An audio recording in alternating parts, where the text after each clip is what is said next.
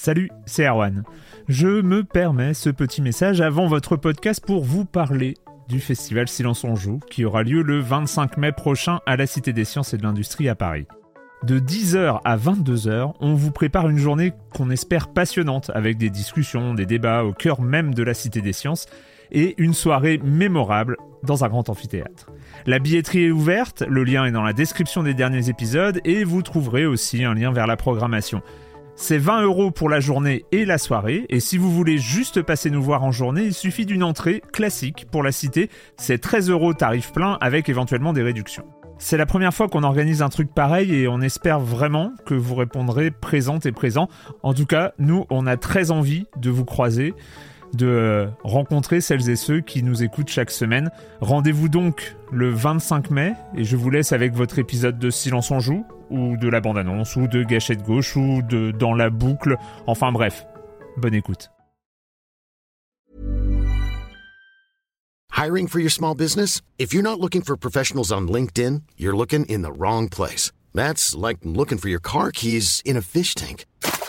LinkedIn helps you hire professionals you can't find anywhere else, even those who aren't actively searching for a new job but might be open to the perfect role. In a given month, over 70% of LinkedIn users don't even visit other leading job sites. So start looking in the right place. With LinkedIn, you can hire professionals like a professional. Post your free job on linkedin.com slash people today.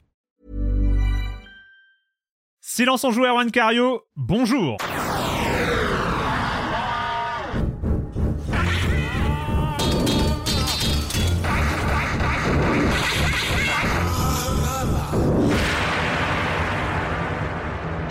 Au programme cette semaine, c'est le bilan de l'année 2022. Voilà, les 12 derniers mois sont passés. Il va falloir passer à autre chose maintenant, mais ça, ce sera pour l'année prochaine. On va faire le bilan de ce qui s'est passé en 2022. Évidemment, on va parler des jeux vidéo, des meilleurs jeux vidéo promis il y aura un top 5 à la fin. Euh, on va parler de nos surprises, de nos déceptions, on va parler de l'actualité du jeu vidéo en 2022. Et puis, euh, et puis quoi, il va y avoir aussi le programme. On va aussi faire du jeu de société euh, parce que, comme d'habitude, on a notre chroniqueur spécialisé qui est là avec nous. Et puis, euh, on va, euh, par... il va y avoir aussi une minute culturelle parce que vous savez, c'est la saison 16, donc il y a une minute culturelle. Et, et ce sera une minute culturelle formidable. Comme d'habitude, je vous ferai, euh, je, enfin peut-être que ceux qui ont suivi, ceux qui sont sur le Discord, se doutent peut-être de quelle minute culturelle il, s'agit, mais euh, en tout cas, euh, on, on, va voir. Je précise, je précise quand même que nous sommes en live sur Twitch. Oui, c'est une première. Il va y avoir peut-être des pétouilles un peu de partout dans ce podcast euh, parce que pour la première fois, c'est une première. C'est sans doute pas une dernière, mais nous sommes en direct sur Twitch au moment où on enregistre, euh, ce qui est un peu intimidant. Voilà, il y a du gens, il y a des gens qui nous écoutent alors que normalement on est entre nous sur notre petite fenêtre Discord à discuter, à faire des blagues, à ne pas faire attention à ce qu'on dit parce que forcément il y a du montage derrière. Là, on est euh, sans filet. Il n'y a pas de montage. c'est vrai. Du coup, pas de blague. Et du coup, pas de blague. Et, euh, et voilà le reste bon, du on peut peut-être leur demander de garder un secret, non Si on fait une bêtise au bout d'un moment. Vous êtes que 256 Franchement, un secret entre 256 personnes, c'est jouable. pas du tout. Vu qu'on est en bilan 2022, il y aura pas de comme des comme de la semaine dernière. Euh, il y aura donc du jeu de société, il y aura une minute culturelle. Bref, vous êtes dans Silence en Joue, vous savez, euh, tout va bien se passer. Euh, et donc, comme d'habitude, je commence en accueillant, et c'est un grand plaisir, comme euh, au minimum deux fois dans l'année, j'accueille cinq de mes chroniqueuses préférées. Je vais commencer euh, par, euh, bah, par... Elle est au-dessus de moi sur le... par... Juste là, juste là. euh, par Julie Le Baron. Salut Julie. Salut, salut. Comment ça se passe? Tu es une habituée de Twitch, tu es une habituée à être en live devant, euh, devant Oui, des oui, gens. mais c'est toujours, euh, c'est bizarre, c'est toujours intimidant euh, quand c'est sur une autre chaîne. Tu vois ouais, c'est ça. Mais, euh, ouais, quand t'es ouais, chez ouais. toi, ça va. bah voilà, j'a- j'arrive encore à maintenir l'illusion que je suis seule. Là, c'est un peu plus dur. voilà, c'est un peu plus dur. Euh, Patrick Helio, salut Patrick. Ouais, salut Arwan, salut à tous. Et donc euh, toi, euh, premier, euh, non, c'est pas vraiment une première sur Twitch. Je crois que t'as déjà fait des émissions. Non, attends, mais aussi. j'ai. j'ai pas tout compris. Ça passe sur la télé hertzienne, c'est ça? C'est retransmis en, télé direct, c'est ça? J'ai pas tout compris, mais bon, c'est très bien, c'est très bien. promis. Je, je, crois que j'ai un filtre CRT. J'aurais pu mettre un filtre CRT. Ouais, mais je l'ai pas trouvé. J'ai cherché, j'ai cherché avant l'enregistrement. il faut qu'on le trouve. Mais je sais pas si on pourra le faire pendant l'émission, mais je cherchais, j'ai pas trouvé. Tester. Corentin Benoît Gonin, salut Corentin. Hey Yawan toi aussi, la forme toi, t'es un grand habitué. Toi, euh, tu, tu, maîtrises absolument toutes ces nouvelles technologies des flux de l'information. non, puis le direct, c'était euh, le, le, direct, c'était ce qui faisait l'ADN de Passe aussi, donc j'aime bien le direct. Voilà. Ouais. Euh, J'en étais où? Marius Chapuis. Salut Marius. Yo. On est bien. Vous êtes en silence on joue, c'est le mieux.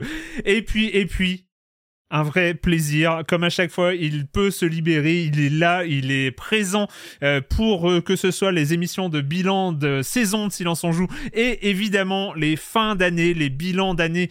Euh, Jérémy Kletskin. Salut Jérémy. Salut Erwan, salut à tous. Bah, c'est un grand plaisir pour moi aussi. Vraiment, euh, c'est euh, c'est toujours euh, toujours pareil. Enfin, enfin, on peut parler parce qu'il y a certaines personnes qui le voient. On peut parler de ton mur de jeux de société qui y a derrière toi. On en parle à chaque fois, mais à chaque fois c'est à l'audio. Les gens ne savent pas. Donc, oh c'est vraiment un mur, quoi. voilà. Donc c'est c'est c'est pour ça. c'est toujours un, un, vrai bonheur de t'avoir. Tu vas nous parler évidemment de jeux de société. Quand tu es là avec nous, c'est aussi pour parler de jeux vidéo. Tu vas nous parler de certains des jeux vidéo qui t'ont marqué cette année. Donc euh, donc, voilà, comme d'habitude, un vrai plaisir de t'avoir avec nous. Euh, on va, on va commencer, on va commencer cette émission 2022 avec euh, bah j'ai voulu quand même faire ça doit être je sais pas peut-être la troisième quatrième fois euh, de l'année que je le fais. Donc j'ai toujours peur de radoter toujours peur de répéter les choses. Puisqu'on a fait sur le bilan de la saison 15 il y avait une émission FAQ il y a encore eu une émission FAQ de euh, de milieu de, de début de saison 16 donc voilà pour celles et ceux qui ont déjà écouté ces épisodes mes excuses. Mais je veux on est dans la période de bilan euh, de l'année, donc il fallait aussi euh, faire rapidement le bilan de l'année 2022 euh, de Silence on joue. Parce que bah du coup après on passe à autre chose, hein, c'est la dernière fois.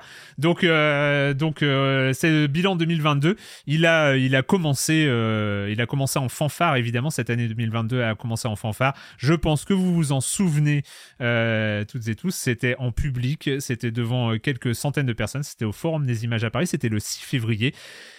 C'était la 500e de Silence on joue. Euh, c'est marrant, je suis à peu près à un niveau de stress. En tout cas, avant l'émission, j'étais à peu près à un niveau de stress équivalent, comparable pour, euh, pour ce. oh, tu te souviens pas bien parce que t'étais. Pour, la, pour, pour, le coup, t'étais quand même bien, bien méga stress. C'est vrai. Pour le live. des images, ouais. C'est vrai. Je pense que j'étais, euh, ouais, j'étais arrivé à un niveau, à un niveau d'angoisse assez, assez, assez paroxystique, on va dire. Euh, donc, euh, bah, écoutez, l'intérêt, euh, c'est que ça s'était bien passé, que y a, vous étiez. L'intérêt. l'intérêt, oui, tu vois, je perds mes mots. c'est pas du tout ça. Euh, ça s'était bien passé. Vous étiez, euh, bah, vous étiez euh, toutes et tous présents là. C'était trop bien. Il y avait les anciens, anciens, anciennes chroniques heureuses. il y avait Frédéric Rénal qui nous avait fait l'honneur d'être d'être présent en live. Il y avait Monsieur Fall, hein, Jérémy, un, un grand passage très très grand passage euh, avec euh, qui a marqué les esprits. Et puis euh, et puis voilà. quand je dis l'intérêt, c'est que ça s'était bien passé, c'est que comme d'habitude, quand c'est fini, moi j'ai, je souffle et, je pense que quand cette émission, ce bilan 2022 sera terminé, sera dans la boîte, je serai, j'aurai une baisse de tension aussi un peu comparable. Donc c'est pour ça que ça, ça me rappelle ça. Et puis et puis voilà, donc la 500e. Ensuite, bah, il y a eu euh, la fin de la saison 5. Euh, on, a, on a pu euh, constater qu'il y avait le système d'abonnement qui, qui continuait à fonctionner. Je crois qu'on a fini la saison 5 à à peu près 400 abonnés, ce qui avait été... saison 15, tu veux dire? Hein? Ah oui, oui. Saison 15. La saison 15, j'ai dit quoi? La 5. Tu sais qu'on court tous après, après une jeunesse qui s'envole. Non mais ça nous rajeunit, c'est très bien. Le stress. À la fin, il y aura juste des mots qui sortiront de ta bouche. Merci, merci, merci d'être là. Euh, vous, vous êtes un peu mes, mes, mes cordons de sûreté. Donc oui, la saison 15, fin de saison 15, avec bah, le Discord qui continue à fonctionner. on, avait, on, a, on a vu ça. On a pu... voilà, c'est aussi... je voulais signaler l'existence du Discord. Vous êtes toutes et tous au courant, vous y êtes sans doute. Et donc, et, et, donc voilà, qui a porté un peu et qui continue à porter ce podcast.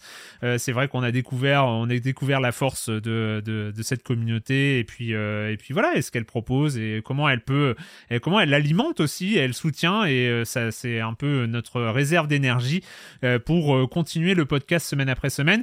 à la fin de la saison 15, moi de mon côté, c'était la préparation. j'ai fait des slides, non, j'ai fait des j'ai fait des, trucs pour présenter ce que je voulais faire pour la saison 16 que j'ai présenté à Libération, ça a été accepté, ce qui a permis de lancer cette saison 16 en fanfare.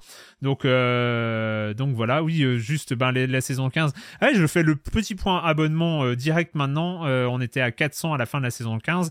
On est aujourd'hui 510. Vous êtes aujourd'hui 510 à souscrire à cette offre de soutien à Silence on joue, euh, d'offre d'abonnement à Libération. Voilà, je dis une fois, c'est sur offre.libération.fr slash SOJ si vous voulez plus d'informations pour soutenir ce podcast. et donc, voilà, vous êtes aujourd'hui 510 à avoir souscrit à cette offre et c'est vraiment, vraiment formidable. Ça sert aussi à ce que j'ai pu libérer quand même pas mal de temps pour préparer ce que on est en train de faire là. Et donc c'est super. Euh, le lancement de la saison 16, je voulais revenir euh, quand même un peu sur les entretiens. On a commencé, Marius. Est-ce que est-ce qu'on refait un Sam Barlow tous les ans ou tous les six mois? Moi, je suis chaud. Hein. Toi, t'es chaud? Pas moi. Faut juste trouver des gens de la qualité ah de Sam Barlow tous les, mois. moi, je peux pas. Ah si, Sam Barlow lui-même, à la limite, on peut, on peut, on peut faire un entretien Sam Barlow annuel. comment ça va, Sam comment Un post-mortem, non, c'est intéressant. Un post-mortem euh, quelques mois après, ça pourrait être intéressant sur Immortality, sur. Euh, Ouais. Eh ben, je te sens chaud, Patrick. Ouais. Écoute, je, je, cherche un monteur et un doubleur hein, euh, pour, pour ça. traducteur, monteur, doubleur. Moi, il n'y a, y a aucun souci. Hein, je, je mettrai en ligne le résultat promis. Donc euh, voilà, non, non, euh, vraiment, euh, bon, l'épisode d'entretien avec Sam Barlow, qui pour moi est la super production de Silence on joue, parce qu'il n'y en aura pas beaucoup des comme ça. Alors bon, ça, ça c'est, c'est, c'est juste que en mode doublage et tout ça, c'était un peu, un peu violent. Ça va, c'était juste 150 000 signes de texte, c'est pas méchant. Ouais. et puis après, bah, les entretiens avec Gabriel Lavenir, qui a évidemment beaucoup, beaucoup plu à pas mal de monde sur le jeu vidéo au grand âge. les entretiens avec Dedo, avec Audrey Le Prince, avec Ultia. On a terminé euh, la saison avec l'entretien avec euh, les créateurs de Flat donc euh, Laurent Victorino et Anthony Jonot. On a fait aussi deux hors-série, donc une FAQ de début de saison 16 et, et, et, le grand événement du Discord. donc moi c'était marrant parce que c'est la première émission où je ne suis qu'invité. Donc j'étais invité par, par les modérateurs du Discord parce qu'ils ont organisé, ils ont tout fait. Euh, c'était euh, l'émission anniversaire donc euh, pour les 1 an du Discord. Donc vraiment, euh, voilà, ce qui fait que on en est aujourd'hui euh, normalement au 541e épisode. J'ai vu passer un 539, mais peut-être que les hors-séries n'ont pas été comptés. Donc, euh, donc voilà. Et puis, bah, dernier, dernier point, on va aller vite, hein, parce que là, on parle, on parle de Science en jeu, on parle de nous, donc c'est peut-être le moins intéressant, mais quand même, il faut, vu que c'est la dernière fois, bah, le dernier truc, c'est le lancement de la chaîne Twitch. Vous êtes ici. j'aurais pu, pu faire un, un gros plan. Vous êtes ici. Sur cette chaîne Twitch. Donc euh, c'est euh, c'était euh, lancement début début 2000 début novembre 2022. Donc ça sent la peinture, hein. on sent que c'est tout neuf, hein. on sent encore la peinture fraîche, on sent que c'est Non non mais je suis content, ça marche. Il y a un peu de monde qui vient pendant les streams et puis surtout en fait je me rends compte que jouer en discutant avec un chat c'est quand même assez rigolo et, et voilà c'est pas trop faisable pendant qu'on fait un jeu de rythme discuter avec le chat en live, c'est un peu compliqué. Mais, euh, mais en tout cas, dans, dans n'importe quelle, quelle situation, c'est, euh, c'est vraiment, euh, c'est vraiment sympa. Et puis, et puis, ça permet de faire des expériences comme ce qu'on fait aujourd'hui. Je pense que ça se refera, évidemment, sur le bilan de la saison 16, très très probablement, et peut-être à d'autres occasions, peut-être sur des événements, sur des choses comme ça. On refera peut-être ce format en live. Ce, c'est pas destiné à être, à être sur toutes les émissions. C'est pas parce que ça marche qu'on va euh, qu'on va le faire pendant tous les enregistrements parce que si on s'en joue reste un podcast audio avant tout. Et euh, c'est pas que j'ai pas, on a, on a apprécié l'expérience qu'on a eue avec No Life. Euh, c'était, c'était vraiment super. Mais c'est vrai que moi, ça a été une, vraie, euh, un, vrai bonheur de retourner à l'audio euh, quand on est arrivé chez les Croissants, n'est-ce pas, Corentin, grâce à toi. Et c'est vrai qu'au moment où on a recommencé à, parler dans un micro, je me suis rendu compte de que finalement le fait d'être en vidéo, en live, c'était, c'était une contrainte que j'avais, enfin voilà, que dont, dont je pouvais me passer. Et puis c'est très bien de faire un podcast audio. Et puis vous êtes, euh, vous êtes maintenant euh, bah, 1900, euh, un peu plus de 1900 abonnés. Je crois 1950 depuis. Il y a eu quelques abonnés depuis le lancement de l'émission. Donc 1950 abonnés à la chaîne depuis en un peu plus d'un mois et ça c'est super. J'ai été aussi surpris qu'il y avait des gens qui nous demandaient sur le stream de pouvoir appuyer sur le petit bouton s'abonner, de pouvoir faire des subs. Donc on réfléchit à ça. C'est vrai que c'était pas notre méthode de financement, mais s'il y a des gens qui ont envie, je ferai pas sans doute pas de la pub pour ça tout le temps, mais ce sera sans doute actif euh, début 2023. Donc, euh, donc voilà pour, euh, pour le bilan 2022 de Science en Joue. Ça y est, on arrête de parler de nous. C'est pas, on n'est pas là pour ça. Euh, donc, euh, donc voilà. J'ai envie, euh, j'ai envie. On va passer. J'ai pas mis de jingle. Ça c'est voilà, c'est le côté qui manque dans le côté télévisé. mais j'ai envie de passer un peu à l'année 2022. On va pas parler de, de Silence en Joue, mais l'année 2022 qui a été une année quand même euh, bah, assez riche en, dans l'actualité du jeu vidéo. Donc là, on parle pas des jeux eux-mêmes, mais ce qui a, euh, ce qui a un peu animé euh, l'industrie du jeu vidéo, l'industrie elle-même, au sens très très large du terme. Et en fait, bah il y a le feuilleton, il y a le feuilleton qui, le feuilleton à rebondissement de l'année 2022. C'est un peu de, c'est un peu le feuilleton de l'année 2022 parce qu'il a commencé. il a ouvert il a, ouvert, le bal. en fait, quasiment.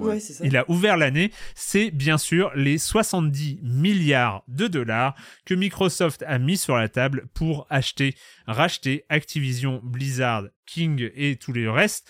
Euh, donc euh, c'était euh, c'était en janvier, je crois. Hein. C'était c'était ça. C'est ça, hein. janvier, ouais. janvier. janvier. Les manœuvres, ouais. Est-ce que tu ah tu t'en souviens? Gros gros gros séisme Marius au moment où, où, on apprend le truc et, euh, et voilà, c'est, euh, c'est grosse opération de grosse opération de Microsoft à ce moment-là. Oui, tout à fait. Euh, oui, oui, non, bah, c'était inattendu, bah, déjà par la somme qui était complètement disproportionnée, qui était du x10 par rapport à ce qu'on voyait jusque-là dans l'industrie. Hmm. Par rapport à Bethesda, notamment, oui. Et effectivement, ça, ça a égrené durant toute l'année, enfin, ça a rythmé l'année, dans la mesure où c'est quelque chose qui est revenu pendant les, pendant le, le 3 euh, dans les présentations de Microsoft, puisque euh, la moitié des trucs étaient liés euh, bah, à Blizzard, à Call of Duty, enfin tout, tout ce qui arrivait dans le groupe et, et tout ce qui était appelé à, à, à, faire grossir le Game Pass progressivement. Et puis là, depuis quelques mois, le ton change un peu parce que parce qu'il y a la question de des lois antitrust et de et des validations du deal avec euh, quand même le, le, le, grand gag qui a été euh, qu'on n'a pas arrêté pendant 2022 d'entendre Microsoft dire on n'est vraiment pas leader, on est tout petit. Et il y, avait ce côté marrant de voir un géant comme ça qui sont plus habitués à vanter leur performance et à, et à, euh, et à se féliciter de leur réussite, de dire mais non, on est minuscule par rapport à Sony. C'est on, on, est vraiment les challengers. Oui, en faisant bien attention à nos sites, enfin en, en en expliquant aussi qu'il y a Nintendo, hmm. quand bien même c'est pas exactement le même euh, le, même euh, écosystème que euh, le duel Sony Microsoft, mais en, se rabaissant et puis en expliquant très humblement que de toute façon Call of Duty, il n'était pas question de de le garder pour nous parce que c'est quelque part tout se focalise autour de de Call of Duty, qui est un des, un des gros vendeurs, et, euh, et les gens qui regardent euh, le deal sont pas forcément euh, ultra experts du jeu vidéo, mais par contre, quand on dit Call of Duty, ça se comprend très très bien, et quand on explique que non, non, mais pas d'inquiétude, Call of Duty ira sur Sony, ira même chez, chez, chez Nintendo. En cartouche peut-être, en version cartouche. ouais, voilà. pour la Switch. Ça fait un peu rigoler, mais. Mais en même temps, c'est intéressant de voir que l'Europe s'empare du truc, que les États-Unis, euh, avec le changement d'administration, il y a aussi la volonté de, regarder un petit peu plus ce qui se fait euh, du côté des, des, bah, des, conglomérats et des, enfin des, des très très gros groupes. Après l'enquête le, de, la, de la FTC, hmm. on ne sait pas du tout donc, Parce que ça, c'est le dernier, le, dernier épisode, donc c'est le 8 décembre. Donc ça, c'est pendant qu'on en, enfin, c'est au moment où on enregistrait l'émission de la semaine dernière. le 8 décembre, la, la FTC a annoncé un procès contre cette opération, euh, donc a annoncé s'opposer à, euh, à, l'opération de rachat d'Activision par Microsoft, euh, notamment vis-à-vis des lois antitrust, et très axé sur les, deux gros points qui sont d'un côté le marché des consoles euh, ce qu'ils ont appelé haute performance, c'est-à-dire euh, PlayStation 5, Xbox Series. Donc euh, comment ils vont ils vont un peu attaquer l'équilibre de ce marché-là. Et de l'autre côté, les, systèmes par abonnement. donc où qu'ils pourraient, s'ils avaient l'exclusivité d'un jeu comme Call of Duty, un peu déséquilibrer. Ce qui est marrant, c'est quand même 70 milliards. En fait, on a l'impression que Microsoft paye 70 milliards pour Call of Duty. C'est euh, enfin quand on entend euh, tous les débats qu'il y a euh, qu'il y a autour de cette acquisition, on a l'impression que Overwatch, Blizzard, World of Warcraft, tous les autres jeux d'Activision, c'est mais vraiment c'est de la gnognotte, c'est-à-dire c'est l'optique console, hein. enfin c'est le prisme console aussi là qui attire le qui attire le enfin l'attention, ça mm. cristallise beaucoup beaucoup là-dessus actuellement parce que c'est un étendard sur le sur le secteur console. Euh, moi, je pense que ce qui est important, c'est la notion d'échelle sur cette, euh, sur cette affaire qui nous tient en haleine depuis un an. Alors, c'est vrai que les lois antitrust, c'est une habitude chez Microsoft à être confronté à ce genre de problématiques. Ils l'ont connu du temps de Windows, ils l'ont connu du temps de Internet Explorer, etc. Donc, c'est quelque chose euh, qu'ils sont habitués à, à avoir en phase 2. Euh, pour moi, c'est un changement d'échelle. En fait, on parle en plus de deux marques historiques. Microsoft, dans son domaine, on en avait parlé déjà il y a un an. Hein. Microsoft, bah, c'est un des, des, piliers de l'informatique, euh, on va dire, euh, moderne depuis, depuis des décennies sur les OS. Activision, c'est le premier éditeur tiers de l'histoire. Enfin, c'est vraiment un, bastion historique de, du, jeu vidéo. Donc, il y a aussi deux marques très connues qui, se, bah, qui rentrent en, collision, en tout cas, qui risquent de s'associer.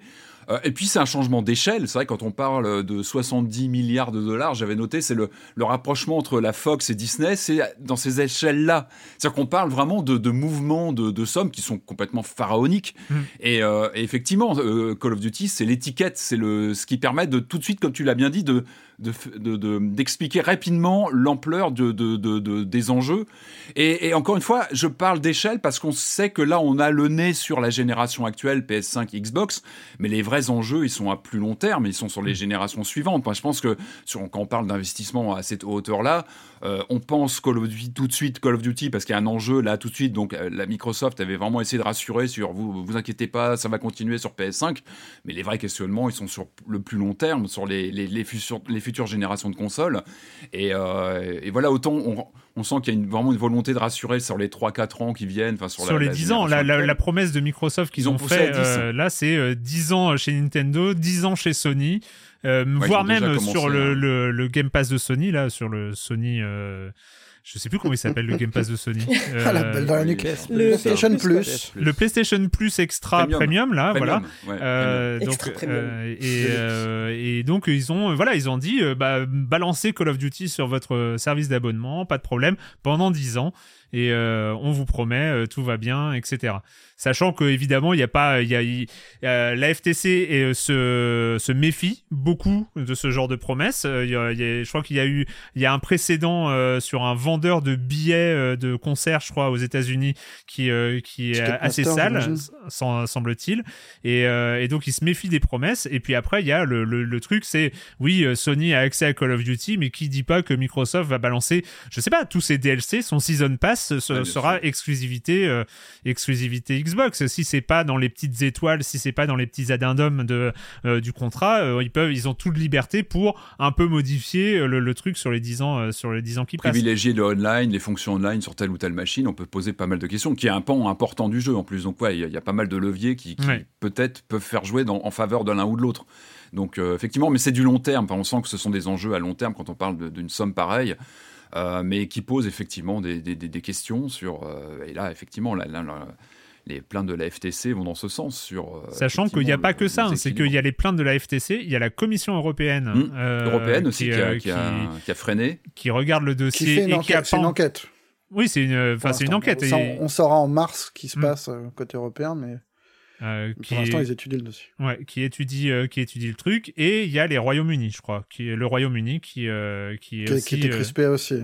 La configuration est spéciale parce qu'on dit que Microsoft est quand même très attentiste cette année, contrairement à Sony qui est très, euh, comment dire, euh, agressif sur les annonces de jeux, etc., sur les exclus, etc. Et on parle beaucoup, ça d'un Microsoft qui a plus d'exclusivité là sur cette génération. Sur cette année, on sait que des choses arrivent à l'année prochaine, mais c'est vrai que la, la, situation actuelle fait qu'on a cette sensation de Microsoft qui, bah, qui sort le chéquier pour se, voilà, pour se plus ou moins sécuriser à long terme des, bah, des, des, contenus, des marques très très connues, et euh, ça donne un peu l'impression qu'ils veulent s'acheter quelque part une bah, une, euh, comment dire, une, ouais, une, série de hits qui peuvent venir, qui sont sûrement en préparation chez Activision sur d'autres. Euh, voilà, il y a Call of Duty, mais d'autres choses aussi derrière. Donc, euh, mais de toute façon, c'était dans, la, c'était, c'était dans la suite logique de, la politique d'acquisition de studios mis en place par, par Microsoft depuis quelques années et le lancement du Game Pass. Mais là, c'est, c'est vrai que là, il y avait un changement d'échelle complètement dingue où c'était plus un studio, c'était un éditeur qui était racheté. On n'a pas, on n'a pas rappelé aussi pourquoi ça a eu lieu en janvier 2022. Euh, ah on rappelle quand même que euh, c'est ça fait directement suite à une euh, à des gros gros gros soucis côté Activision, notamment des grosses affaires de harcèlement, des grosses affaires de violence sexistes et sexuelles, des, des, trucs comme ça qui ont fait trembler Activision, qui sont remontés jusqu'à Bobby Kotick. Pas au point que Bobby Kotick, voilà. Oui, mais c'est quand même les affaires sont quand même remontées jusqu'à lui, qui ont qui ont prévisé, contexte, qui qui ont il y a eu des enquêtes, notamment du Wall Street Journal, je crois, qui ont montré qu'il était au courant euh, euh, des, de, ce qui se passait dans sa boîte. Donc, euh, donc voilà, c'est aussi dans ce contexte-là qu'il y, a ce rachat, sachant que il y y, a, toute la question que si euh, je crois qu'il y a des échéances maintenant pour Microsoft euh, pendant 2023 s'ils se dégagent du rachat d'Activision, ce qui semble relativement improbable, bah, ayant passé 2022 à se dire que Activision rentrait dans l'escarcelle Microsoft, mais avec ce qui est en train de se passer, euh, et on ne sait pas ce qui va se passer en Europe, on ne sait pas ce qui va se passer au Royaume-Uni, mais en tout cas côté FTC américaine, s'ils se retirent, il y aura des, des dédommagements. Microsoft devra, devra ah payer du, des, quelques milliards de dollars de, de, de, de dédommagements à à Activision qui, euh, qui, qui garniront le parachute doré de Bobby Kotick quand il s'en ira. Après, il n'y a pas du tout d'automaticité entre le, le, début du procès et le fait qu'il y ait une condamnation derrière. Ouais. Euh, le procès, a priori, devrait commencer, je crois, en juin. Hum, hum. Et il y a aussi la forte probabilité, enfin la possibilité, que qu'il y ait une entente préalable et que tout ça soit réglé en bonne entente euh, avant. Mais c'est, je reviens toujours sur, sur cette question d'échelle. C'est vrai que je regardais, il y a Bungie qui avait été racheté par PlayStation, 3 milliards, je crois. Enfin, il y a vraiment une différence d'échelle. Et on, on, avait eu cette réflexion, je me rappelle, en en discutant, on avait l'impression que euh, Sony faisait des acquisitions euh, plus justifiées à nos yeux, plus pointues, mm. plus chirurgicales. Bungie, Housemark. Euh, bah, les gens de Returnal qu'on a tous adoré ici et qui, nous paraissent pareil des acquisitions plus pointues, plus euh, mais à, une toute autre échelle. Encore une fois, c'est la question de l'échelle qui revient parce que parce qu'on n'est pas du tout sur les mêmes euh, les mêmes envergures de studio. Mais il y a ce côté Sony qui, picore comme ça sur des points très très gamer, très pointus, avec des gens avec, qui ils ont l'habitude de travailler depuis un petit moment. Et puis ce côté bah, le, chèque de Microsoft qui, qui, impressionne tout le monde. Mais on voit vraiment deux techniques radicalement différentes. Sony je crois, avait annoncé qu'ils allaient continuer comme ça leurs acquisitions, sur, certainement de studios avec lesquels ils ont l'habitude de travailler, avoir avec certainement des titres exclusifs déjà chez eux. Mais, euh, mais on sent vraiment deux stratégies euh, opposées parce que les moyens ne sont pas les mêmes, parce que les techniques ne sont pas les mêmes, l'histoire des, des sociétés ne sont pas les mêmes non plus. Euh, je pense que les, voilà, leurs usages, leur, leur, leur manière de, de comme ça d'agréger des studios ne sont pas les mêmes. Et on voit vraiment deux méthodes qui sont, bah, qui sont même intéressantes, je trouve, à confronter. Et on voit que c'est voilà, ils vont pas dans dans le même sens exactement. Mais c'est intéressant de voir deux fois. Après, il n'y a pas la il a pas la même positionnement aussi. Euh, Microsoft, ah bah il reste challenger euh, sur euh, au, global. donc Sony a moins besoin de marquer un but entre guillemets, a moins hmm. besoin d'aller faire des grosses acquisitions, d'en mettre plein les yeux. Mais sur le long terme, on est d'accord. terme, Sony a aussi des, des, choses activées très vite pour sécuriser, pour euh, aussi pour la génération à venir euh, qui, qui, se prépare. Ils ont quand même le confort du leader pour l'instant. Ils sont leaders encore. Et, et, en termes d'échelle, pour, euh, pour rappeler, Activision Blizzard, c'est pas qu'une acquisition très, très chère, c'est aussi 10 000 personnes quoi, dont on parle. Ouais, non, mais bien sûr, c'est pas, c'est pas, un, pas un gros studio, c'est 10 000 mm. personnes. Bien sûr, c'est il y a King, il y a King, il y a, y, a, y a, beaucoup de choses dedans. C'est vrai qu'on on, focalise beaucoup sur Call of Duty, mais, Le, truc, et moi c'est ce qui m'a sidéré pendant cette année, c'est que tout se concentre sur Call of Duty. C'est alors, que c'est une, licence, une licence en déclin finalement Call of Duty donc alors dans les ventes pas hein.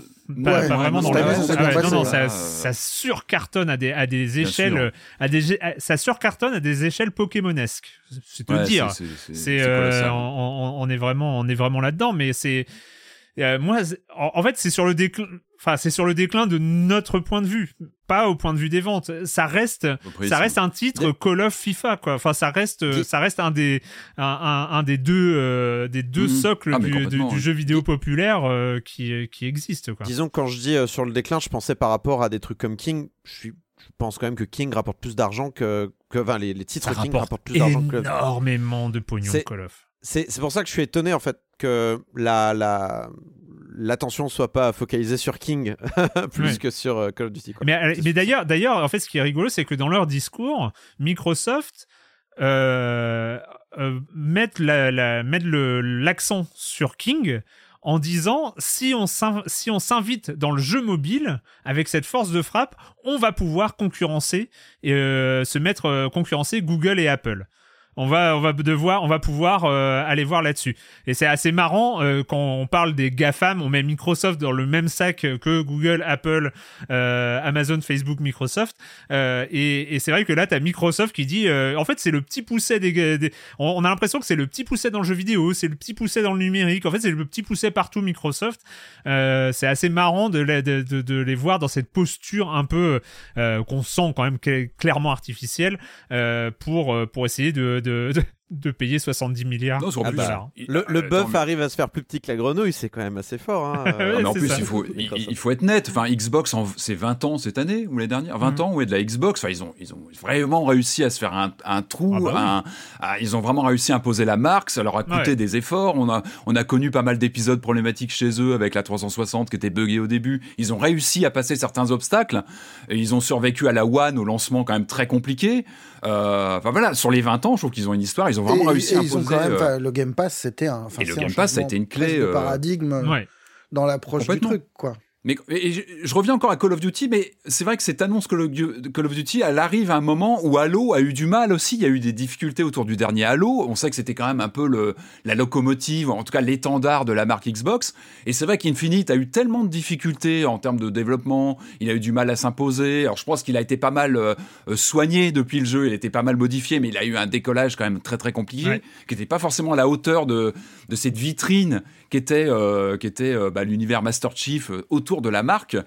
Et il y a peut-être aussi cette nécessité de, bah, de avoir Call of Duty, peut-être de porter Call of Duty, non pas pour remplacer euh, Halo euh, pour toujours, mais en tout cas, je pense qu'il y a aussi une nécessité de, de, de, de, bah, de, de, de, revenir sur le devant de la scène avec euh, comme ça des titres qui sont mis en avant. Et c'est vrai que la même s'il restera sur PlayStation, bon, bah, le fait d'avoir peut-être des petits bonus, des choses en plus euh, euh, sur Xbox, ça peut, ça peut peut-être combler un Halo qui, en tout cas, pour le moment, est déficient. C'est vrai qu'Infinite, il n'a pas reproduit ce qu'on pouvait attendre en termes de, bah, de, prestige euh, des, des, premiers Halo qui étaient des, des monstres sur la console. Ça jamais eu, c'est un jeu important aux États-Unis, mais je suis pas sûr que ça ait le même impact culturel qu'un Call of Duty. Hein. Euh, non, non, mais je te parle plus en termes de vitrine, de, titres repères, de titres symboles qui vraiment véhiculent bah, les valeurs d'une machine, d'une marque, etc. Halo, c'était pour moi le symbole. C'était le logo de, c'était le logo Microsoft, le lancement de la Xbox. On en reparlera, on en reparlera de cette Activision Microsoft. Est-ce que ça va être le feuilleton de 2023 C'est bien parti pour. On va, on faut dire qu'on parle, on parle de 70 milliards qui sont dans les airs là et qui vont atterrir, on sait pas où. Euh, euh, donc ce sera sans doute le feuilleton euh, de l'année 2023. En tout cas, la conclusion de ce feuilleton euh, va, va faire une partie de l'actualité de 2023 parce que normalement ça devrait être... Le rendu un an et demi après. en 2024 justement. Ah ouais, c'est 2024. Donc on est encore parti pour, pour deux ans de feuilleton. Ça va feuilletonner, ouais. C'est ça, Activision Et Bobby Blizzard. est toujours en poste un an et demi après le scandale quand même. c'est clair. Oui, oui, bah oui, oui, quand même. Hein.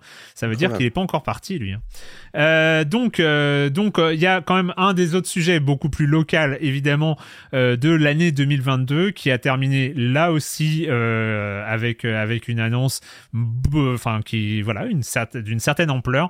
J'avais envie de, de parler parce que ça, ça on, a, on en a beaucoup parlé en 2022. C'est la presse jeux vidéo française Euh, donc euh, la situation de la presse jeux vidéo française. Dans Science en joue, il y a eu d'abord une première émission en juin euh, de cette année à l'occasion de l'annonce du rachat de Unify par Reworld et donc du rachat de Gamecult par Reworld. Donc on avait invité Yvan et Sophie, donc Yvan de Canard PC et, euh, et Sophie de, de JV Le Mag.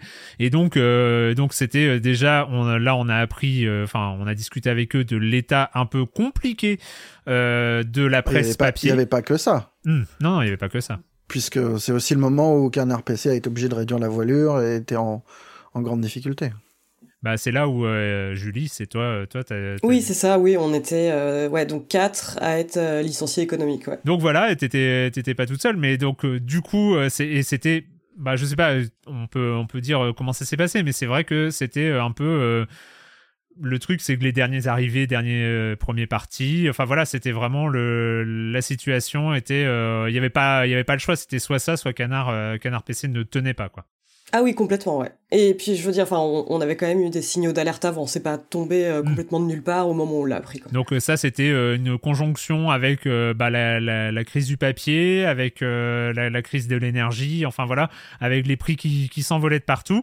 Et puis, donc, en parallèle de ça, c'est le rachat donc en juin de Unify par Reworld, donc qui était, on, on sentait déjà que Gamecult, ça allait pas super bien se passer.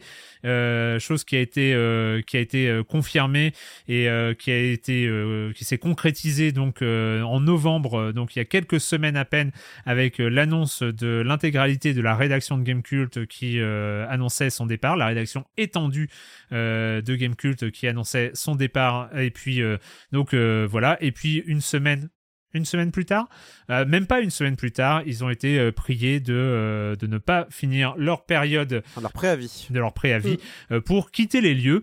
Donc voilà, ça a été un peu, ça a été assez violent.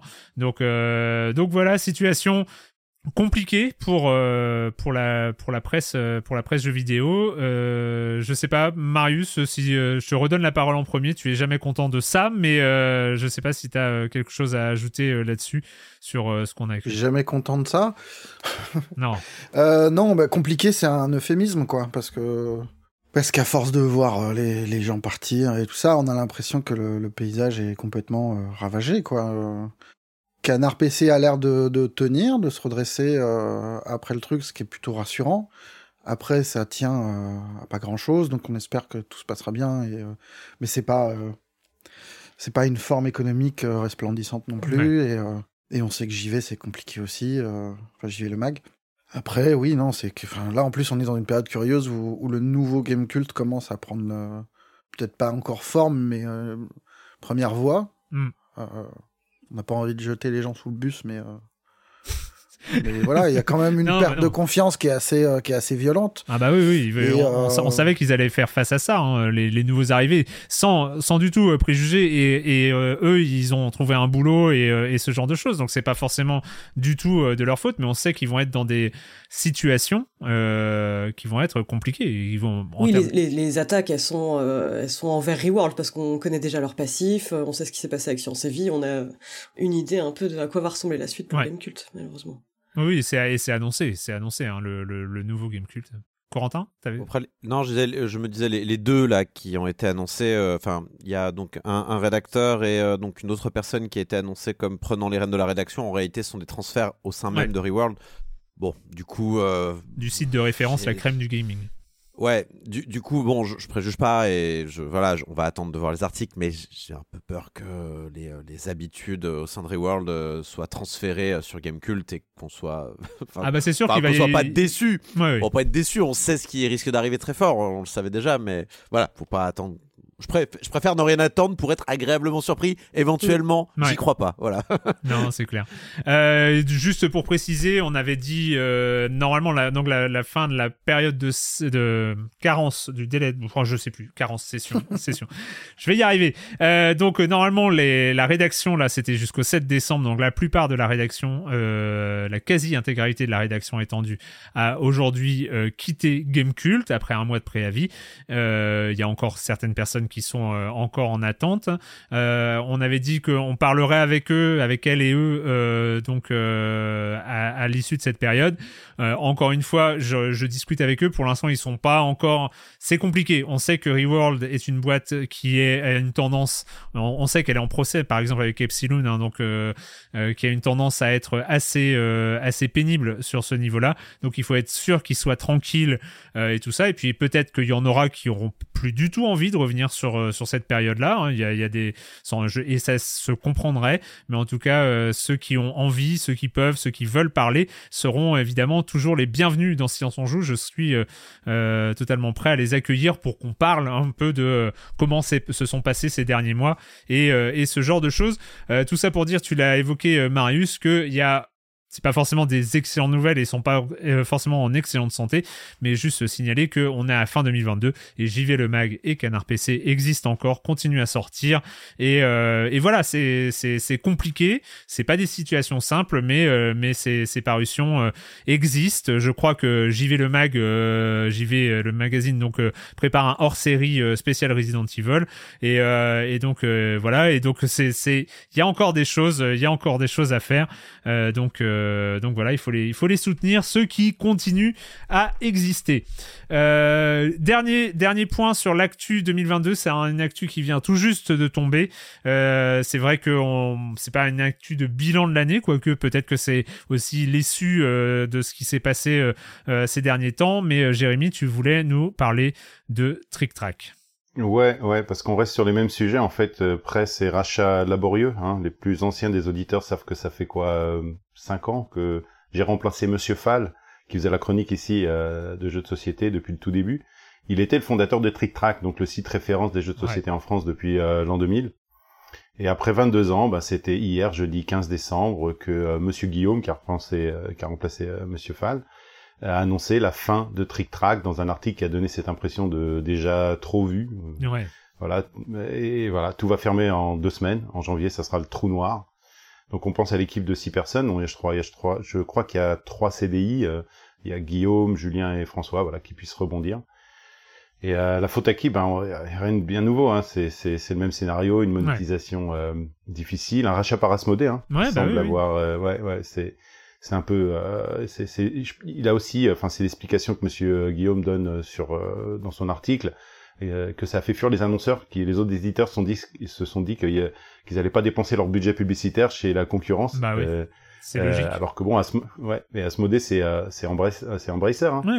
c'est c'est Square Enix, voilà. Donc Trick Track n'a pas eu la chance de racheter par par Reward, tu vois. Peut-être qu'il sera encore en ligne, mais voilà. Trick Track c'est fini, ça fait très bizarre faut savoir que euh, on, refait de l'histoire, mais c'est euh, Monsieur Fall donc euh, qui a lancé ça depuis Orléans, depuis un site, je crois, il avait, il s'était lancé sur le web pour faire un site qui était des sites vitrines des commerces d'Orléans, donc limite des commerces de son quartier et tout ça, et qu'il y avait des espaces communautaires, et dans ces espaces communautaires il y avait des forums, et dans ces forums il y avait des forums spécialisés jeux de société qui euh, on remplit un vide, c'est-à-dire qu'il n'y avait pas forcément à l'époque d'espace communautaire autour du jeu de société, qu'il y a une communauté qui s'est formée, que du coup il s'est rendu compte qu'il y avait quelque chose à faire, il a fondé Trick Track à partir de là, à partir de quelque chose qui avait émergé tout seul, et Trick Track, c'est ça qui est d'une tristesse infinie, c'est que Trick Track est resté, même s'il y avait des gens qui bossaient, il y avait du il y avait énormément de contenu vidéo euh, lancé à l'époque de Monsieur Fall, hein, on s'en souvient. Euh, il y avait énormément de contenu qui était créé par l'équipe de Trick Track, mais c'était avant tout avant tout un site communautaire qui était là pour euh, recevoir l'avis des gens euh, l'avis des joueuses et des joueurs sur les jeux de société et euh, qui était une référence pour ça, c'est-à-dire que c'était un peu l'équivalent de sens critique du, jeu de société. C'était c'était ça, Jérémy. C'était un forum, c'était un énorme forum euh, avec des ramifications dans tous les sens et avec où les gens se retrouvaient. Il y avait, ouais, bien sûr.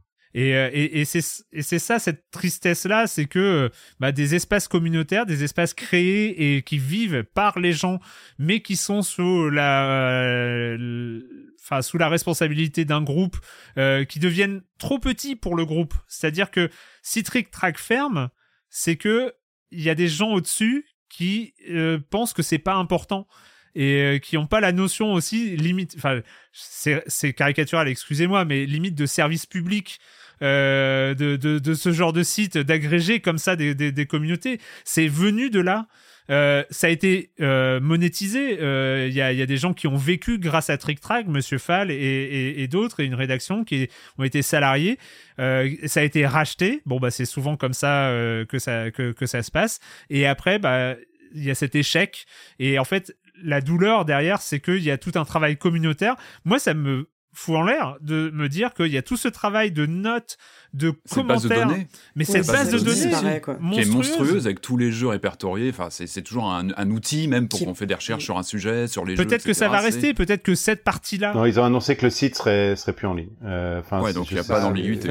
faites tourner la Webback Machine là, parce que. Ouais, c'est clair. clair. non, non, bah oui, c'est une perte, comme tu dis. C'est un service euh, qui, voilà, qui, qui, nous sert à tous et c'est triste. Mais oui, peut-être que l'historique des articles, etc. Je sais pas ce qui, mais bon, il a été annoncé que le site euh, ne serait plus en ligne. Bah, normalement, il, doit y avoir, parce que ça reste une société, donc si elle dépose, il doit y avoir, une possibilité de repreneur ou euh, ce genre de choses. Et après, il y a, euh, ça reste, enfin, en tout cas, moi, c'est mon expérience de, No Life euh, qui ont pu comme ça récupérer les archives euh, de la chaîne euh, parce qu'il y avait personne qui s'était vendu après euh, pour éponger les dettes et, ce genre de choses.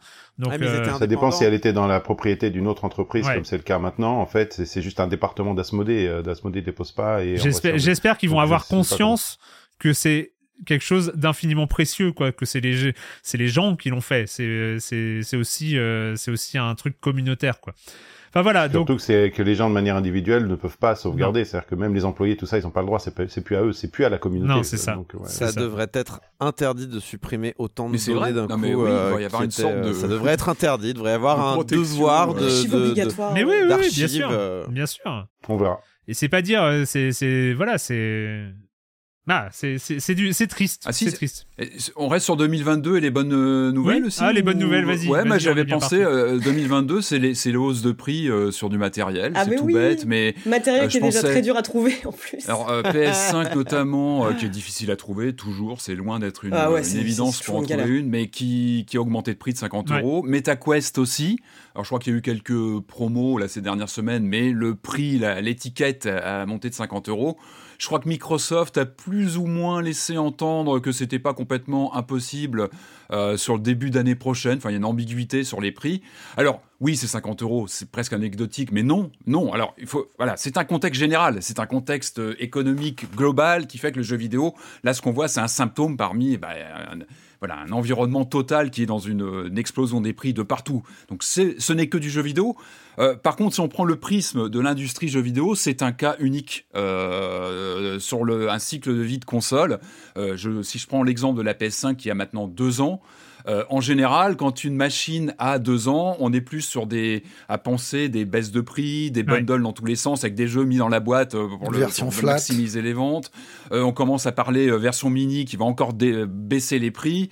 On est plus dans cette optique-là en général. Et là, on est dans un cas inverse où l'étiquette de prix a augmenté et on en avait déjà parlé hein, ensemble lorsque ça avait été annoncé on est dans un cas unique euh, sur du matériel euh, comme ça qui euh, normalement est plutôt dans une courbe descendante, en tout cas en termes de prix, et on maximise le parc installé. Alors ça ne, a priori, ça n'empêche pas Sony d'en vendre des caisses, c'est-à-dire que la machine se vend très bien, c'est un vrai succès de vente.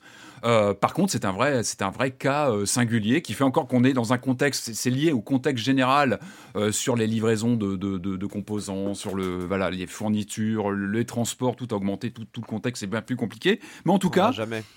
Dans notre petit prisme jeu vidéo, c'est un cas unique. C'est un non, mais on peut, on, peut, se rassurer, Patrick, en se disant qu'il va y avoir un casque de réalité virtuelle hyper accessible l'année prochaine, enfin qui bah va être vendu à bas prix. Ça c'est très important. Non, non, c'est clair. Non, non. Et oui, bah, c'est aussi, voilà. Il s'inscrit, on en a parlé il y a quelques semaines hein, de l'annonce de ce, PSVR 2 que moi j'attendais évidemment que, parce que c'est important la VR, on en, on en, parle régulièrement, mais c'est vrai qu'il est attendu comme une prochaine étape. Euh, mais oui, c'est vrai que le prix est, problématique. La non-rétrocompatibilité est un autre problème. Mais oui, on est sur une, question d'étiquette et on sait aujourd'hui, je ne vais pas vous expliquer ça, mais l'étiquette prix est importante vu le, contexte euh, actuellement. Donc, c'est pas anodin, voilà, ces hausses de prix, encore une fois, qui, qui, qui perturbent complètement la logique de cycle de vie d'une console habituelle. On est sur des, voilà, sur des paradigmes complètement nouveaux. On ne sait pas trop où on va, comment ça va évoluer. Euh, je crois qu'il y avait eu des, infos qui étaient sorties sur le cycle de vie de ces machines qui est maintenant euh, calculé sur sur 7-8 ans. Enfin, on sait qu'elles ont une durée de vie qui a été plus ou hmm. moins confirmée sur le long terme. Donc, voilà, on est un peu dans l'inconnu sur le, comment ces, ces, ces, machines vont vivre sur la durée, sur leur cycle de vie, leur cycle de prix, leur cycle de voilà. Il y a beaucoup d'inconnus. On est voilà. même même dans le cycle de création de jeux, parce qu'on est encore dans un intermédiaire ah euh, où il y a finalement assez peu de de purs exclus euh, PS5 ou euh, ça, commence à ça vient doucement quoi. Ça commence à venir, heureusement. Et je pense que l'année qui vient, justement 2023, ça sera ça aussi. Ça va vraiment appuyer sur le champignon, sur la next, enfin la new gen, point, et couper peut-être le le, cordon avec la précédente génération, même si finalement il y a un cercle vertueux aussi que les joueurs qui, ont, qui sont hmm. encore, peut-être même par accident, parce qu'ils n'ont pas le choix, ils ont des difficultés à trouver les, les PS5, bah, conservent bah, un accès au dernier jeu. Il y a les mises à jour qui font que lorsqu'ils basculeront sur les nouvelles, normalement ils garderont leur Logitech et ils pourront euh, bénéficier de, de la next-gen, même si on sait que c'est toujours un ralentissement sur euh, les perfs des jeux. On sait toujours que c'est un peu. Euh, ça bride un petit peu toujours de devoir prendre en compte le, le matériel de la précédente génération. Mais là encore, effectivement, on est sur un cas un peu, un peu singulier, comme ça, de persistance de deux générations euh, quand même assez longtemps. Je pense que les prix baisseront plus jamais. Hein. Enfin, moi, je vous le dis. Je, ah pense que là. Ça. ah non, mais je vous le dis. Je vous le dis. Je pense que les prix ne baisseront plus. En fait, euh, ils ont profité de la crise des semi-conducteurs. Ils ont profité de l'inflation pour rattraper en réalité 20 ans d'inflation qui n'ont jamais appliqué. Les jeux ne devraient pas enfin, n'aurait jamais dû coûter 60 euros si longtemps. C'était bizarre. En fait, sur autant d'années que le prix des jeux n'augmente pas, c'est bizarre. Les, les jeux n'ont jamais coûté aussi peu cher euh, qu'au moment où, euh, avant la crise justement, où ils coûtaient encore 60-70 euros. Parce que si tu, tu compares par exemple au prix euh, des jeux de l'époque, vraiment, ils coûtaient beaucoup plus cher si tu prends en compte l'inflation. Les jeux ne baisseront pas les jeux resteront à ce ah niveau-là, voire continueront d'augmenter. C'est mon avis profond sur la question. On est en train de le voir avec les cartes graphiques où euh, on disait non mais c'est bon, euh, le Bitcoin c'est terminé, euh, enfin c'est terminé, les, les crypto machins c'est terminé. Non non non, elles vont rester à plus de 1000 balles, hein, les, les, grosses cartes graphiques, il a pas de problème. moi je, je, pense mal, enfin malheureusement ou heureusement, est-ce que c'est pas aussi, est-ce que ça fait pas aussi partie de ces choses-là qui qui provoquaient des, des, des mauvais Enfin, est-ce que, est-ce que la, perception de la valeur du jeu vidéo ne subissait pas aussi euh, ça? C'est-à-dire qu'on se dise qu'un jeu vidéo euh, valait entre guillemets, vraiment je mets entre guillemets, aussi peu d'argent. Moi je trouve ça bien aujourd'hui qu'un indépendant puisse arriver dire mon jeu coûte 30 euros et que ça choque pas et que ça choque moins de monde qu'avant. Avant, payer un jeu indépendant 30 euros, ça choquait beaucoup de monde. On hmm. disait mais non, t'es un indépendant, tu vas le vendre 12 euros ton jeu. Du coup, moi je suis un peu mitigé là-dessus, je suis un peu triste en effet que tout, tout coûte plus cher, c'est embêtant parce qu'on peut moins payer de choses. Mais en même temps, est-ce que les jeux n'ont pas coûté aussi peu cher aussi grâce à des choses comme le Game Pass, les soldes dans tous les sens, les machins? Bon voilà, donc c'est euh, c'est c'est une période compliquée. J'ai l'impression que le prix, de, l'indé est un peu différent. Hein. Oui, c'est pas les mêmes baromètres, mais j'ai envie de dire que tous les éditeurs, fabricants ne sont pas tous à la même enseigne. On sait tous que Nintendo garde en général très longtemps ses prix en valeur de ses jeux, bougent très très peu. Euh, en revanche, tu as beaucoup d'éditeurs tiers sur les autres consoles qui vont, euh, dès que tu as un Black Friday ou autre, où tu vois les valeurs à la vente, euh, en retail, en magasin, qui s'effondrent très vite. Donc il y, a, aussi des courbes de, de, prix qui sont pas les mêmes d'un éditeur à l'autre. Il y a aussi des politiques complètement, complètement différentes. Euh, mais c'est vrai que les, oui, les, équipes sont étendues. On sait que les, voilà, les moyens euh, pour, pour développer un jeu AAA, notamment aujourd'hui, sont, sont colossaux, ça c'est clair. Ah, après, moi, ça me choque pas non plus. les, jeux baissent vite. Ça me choque pas non plus que les ça, me ça non mais ça me choque pas que les early adopters, ceux qui sont euh, là en soutien dès le jour 1 pour acheter un jeu, qui ont très envie d'y jouer très vite, bah, passent un peu plus fort à la caisse et que ceux qui sont plus patients payent moins cher. Si les jeux sont bien finis, oui, pourquoi pas. Si les jeux sont bien finis, ce qui n'est pas toujours le cas. On a, eu, on a eu quelques cas problématiques. Je, je sais pas si on est encore sur les tendances 2022 Erwan. Je sais pas ce que disent tes bras. Est-ce que qu'est-ce qu'ils ont dit tes bras? Non, mais. Pas bras. bon, parce que moi, les jeux. que normalement, les...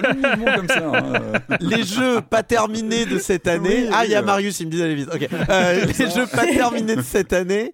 Euh, on en a quand même soupé. Enfin, moi, j'en ai. En fait, je crois que je suis. C'est vraiment un, coup de pas de chance, parce que j'en ai eu trois d'affilée là, avec Sonic, Bayonetta, Pokémon. Là, j'ai eu les, trois jeux euh, vraiment euh, ric niveau technique. Enfin, c'était de pire en pire, quoi. j'ai eu l'impression. Bayonetta, Sonic, Pokémon. non, non, c'était horrible. Mais voilà, je pense qu'on on, sort de la période où l'organisation autour du Covid a peut-être eu un peu de mal à se mettre en place et on ressent un peu les effets a posteriori.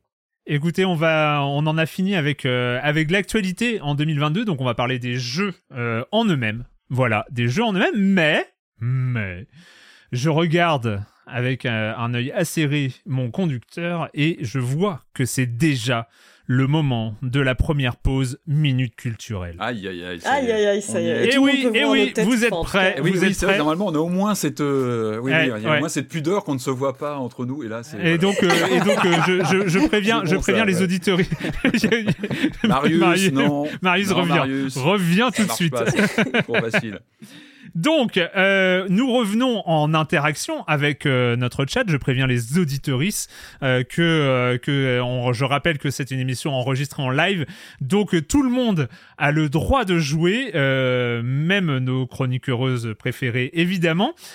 Tout le monde, sauf une personne que j'ai vu passer dans le chat, sauf une personne que j'ai vu passer Ah. dans le chat, qui connaît les réponses? Parce que les questions ça vient de lui en fait, ça vient de lui. Donc euh, Ginred, je sais pas si, tu es présent, mais je pense qu'on va t'écouter. Donc euh, ça va, ça va, ça va être euh, évidemment le jeu. Donc c'est issu euh, du dev test thématique de TC d'il y a quelques semaines. Je crois que c'était pour le bilan de la saison 15 hein, qu'on on l'a fait la première fois. Donc il va falloir retrouver les musiques de jeux vidéo réinterprétées par Ginred pour la plupart. Je crois qu'il y en a une qui euh, de la sélection qui est interprétée par euh, Manu 2015.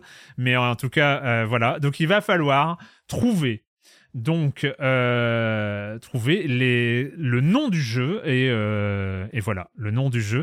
Euh, je vous nous préviens. précisé avant Oh qu'il avait- n'en avait pas trouvé un seul. Voilà, je voulais préciser Ouais, que pour ça, ma part, c'est du Il y a un zéro. buzzer, il y a un- il faut qu'on anime un truc visuel, non Puisqu'on est filmé, il faut peut-être un, un- non? Bah déjà les morceaux ont une durée limitée, hein, mais euh, mais mais voilà et puis on, on, on verra. qu'on va trouver la réponse, Patrick. Oui, je pense qu'il n'y a pas d'inquiétude au niveau À du mon avis, de- à mon avis, je, je pas. Alors cette, minute Le, le culturelle chat sera ira plus vite que nous. Hein, je pense. Euh, le Ah chat oui, ira plus ouais, vite je et le euh, évidemment euh, cette minute culturelle est séparée en trois parties. Donc là, euh, nous allons commencer avec euh, quatre morceaux.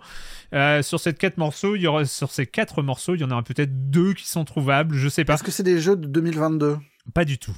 Ah Bah, oui, C'est un peu déplacé. ça peut être des jeux un de top n'importe quelle 2022, époque. pardon. Oh. Voilà, voilà, voilà, voilà.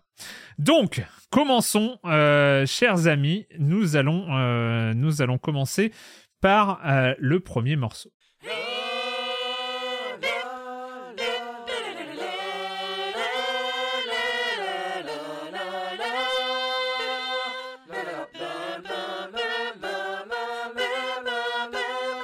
Le silence. Alors, Silence, on, on écoute. écoute. On respecte, on respecte le travail. Bien sûr, bien sûr. Bah, Pokémon, Pokémon. argent. Pokémon or et argent. Pokémon or et argent. Sérieux? Presque.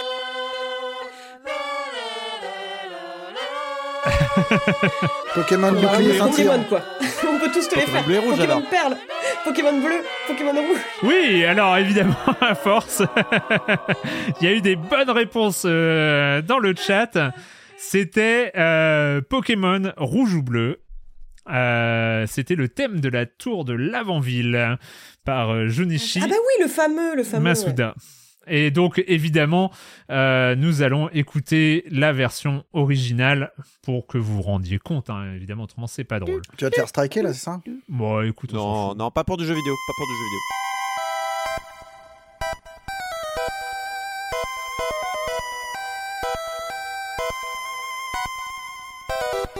Voilà, ça c'était l'original. Franchement, c'est franchement c'est pareil, dit Ginred. Moi, pour moi, j'arrive pas. euh, Heureusement que c'est noté, hein, les deux, parce qu'autrement, j'arrive pas à les, à les distinguer. Donc, euh, Faites comme il y a cette, euh, cette espèce de tonalité très euh, japonisante je... et qu'il y a plus de d'ambiance japonisante dans Or et Argent, c'est pour ça qu'Or et Argent est venu tout de suite. Mais oui, Ah. c'est bien l'avant-ville. C'est bien Tu la n'as pas justifié, Corentin. Tu n'as pas justifié. Oh ouais, ouais, ouais. alors. Par contre, c'est horrible. J'ai qu'une envie, c'est de regarder le chat. Mais faut pas. Faut que... Mais c'est caché. Attention, deuxième morceau.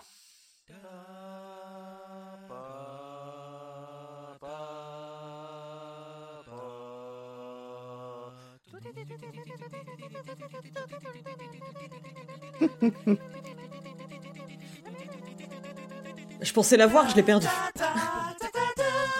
connaît ça. Alors c'est un Castlevania, mais lequel Round of Blood, Symphony of the Night, Portrait of Ruin.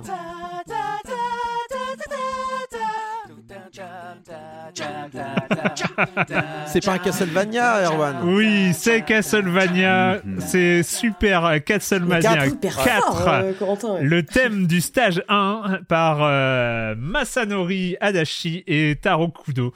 Euh, on va évidemment écouter l'original de ce pas.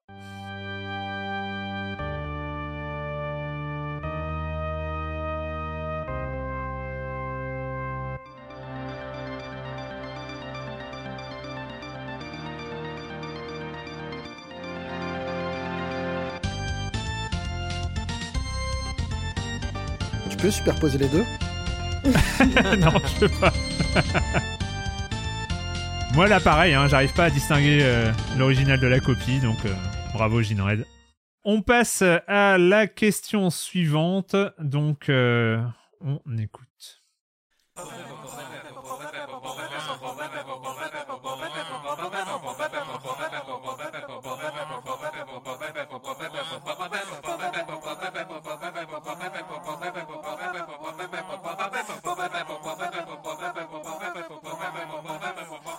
Super Metroid.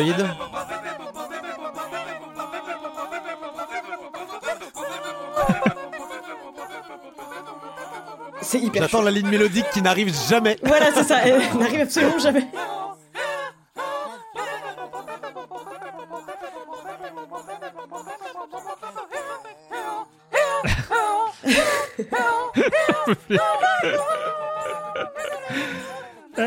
Ah, j'aime bien, hein, j'aime bien, mais je.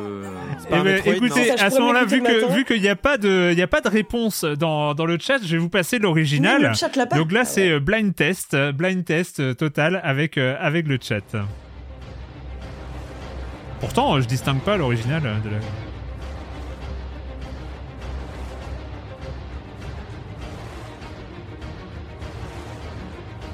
FF7 Remake? Ouais, pas très bien. Metal Gear Solid. Ben non, je reconnais Gears of War Bloodborne. C'est Bloodborne qui est passé là, c'est ça?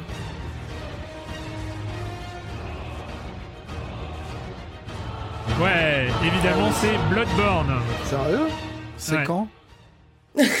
C'est Bloodborne The Hunter, euh, composé par Regan Amon, euh, Tsukasa Sato, Saito et Yuka Kitamura. Voilà, donc. Euh... Et B. et enfin, donc la dernière, euh, la dernière épreuve de cette euh, première, de cette, de cette première minute culturelle. Donc c'est par Manu 2015. On sent le style un peu différent. C'est moi au collège.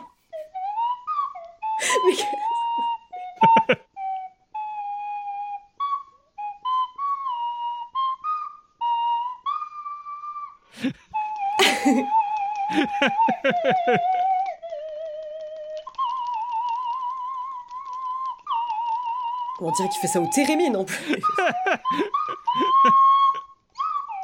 ok, je l'ai. Euh. Ah, il l'a. Zelda, non? C'est pas un Zelda ou. Ta, oui, oui, c'est un Mario. C'est Mario, New Super Mario Bros. Bah New Super Mario Bros. New Super Mario Bros. C'est oui, l'étoile, ouais, c'est l'étoile. La version Shitty Flute. Ah ouais. c'est euh, New Super Mario Bros. Oui, le thème du manoir Boo euh, par euh, Shio Fuji, Ryo Nagamatsu et Kenta Nagata. Voilà l'interprétation de Manu 2015 de. Mais Corentin, tu nous roules dessus. Hein. Eh. euh, ah oui, j'ai oublié. J'ai une appétence pour les trucs chantés à la bouche. non, mais quand c'est chanté à la bouche, moi, ça me fait penser à des Loco Roco, à des euh, ah oui, c'est vrai, vrai, à des euh, à des jeux comme ça qui sont qui ont des musiques à la bouche. Donc il y a que eux qui qui viennent à vrai, des, des Rayman. on se dit c'est ça, c'est un Rayman quoi, forcément. Donc on, je vous passe quand même pour ceux qui ne connaissent pas l'original. Musique angoissante quoi.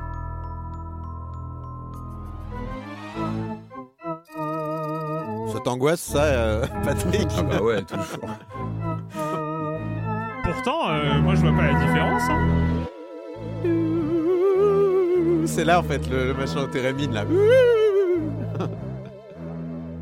On retrouvera euh, la minute culturelle de Ginred un peu plus tard dans l'émission.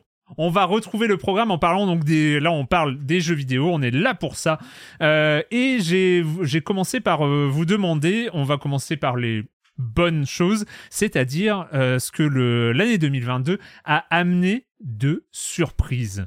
C'est-à-dire de, euh, de ces jeux, peut-être qu'on attend, peut-être qu'on attend un peu, mais qu'on n'attendait pas à ce niveau, ou peut-être qu'on n'attend pas du tout, et que on, on, apprécie, euh, on apprécie euh, comme il faut. Et donc, eh bah, écoute, avec, avec toi, Corentin, je t'ai demandé de, de, choisir, de choisir tes surprises 2022. Et euh, de quoi, euh, de quel jeu est-ce que tu vas nous parler? Alors, je vais, je vais en mettre deux, mais promis, c'est à peu près les mêmes euh, raisons. Donc, ça sera comme un gros jeu. Tu peux le voir comme un gros jeu, même si les jeux n'ont pas grand-chose à voir ensemble. Mais les surprises de cette année pour moi, ça a été deux jeux, donc Signalis et Tunic. C'est vraiment deux jeux qui, pour des dans des univers très différents, mais pour les, un peu les mêmes raisons, m'ont vraiment surpris. C'est quand même deux jeux qui traîne dans nos prévisions depuis un sacré bout de temps, euh, que ça soit euh, Tunic ou Signalis. Signalis, c'est un truc qui traînait dans les, euh, dans les différentes présentations qu'on pouvait avoir en, en, France ou en Europe parce que bah, c'est des Allemands qui le, qui le fait. En fait, il y a eu pas mal de. Ça a pas mal transpiré entre les deux pays, entre les contacts et tout ça. Y a, tu regardes les crédits du jeu, il y a pas mal de Français que tu reconnais dans Signalis. Et Tunic, ça fait un sacré moment que je le vois dans les présentations Xbox, machin. Et, et c'est deux jeux pour, pour pour lesquels, à force de les voir passer, j'en ai, j'ai, arrêté d'être excité pour ces jeux-là. J'ai arrêté hmm. d'être, euh, d'être intéressé un petit peu. j'ai un peu perdu de mon enthousiasme qui s'est un peu, qui est un peu fané. Écoute, ce que je te euh, propose, c'est qu'on va juste écouter un extrait de, de Tunic.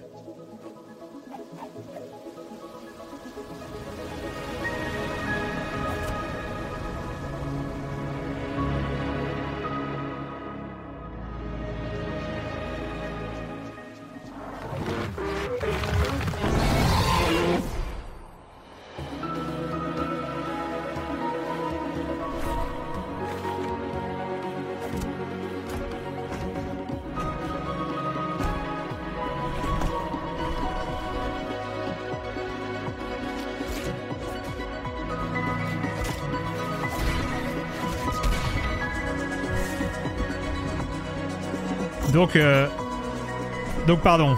Je te laisse continuer, Corentin. Pas je revois le jeu, ça m'inspire.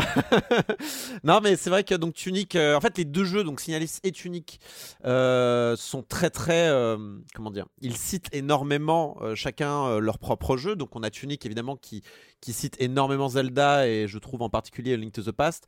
de son côté, Signalis est un hommage très clair au Resident Evil classique. Euh, doublé évidemment de Silent Hill, mais Silent Hill étant euh, lui-même un peu dans la même, euh, on va dire, affiliation, c'est normal. Et, donc, il, les cite très très fort, et c'est ce qui me faisait aussi un peu peur hein, en, abordant ces, jeux-là. Hmm. Et puis au final, tu joues au jeu, et puis tu, te rends compte qu'ils ils, ont avancé, que, que, ces jeux ont avancé masqués en fait. Ils, sont, ils cachaient une énorme part de mystère, chacun dans leur côté. Alors, du côté de Tunic, c'est d'un point de vue du gameplay, je vais c'est toujours compliqué de parler de Tunic parce qu'on n'a pas envie de, déflorer le mystère de Tunic, mais grosso modo, ce n'est pas que un Zelda-like euh, simple, mignon et tout ça. Il y a beaucoup plus que ça derrière. Je ne vais pas trop vous en parler pour, euh, pour vous laisser la surprise si jamais vous n'avez pas encore eu le temps de, jouer à, Tunic. Euh, et de, l'autre côté, Signalis, c'est plutôt sur son univers, sur ce qu'il euh, ce qui se dévoile pour. Euh, alors, je sais que c'est pas tout le monde. J'ai pu lire les réactions sur le, Discord de Silence en Jeu. Je sais que c'est pas la cam de tout le monde, mais c'est vrai que c'est le genre de jeu qui m'a fait un peu fouiller les wikis, qui m'a fait fouiller les discussions Reddit sur l'univers, qu'est-ce que les dialogues voulaient dire, qu'est-ce qui se passe réellement dans le jeu, parce que la fin est un petit peu compliquée, un petit peu ésotérique, un peu ouverte.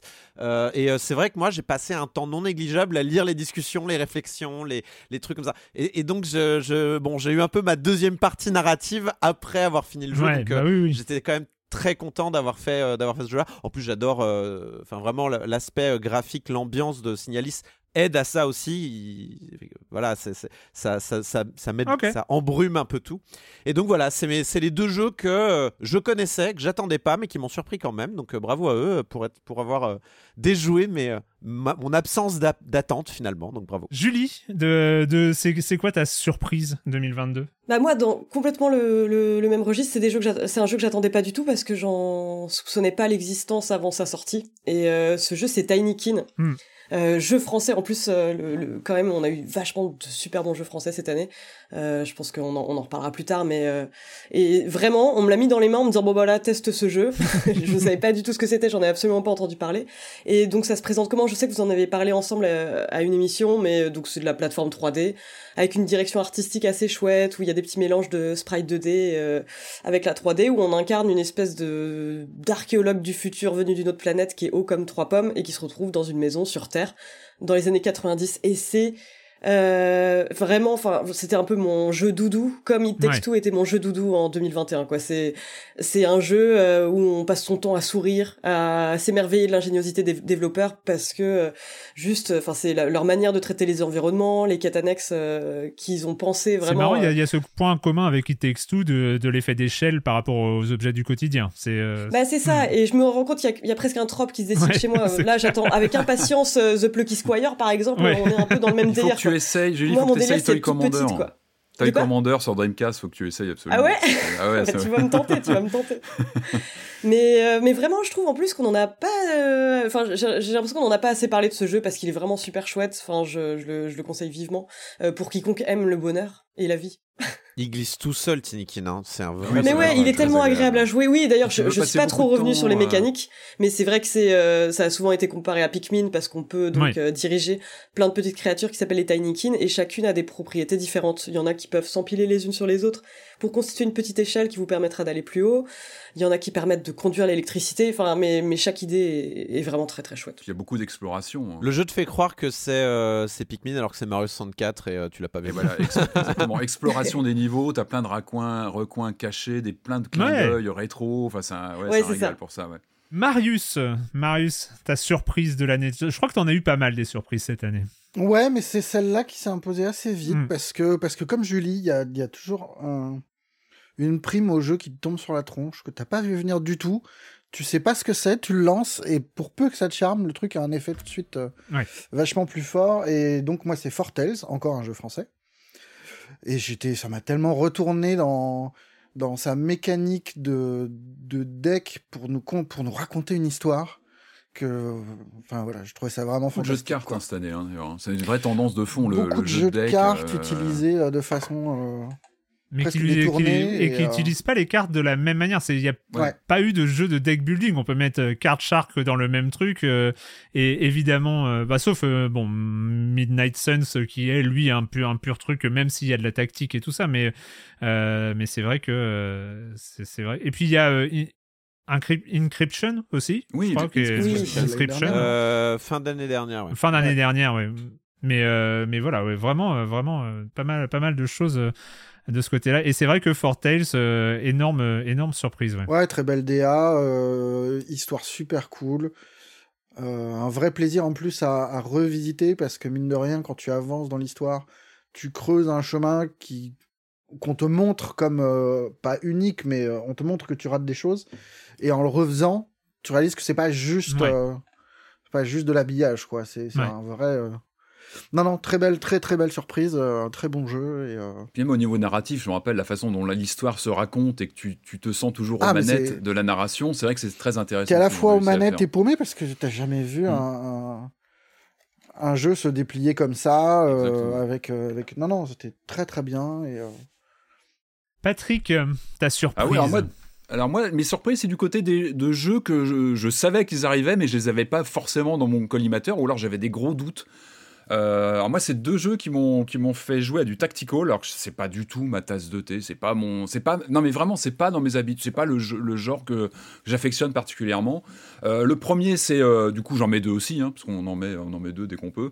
les lapins crétins. le deuxième, lapin crétin, je, je, craignais le pire parce que le premier avait été une bonne surprise il y a déjà 4-5 ans sur les débuts de la Switch, et je craignais vraiment sur ce jeu-là une capacité à rebondir et à recréer un effet aussi sympa qu'à l'époque. Et les lapins, ça rebondit les lapins, tu sais. Ça rebondit bien, surtout quand ils sont crétins. Hein, ça a des grandes pattes. Et, euh, et en fait, non, non, je trouve qu'ils ont, voilà, le jeu c'est, a su évoluer et c'est un vrai plaisir de jeu à prendre en main. C'est un jeu très accueillant. Euh, qui se, voilà, encore une fois, qui est très, euh, très accessible et très bienveillant dans sa prise en main, mais qui en revanche peut très vite, euh, je trouve que très vite, il, il oppose une résistance, c'est-à-dire qu'il y a un niveau de difficulté qui est là, il te prend pas mm. de tout en bas, et euh, c'est une vraie bonne surprise avec ce côté, ce gameplay plus dynamique qui rend ce genre qui peut être austère, bah, finalement très attractif, très sympa à jouer, très rapide. Je trouve que les parties sont très dynamiques. Donc pour moi, c'est une vraie réussite cette suite. Et l'autre, c'était et le deuxième, bah, du coup, dans la, je le mets dans la même catégorie euh, tactical aussi, c'est le, le, le, Marvel, du coup, Midnight Suns. Je l'avais pas dans mon radar parce que je suis école DC, on n'est pas beaucoup, mais je suis plutôt école DC Comics. Et c'est vrai que Marvel, bon, j'ai moins les codes, je connais évidemment les grands personnages, mais c'est moins dans, mon ADN, donc j'ai regardé ça un petit peu arriver de loin. Mais, mais, mais, ça, ça attisait ma curiosité parce que le studio qui est au développement, on leur fait, on leur fait confiance. Et, pareil, euh, je. En fait, qui transcende son univers. En fait, je trouve que ce sont les mécaniques. On t'a un peu forcé hein, pour celui-là. Hein. C'est pas vraiment parce qu'on en parlait dans Silence en jeu, j'ai l'impression. et en fait, et en fait, il est super prenant. Enfin, je me suis vraiment surpris à le relancer régulièrement parce que il y a un plaisir de jeu qui est là, euh, qu'on soit fan ou pas du genre, de l'univers. C'est pas ça qui compte, c'est le gameplay. On sent qu'il y a, l'expertise du studio qui est là. J'ai plus leur nom en tête. Je, je, je Exact, merci Firaxis qui sont, bah, qui sont des tueurs dans, le sujet et on sent qu'ils maîtrisent totalement les rouages, euh, les cartes de jeu qui sont là, qui apportent une dynamique folle. Et comme on en avait euh, parlé du coup euh, la semaine de, de, la chronique, il y a toujours cette, allez, un autre tour de plus. Allez, je vais voir mon prochain jeu et tu le hein. lâches pas. Et je vous avais prévenu, je suis tombé Les combats sont super. Et, c'est vrai que ce le côté... One More Turn, c'est civilisation la phrase. Bah, voilà, ça s'invente pas quoi. Et puis moi j'aime bien ce côté un peu Sims un peu de télé-réalité entre deux parties. Je trouve qu'il y a un lion un peu. C'est un peu bariolé, ça part dans tous les sens, mais ça fonctionne en fait. Alors tu accordes plus ou moins d'importance évidemment aux sections, aux sections de jeu, mais ça fonctionne. Et puis bah vraiment, manette en jeu, c'est un vrai plaisir de se balader avec ta caméra sur le, sur le terrain lors des, lors des batailles. Et c'est un vrai bonheur, même en termes de voyez d'artifice, de mise en scène. Il y a un plaisir de, de gratification avec des effets spéciaux, etc on va peut-être, éventuellement, on va peut-être en reparler un peu plus tard dans l'émission. Peut-être, donc on va pas s'apesantir dessus. Euh, c'est une surprise. Jérémy, euh, Jérémy, quelle est ta surprise de l'année? J'ai l'impression que t'as pas eu le choix avec celui-là. Euh, ouais, j'ai pas trop eu le choix parce qu'une surprise c'est quand on s'y attend pas. Et moi, je m'attendais pas à tomber à ce point, à sombrer à ce point dans Diablo Immortal. Donc voilà, je sais que le jeu est pas très populaire ici. Je suis désolé. Voilà. Bon, ah ben non, mais après, c'est ma surprise. Ouais c'est un c'est un triple A débordant de de, de contenu euh, c'est sur mobile. Donc voilà moi je suis beaucoup euh, en déplacement je voyage beaucoup c'est parfait pour moi. Et en fait ce qui m'intéresse vraiment c'est la commu. C'est le méta. Et moi j'adore la communauté de Diablo. Donc je sais pas euh, qui d'entre vous a joué aussi à Diablo au Diablo précédent etc mais j'aime bien cette communauté là elle est elle me ressemble. Donc moi je suis Parangon 400 chef d'un clan de 100 joueurs qui s'appelle Rocambolesque. On est top depuis Day One. On est on est il y a une fusion de, de des quatre gros serveurs français. euh, Day One et on est resté top 6, donc on est très compétitif. Et pourtant, euh, ce que je dis, hein, c'est on a parlé du, du, problème de fond, les loot, mm. les loot box, les loot box cachés, la monétisation euh, sur sournoise. Et eh ben moi, je, je, je milite de l'intérieur. On est un clan free to play. D'accord. On peut dire que nos nos nos nos nos, nos euh, joueurs, nos 100 joueurs, ils sont. Euh, on peut dire que c'est Diablo euh, le, qui nous a coûté le moins cher de tous, parce que moi j'ai dû mettre 20 euros pour créer le clan et c'est il fallait des platines pour le faire day one. Ouais. Euh, mais euh, mais euh, je pense que la présente majorité des joueurs ils payent pas du tout. Et donc bon, je sais bien qu'il y a quelqu'un qui paye pour nous derrière, hein, voilà. Mais mmh. voilà. Les joueurs élevés en plein air, label rouge. vous avez un petit patch quand vous payez pas ou pas? Vous, vous avez un moyen de distinguer ceux qui payent de ceux qui payent pas? Ben oui, parce qu'en fait il y a la résonance, c'est c'est un c'est ce que tu vas augmenter en payant, c'est-à-dire que tu vas tu vas avoir des drops, des gemmes qui va augmenter ta résonance, qui est un multiplicateur d'à peu près de toutes tes compétences. Et donc euh, ceux qui ont un peu plus, euh, on va dire de 800, 900 de résonance, tu sais que c'est pas parce qu'ils ont eu de la chance sur les drops, parce que voilà. c'est l'équivalent de Twitter Blue quoi quelque part. Voilà. Et des fois t'as des joueurs, exactement, c'est le Twitter Blue. T'as des joueurs qui se baladent avec 5000 de résonance et tu te fais le calcul et tu te dis non mais ça c'est des c'est des dizaines voire des plus centaines de milliers d'euros, je sais pas, c'est ah pas possible. Mais euh, mais voilà, un, un, jeu euh, si riche, vaste, sur mobile, moi je m'y attendais pas du tout. Hmm. je croyais même pas ça possible. Et voilà, c'est pour ça que. C'est pas grave, il y a une série de. Il y a une série de patchs anti-addiction à Diablo Immortals qui. Alors, déjà, il y en a un qui est sorti avec Diablo 2 Immortals. Euh... Non, c'est pas Immortals, Diablo 2 Resurrected. Et il y a le 4 qui arrive là, on va, on va peut-être. ouais, le 4, le 4 va forcément faire du mal à la commune parce qu'il y en a plein qui vont passer au 4 et qui vont quitter. Mais moi, comme le 4 n'est pas sur mobile, euh, je ah sais même pas si ça va me permettre d'arrêter. Enfin, en tout cas, voilà. Je comprends le problème. ouais, ouais, ouais. Et maintenant, un autre jeu mobile comme ça, je sais pas quand est-ce que ça me. Voilà. Donc. Et euh, eh ben moi, euh, moi pour ma part, je vais vous parler d'un jeu surprise dont j'avais dit potentiellement. Bah, on n'avait pas vraiment dit du mal, mais on l'avait un peu critiqué à l'époque où on en a parlé dans Silence en jeu. Je connais pas, c'est quoi?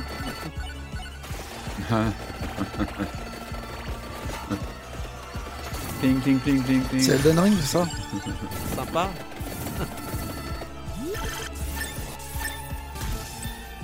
Patrick va pouvoir enfin y jouer avec son nouveau PC. Ah bah oui.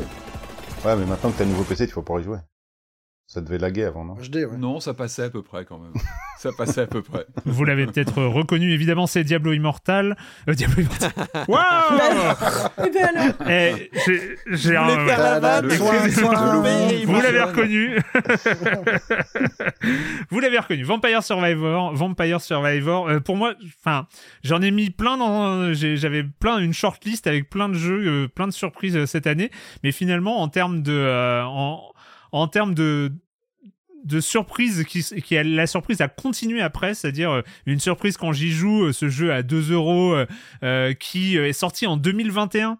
mais qui est resté pendant 4 mois totalement confidentiel, mais vraiment complètement en dessous des radars, et, et qui a explosé donc à la, à la fin du premier semestre 2022, qui, et, qui est devenu, qui a commencé à grossir avec avec euh, son euh, qui est l'œuvre euh, qui est l'œuvre donc d'un seul d'un seul développeur. comment comment s'appelle-t-il Lucas Lucas Galante qui a donc a quitté son taf pour se mettre à temps plein sur sur Diablo non sur Vampire Survivor qui finit par faire une version 1.0 qui sort le qui est sorti fin octobre euh, et, qui a déjà sorti son premier DLC, euh, DLC payant, mais au même prix que le jeu original, c'est-à-dire moins de 3 euros.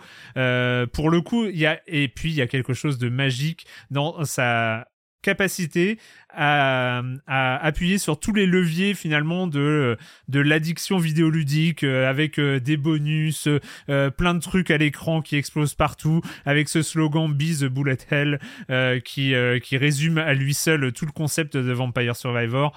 Et voilà les critiques qu'on a fait, Corentin, à l'époque où on en a parlé, euh, tu te rappelles, hein, euh, où on avait un peu critiqué ce côté un peu artificiel de, de jouer sur tous les, euh, tous les plans un peu de, de, de l'addiction des joueurs. Il y a, y a, finalement quelque chose qui, qui compense, je trouve, c'est le côté hyper sympa du projet lui-même, en fait. C'est le projet qui vient de nulle part, qui est fait, qui est porté par quelqu'un. Il vient pas tout à fait de nulle part tout de même. Ouais. parce que euh, Vampire Survivor, c'est quand même un clone d'un autre jeu qui s'appelle Magic euh, Survival, si je ne m'abuse. Et euh, celui-là, on est dans une situation Threes 2024. Hmm. Et il y, a eu un perdant dans cette histoire. Il y a eu un jeu qui est sorti le premier, mais qui a pas marché. Le suivant arrive, clone marche mieux. Et, et bon, il y a une jolie histoire. Je, je, retire pas du tout le, mérite de Vampire Survivor, qui en plus qui a une vraie générosité. Là, il sort un hmm. DLC qui va pas tarder à arriver, tout ça. Petite pensée juste pour ce pauvre développeur de, euh, de, Magic euh, Survival qui a eu un concept en norme et qui a pas pris. Euh, et mais Vampire Survivor aurait pu suivre la même route. Aurait été, été parti pour suivre, pour rester complètement en dessous des radars. Il est, il, a comme ça, il a émergé. Et puis aussi, il y a cette façon d'accompagner le succès, je trouve, dans, en proposant énormément de, de, choses nouvelles semaine après semaine. Voilà. Bref, pour moi, c'était vraiment la grosse surprise de, de 2022. En, en fait, c'est très étonnant parce que j'ai l'impression qu'il a mis ses priorités là où il fallait parce que le jeu hmm. a quand même une tête dégueulasse de jeu euh, RPG Maker euh, fait avec des assets piqués à droite et à gauche alors que c'est pas du tout le cas mais ça a juste la tête que ça. Et, et en fait, il a juste mis les effets visuels là où il fallait, c'est-à-dire quand tu ouvres un coffre, euh, quand tu quand, quand, as des boulettes partout, ce genre de choses. Et vraiment, c'est de l'intelligence de, de, de, de ouais, de gestion de projet assez incroyable aussi. Euh, c'était les surprises de l'année 2022 et on va euh, passer, on s'approche petit à petit, on s'approche de ce moment où euh, on va parler, on va faire des tops, on va mettre des classements, on va dire des numéros 5, numéro 3, numéro 2. Oh non, mais pourquoi t'as mis celui-là en numéro 1 Des heures de réflexion. Des heures. ah, j'ai trop hâte de, voir les. Avec des, des, semaines, des semaines. Ah, bah bien sûr, avec des tableaux comparatifs. Oh là là, c'est dormi pendant 3 jours. Mais oui, mais oui, bah. top 5. Hein. Voilà. Mais on, mais on, c'est pas le moment. C'est pas maintenant. C'est pas maintenant. Euh, maintenant, j'ai envie de. j'ai envie de. j'ai envie de vous entendre. Non. Euh, sur l'année 2022, d'une manière générale, on a fait l'actualité, donc l'industrie, mais cette année 2022 au niveau des jeux vidéo. Euh, moi, par exemple, quand j'ai fait l'exercice du top, j'ai revu mes tops 2021 et je me suis dit, waouh, c'est vrai qu'il y a un peu plus de choix en 2022, par exemple. Enfin voilà, il y a, euh, on a l'impression comme ça d'une année peut-être un peu plus euh, euh, compacte, un peu plus remplie de sorties, de jeux inattendus. Là, on a, on a, on avait à choisir une surprise chacun et il y aurait, il y avait plusieurs prétendants à, cette place-là.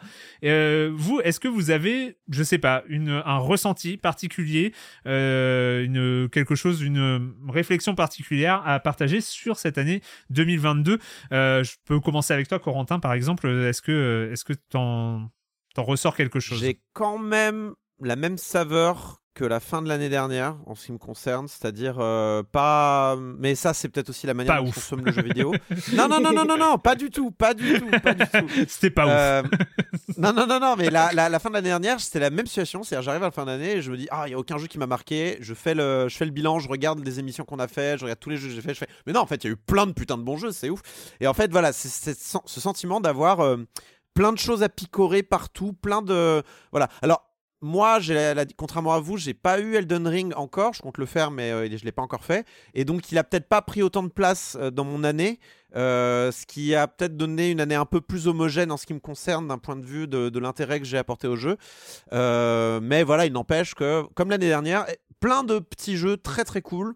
et puis, bon, ce problème que j'ai déjà évoqué de jeux pas finis, là, je sais pas si c'est passé avec Sonic, Bayonetta et Pokémon, mais cette fin d'année m'a vraiment déçu d'un point de vue du, des éléments qui apparaissent devant ton nez quand tu te déplaces dans des environnements 3D, c'est casse-pied.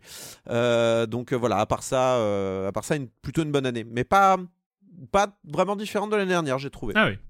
Julie, toi, qu'est-ce que tu en retires de cette année 2022 bah moi justement quand j'étais en train de faire mon, mon top, j'ai galéré parce qu'il y a énormément de jeux que j'ai beaucoup aimé. alors que j'ai peut-être moins eu ce sentiment-là l'année dernière.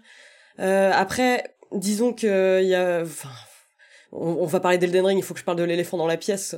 Mais euh, forcément, c'était une année Elden Ring, et mais du coup, ça fait aussi que j'ai pas, il y a pas beaucoup de blockbusters de AAA qu'on trouvait grâce à mes yeux euh, cette année. En fait, je me rends compte que tous mes gros coups de cœur, l'essentiel de des jeux que j'ai aimés, c'est euh, au mieux des, enfin, soit des AA, soit des des petits jeux indépendants. Et, et voilà. Et souvent, en plus, enfin, des, des jeux que j'attendais. J'ai été beaucoup moins surpris cette année. Enfin, je parlais de Tiny King tout à l'heure, mais des surprises comme Vampire Survivors, on en avait eu beaucoup plus, je trouve, l'année précédente. Enfin, il y avait eu quand même. Euh, on avait eu l'enchaînement, euh, enfin, pas sur la même année, mais on avait quand même eu Among Us, Phasmophobia, euh, Fall Guys, enfin, plein de petits jeux surprises comme ça. Et je trouve que c'était un peu moins, moins riche de ce point de vue-là, mais sinon, je trouve que c'était une excellente année pour les, pour les indés. Vraiment, j'ai, j'ai, il y a trop de jeux que j'ai adoré, j'ai trop hâte d'en parler. Euh, Patrick. Et, ah oui, euh, ah, pardon, dernier truc. Mais dernier truc, et ça m'embête de le dire parce que j'ai vraiment l'impression d'être euh, Valérie Pécresse quand je dis ça, mais, mais quelle année pour le jeu vidéo français? Ouais, non, mais ah sans déconner, ça, je trouve que c'est un truc vraiment dingue. moi, j'en ai vraiment rien à foutre du Cocorico et compagnie. Non, non, mais il y a un moment où, où il y a une accumulation. On a Flat Eye, Fortel, Stray, euh, Tinikin, euh, Gerda parce que c'est édité par Dontnod, Sifu, les Tortues Ninja, Steel Rising. Alors tout n'est pas parfait. Enfin moi je, je, les aime pas tous, mais c'est quand même. Enfin dans le lot il y a des très très très bons jeux je trouve. Ouais. Et t'as quand même un effet d'accumulation qui est impressionnant quoi. Ouais carrément. Euh, Patrick. Toi? On n'a pas abordé l'affaire Stadia, mais bon, on aurait dû le ah, faire en intro. Mais bon, voilà, on va pas rejeter des pierres sur Stadia, ça c'est fait. quand même trop tôt. Quand on, parle de l'année, ça fait euh, partie. Euh, hein.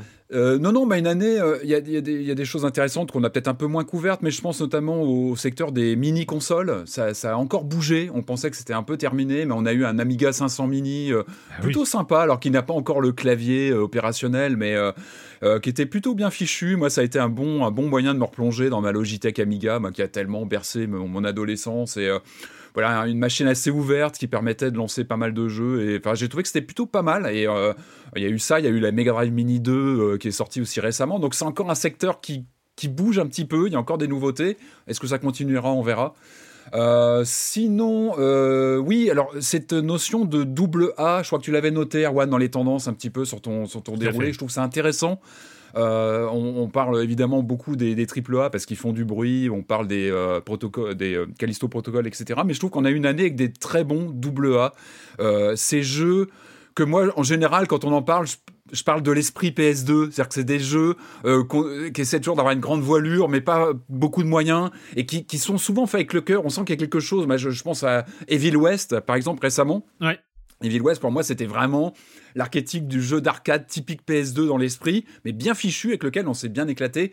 Euh, pour moi, Sifu aussi, c'est un jeu double A dans, mon, dans l'esprit, avec euh, un parti pris de gameplay euh, qu'on aime ou qu'on n'aime pas, mais qui, qui, a une vraie proposition avec cette discipline, un peu cette austérité des combats, mais qui, bah, qui on en avait parlé, hein, qui, a, vraiment une proposition singulière et presque un ressenti tactile dans la manette. C'est vraiment, vraiment quelque chose de, très singulier. Je, mets, je mettrais juste un. je, dirais juste qu'en fait, j'ai l'impression que ça, c'était déjà le cas l'année dernière pour le coup. Par contre, ça continue. je suis d'accord. Il y en a un beau. Mais je trouve que Stray, moi Stray, je le mets bah aussi en double A.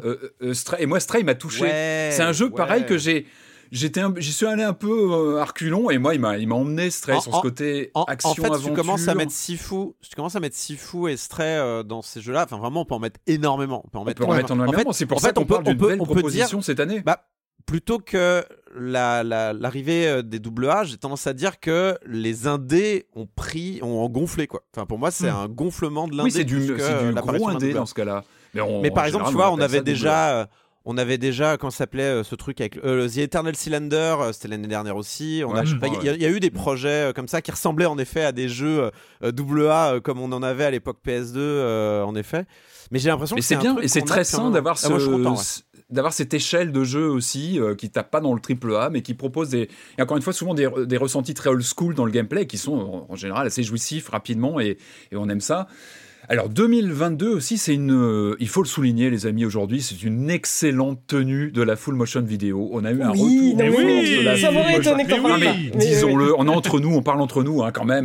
Immortality, euh, Centennial Case, euh, Not for Broadcast. On a quand même eu une, une tenue de la FMV et des indés aussi qui sont là voilà, la full motion vidéo, elle est là, elle reste. comment il s'appelait. Euh. Et, et, on a des propositions avec des gameplays différents, euh, des, des, nouvelles générations de développeurs qui se qui s'accaparent de cette technologie un peu vieillotte pour, pour formuler de nouvelles propositions qui sont innovantes. Et ça, je salue parce que voilà, on avait un petit peu mis cette cette, cette technologie de la, de la, full motion vidéo, donc des acteurs filmés euh, réels.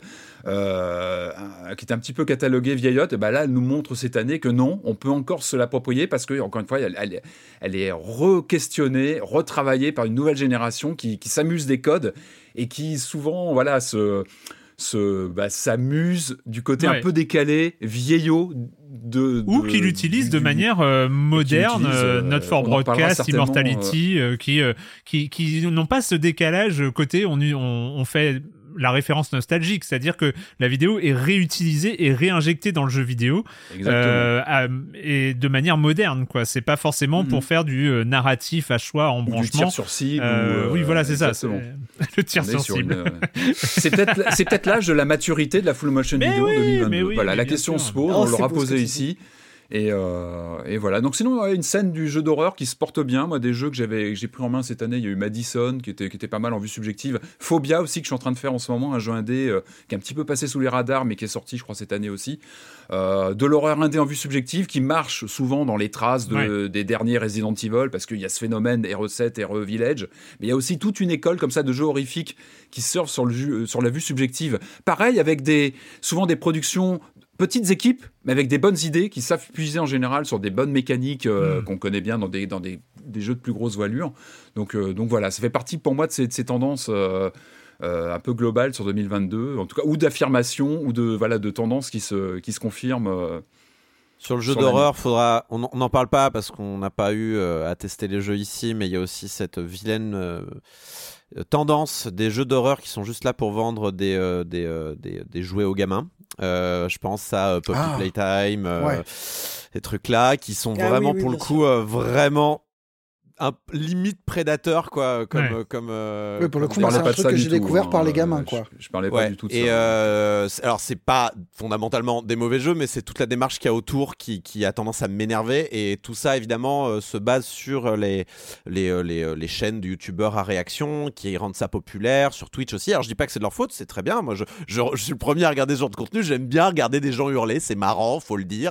Mais mais c'est vrai qu'on sent qu'il y a aussi un hijack il y a un détournement de, de, ces choses-là. Et les, quand tu vises les gamins euh, pour leur vendre des peluches euh, qui sont interdits par, euh, par l'autorité la, de la consommation en France parce que c'est toxique, il y a des produits chimiques toxiques dedans, ça commence à m'énerver. Voilà, c'était juste mon petit coup de gueule. Marius, au-delà des jeux français, toi, il y a autre chose que tu retiens de cette année?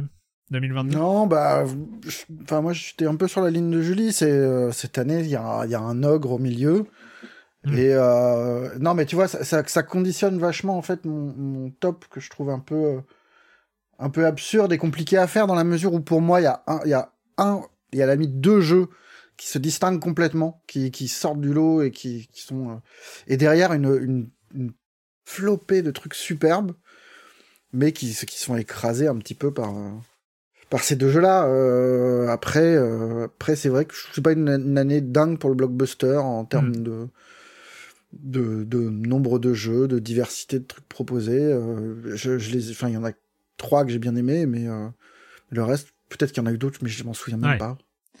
Euh, moi, moi c'est marrant. J'ai, alors, c'est pas une tendance forcément qui vient de 2022, mais je trouve qu'en 2022, ça, ça a vraiment, je trouve que ça a pris de l'ampleur. C'est le mélange de genres c'est les jeux qui prennent, euh, qui prennent des genres classiques du jeu vidéo et qui remixent ça et, euh, et c'est juste parce que je vois que cette fin d'année, notamment, on a parlé de Flat Eye qui est euh, complètement dans le mélange de genre euh, narratif, euh, jeu de gestion, Four Tales qui prend le jeu de deck building et qui le tord pour pour en faire un jeu narratif, Cult of the Lamb qui fait du city builder et et du roguelite, Dome Keeper, Dome, Keeper, exactement, ah, j'avais mis dans ma liste, Dome Keeper qui est un truc de de tir et et de d'excavation, euh, enfin de Metal Hellsinger bien sûr. Metal euh, Hellsinger euh, qui qui était pas un premier, c'était pas le premier à faire ça, mais qui le faisait vraiment très très bien. Donc jeu de rythme et, et FPS. Et je trouve que qu'il y a il y a comme ça un une vraie emphase sur euh, on, on, va créer, sachant que c'est ultra, à mon avis en tout cas, après, j'ai l'impression que c'est très casse-gueule, c'est-à-dire euh, prendre deux genres euh, plus ou moins éloignés pour, hein. pour en faire quelque chose de, de, de cohérent. c'est vraiment, c'est vraiment compliqué et je trouve que cette année, les exemples que j'ai cités le, le, montrent, c'est on a vraiment réussi et, et je trouve que là où ils réussissent quelque chose, c'est à chaque fois ils prennent deux genres vraiment identifiés mais ils en créent un, un produit unique en fait.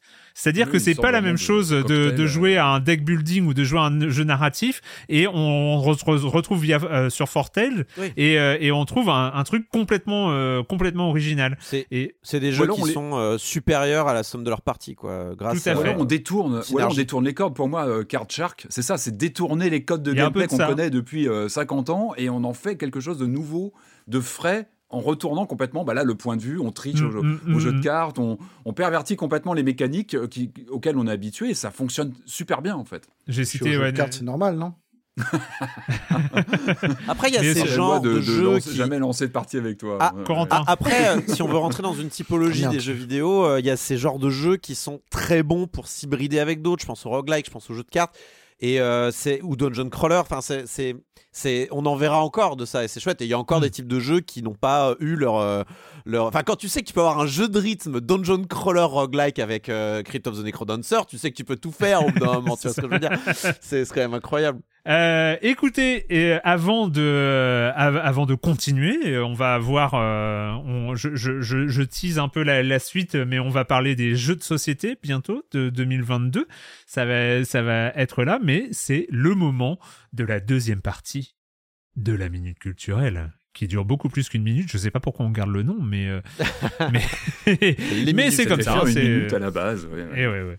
Concentrez-vous un petit peu. Et écoutez, je enlève le chat, sinon je vais être. il faut ah, trouver. Ah, le chat Et t'en as même pas besoin, Corentin, c'est ça le pire. Il faut trouver oh, le le nom du jeu. Juste parce je rappelle les jeux que j'aime bien, j'y peux rien. Je rappelle pour euh, celles, ou ceux qui euh, sont arrivés entre temps qu'il s'agit d'une minute culturelle produite par Red et qui a déjà euh, qui a déjà fait le bonheur des, des joueurs du dev test thématique de TC il y a quelques semaines. Parce qu'il y a encore des gens là? Mais oui, il y a encore des gens qui sont là, ouais. Oui, c'est vrai. Moi, je regarde pas. Quel vilain, quel vilain personnage qui doute de la popularité de Silence on joue là. Allez, on écoute.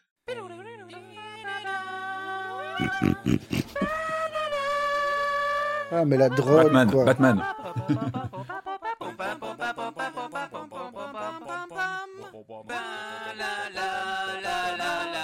C'est Mario? Oui, c'est Ghost and Goblin Ghost and Goblin Ghost and Goblin, c'est oui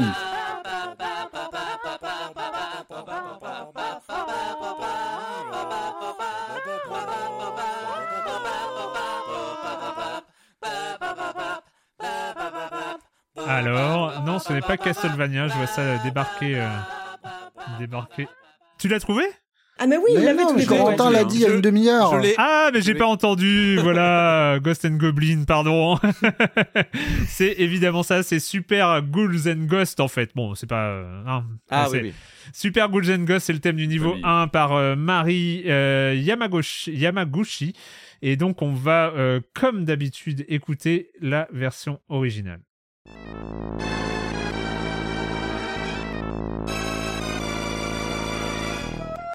Oh, elle est moins bien quand même. Hein. Moi, je vois pas la différence. Plus synthétique, moins organique.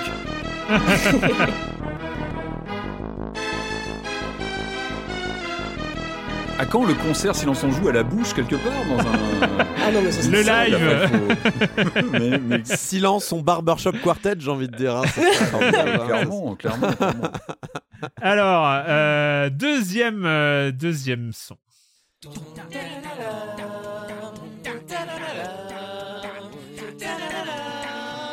Mission impossible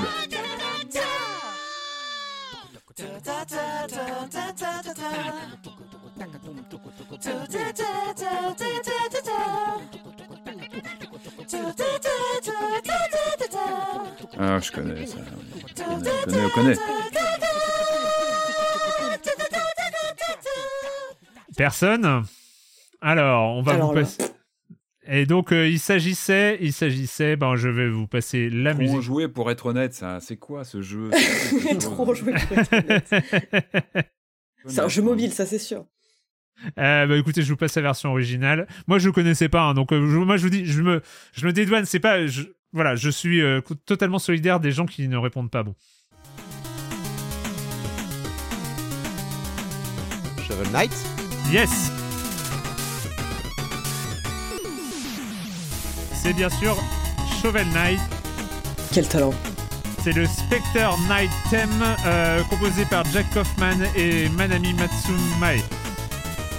Tu veux savoir mon secret euh, pour Shovel Knight en particulier C'est si c'est un jeunesse que je ne connais pas, c'est Shovel Knight. oh la bonne strat euh, Question suivante. Euh, alors je veux pas mettre la pression, mais normalement, là il y a des chances de bonne réponse. Bon, moi encore une fois, j'avais pas trouvé, mais il y a des chances de bonne réponse.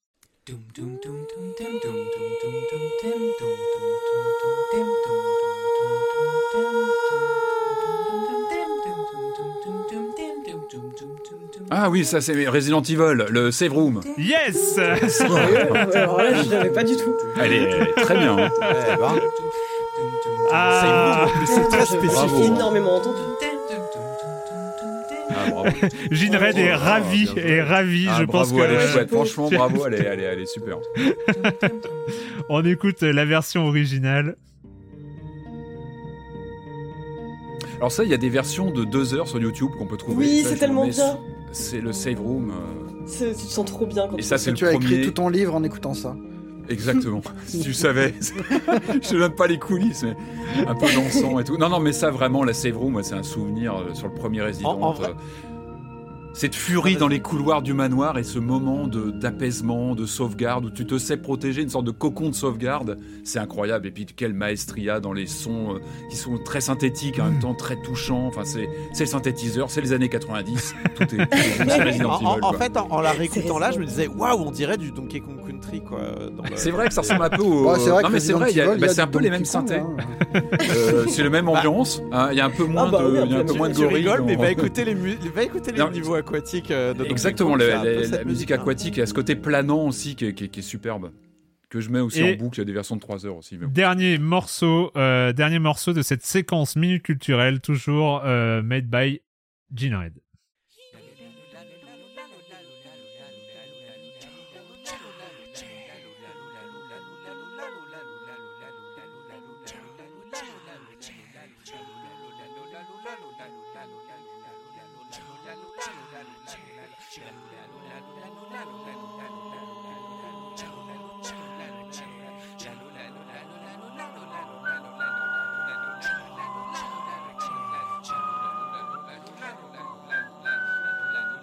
Ce n'est pas Okami.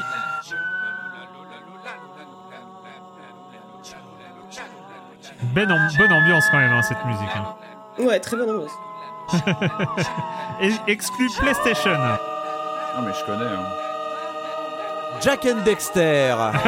c'est ce que tu réponds à chaque fois, c'est ça?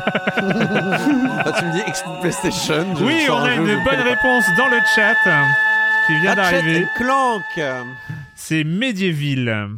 Ah, ah. oui, ah, oh, bah oui, oui c'est bien sûr. Les gens eh sont forts. Les gens sont forts, exactement, c'est ce que je me dis tous les jours. Euh, et on écoute la version originale.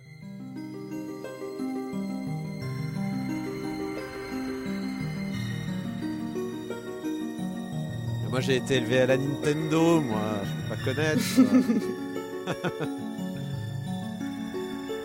C'était donc Medieval pour euh, conclure cette deuxième phase. Il y en aura une troisième, ne vous inquiétez pas.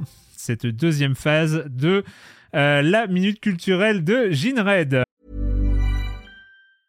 Hiring for your small business? If you're not looking for professionals on LinkedIn, you're looking in the wrong place. That's like looking for your car keys in a fish tank.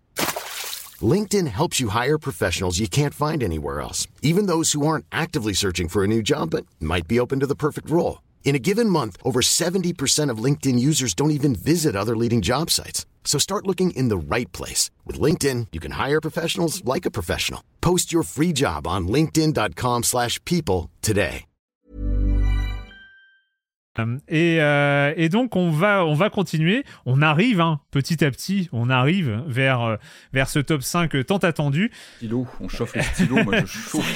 Mais, mais... ta machine à écrire, tu les as pas déjà, ouais, déjà pas écrit. Ah oui, c'est vrai qu'il fallait écrire les trucs. Non, mais je les ai écrits en temps réel, en flux tendu. Ah oui, moi c'est en flux tendu. Hein. On va faire, on va faire. Et avant on avait les enveloppes et tout. Ouais, vrai. Euh, Une année on avait, ah, on avait les bruits d'enveloppes. Non, je crois qu'on avait, on avait pris que les bruits en fait. Avec Clément, on est allé trop loin avec le coup des enveloppes qu'on déchirait.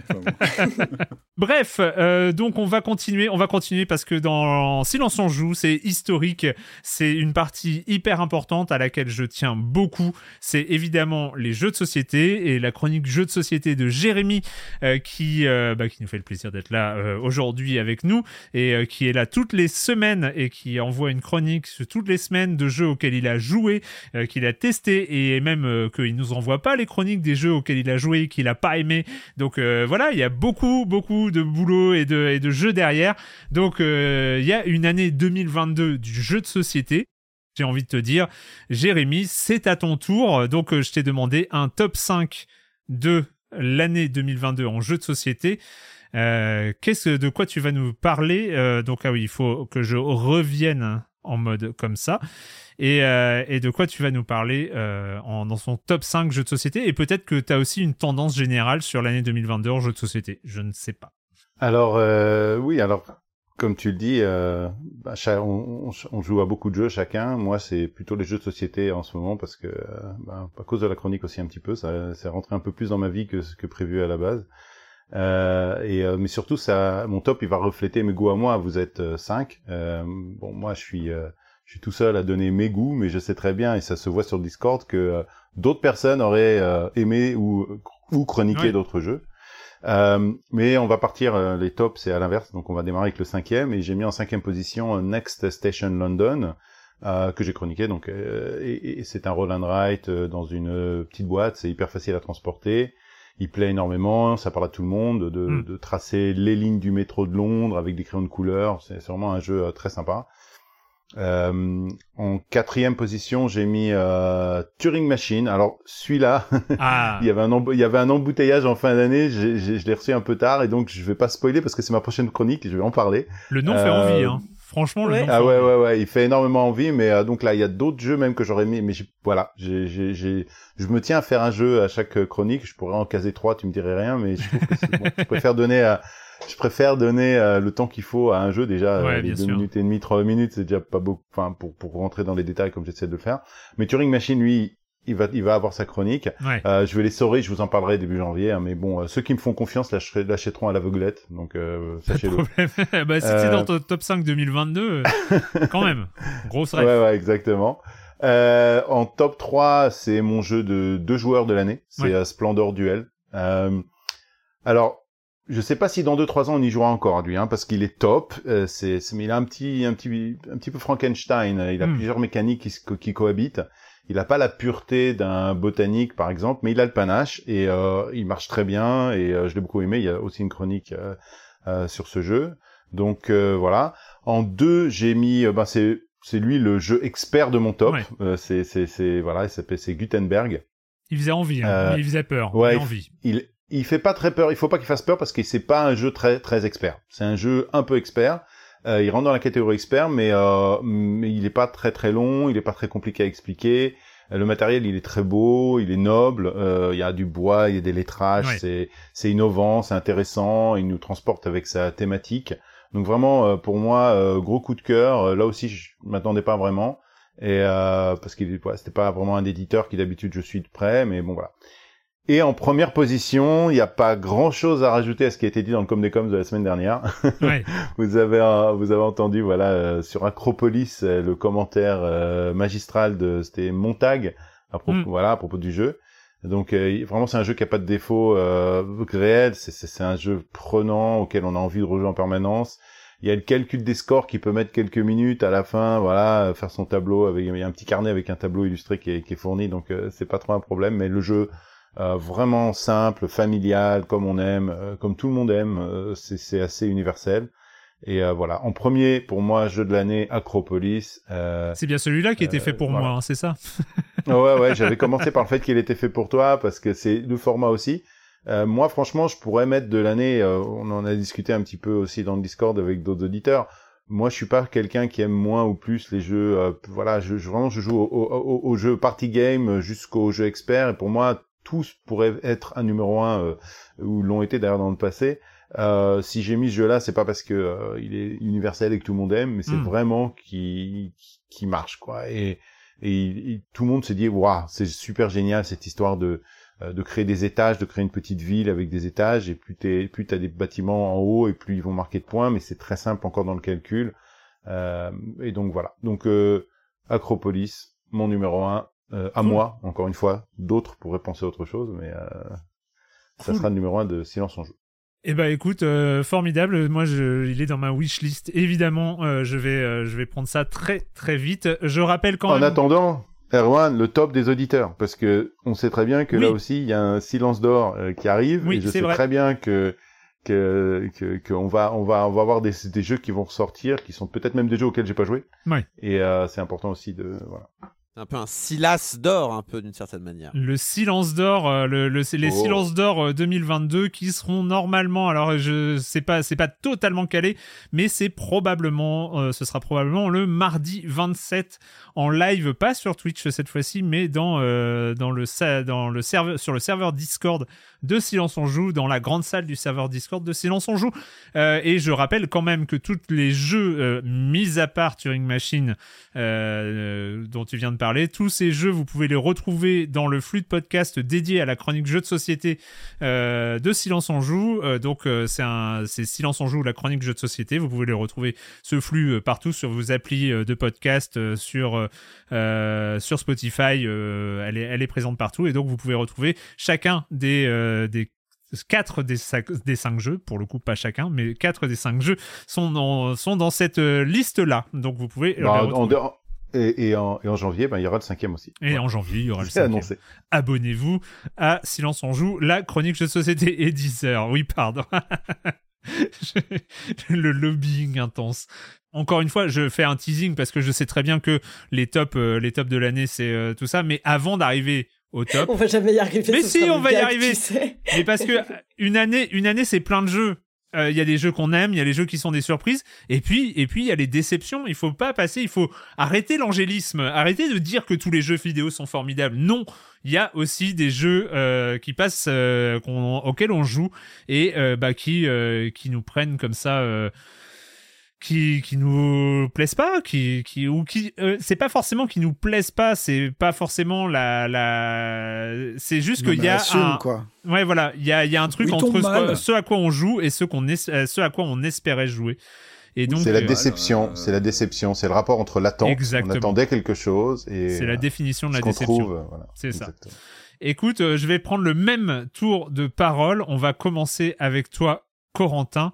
De quel jeu vas-tu nous parler? C'est une déception et en même temps c'est pas un mauvais jeu, mais il avait besoin d'une tape sur les doigts. Il a toujours besoin d'une tape sur les doigts. Pokémon, version écarlate et violet.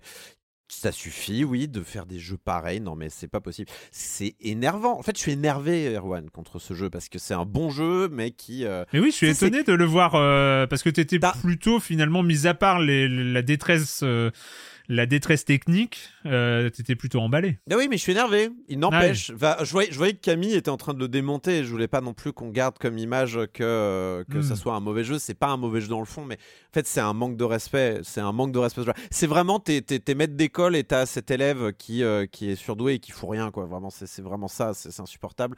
Euh, et, et qu'il faut pas rien non plus parce qu'il arrive quand même à avoir des bonnes idées, tout ça. Parce que ce Pokémon-là, je le redis, réinvente, se réinvente, mais vraiment. Euh, il se réinvente bien. Euh, il, euh, il, change toute la formule, il, il s'ouvre beaucoup plus, il est voilà, il a, il a plein de bonnes idées. Et puis voilà, il est empêtré dans ces histoires de média mix, de, de il faut le jeu de cartes, il faut la série télé, il est moche, il tourne pas bien. Toutes les semaines, on se dit non mais ça c'est le pire bug que j'ai jamais vu. Non, non, TikTok en a d'autres pour toi. TikTok en a d'autres pour toi. Là, on en a vu, mais vraiment, mais on en voit des vertes et des pas mûres. Je pense que les speedrunners vont s'en donner à cœur joie. Mais voilà, on en est à un point où euh, les performances commencent tellement à grignoter le plaisir de jeu que non, désolé, déception. Déception. Je suis déçu en fait a posteriori. C'est-à-dire que j'en attendais rien mais j'ai vu ce qu'il avait à proposer, mais du coup, je suis déçu de ne pas pouvoir profiter euh, pleinement de ce qu'il avait à proposer maintenant que je l'ai vu, quoi. Bien sûr. Donc, euh, oui, déception quand même. Et euh, c'est con parce que j'ai un autre Pokémon dans mon top 5. Dommage, hein Dommage. Et eh ben, on continue avec, euh, avec toi, Julie. Euh, quelle est ta déception de 2022 J'avais une grosse déception, mais que je partage avec un de mes collègues, donc euh, il viendra plus tard.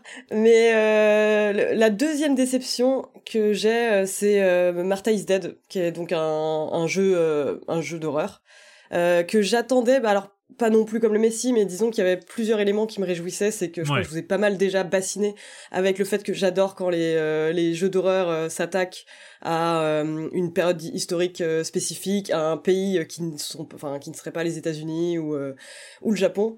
Et, et du coup, bah voilà, Martha is Dead, ça réunissait un peu ça. J'espérais vraiment y voir un, comme l'effet Mundone ou, un, ou une espèce de détention peut-être hmm. ou de dévotion, enfin quelque chose de très marqué dans, dans son pays. Euh, alors c'est le cas, hein, c'est effectivement c'est doublé en italien, etc. Mais et les décors euh, donc toscans sont absolument superbes. Mais sur le reste, bah, c'était une déception sans nom, aussi bien en termes de gameplay qu'en termes de scénario, qu'en termes de d'absence de goût euh, pour certaines choses. Ouais. et la fameuse énigme, tu te rappelles, c'était quoi C'était du morse, non Avec du, morse. Non, mais voilà, tu vois, j'en ai encore des sueurs C'est pas normal, ça. Pourquoi j'y pense encore des mois fois, plus tard Tu te dis non, non, non, j'ai pas à payer pour ça, je veux pas ça. Et en fait, tu, oui, tu, et c'est dommage, parce qu'il y avait une ambiance. Il y avait un Ils avaient quelque chose, quoi. Il y avait une ambiance, mais c'est vrai qu'il se prend vraiment les pieds sur des énigmes qui sont euh, rédhibitoires. Quoi. Marius, ta déception Eh ben, j'ai pas eu à chercher longtemps. Hein. C'est Plague Tales Requiem, clairement. Euh, que j'espérais euh, voir euh, améliorer le premier, que, que, le jeu pourrait corriger les, les petites pétouilles, les petits trucs qui me qui me gâchait pas le plaisir du tout du premier, mais, euh, mais qui aurait pu être amélioré et, et, on se débarrassait de ça et c'était un, formidable jeu. Et j'ai l'impression que non, enfin que, que, au contraire, enfin moi le le tournant plus action et compagnie, je ne comprends pas, je n'adhère pas du tout. Je trouve que le, la, tout l'effet de surprise du premier euh, est dissipé et, et, que le jeu ne bénéficie plus de ce truc-là. Et du coup, ça a été vraiment une. Enfin, je pense que je juge peut-être un peu trop durement, mais ça a été une vraie déception. Et, euh, et je l'ai pas fini. Et rien que ça, à mes yeux, pour un jeu comme ça, ça c'est c'est qu'il y a vraiment un truc dommage, qui va parce que le dernier, euh, le dernier, enfin le dernier volet est super. Mais ouais, bah, c'est vrai. Après moi je l'ai fini. Euh, c'était agréable. Moi j'avais marqué le côté euh, un peu épopée euh, qui tenait jusqu'à la fin, grande aventure, etc. Après, le tournant action était dramatique. C'est vrai qu'il y a des séquences très très douloureuses de euh, semi-horde qui ont rien à faire là. Et puis même moi, enfin en fait le truc c'est que les boucles de gameplay principales, au-delà de l'épopée, au-delà de l'aspect épique, les boucles de gameplay principales, notamment d'infiltration, me sont tombées des mains. Je trouvais ça très très ah relou à chaque fois.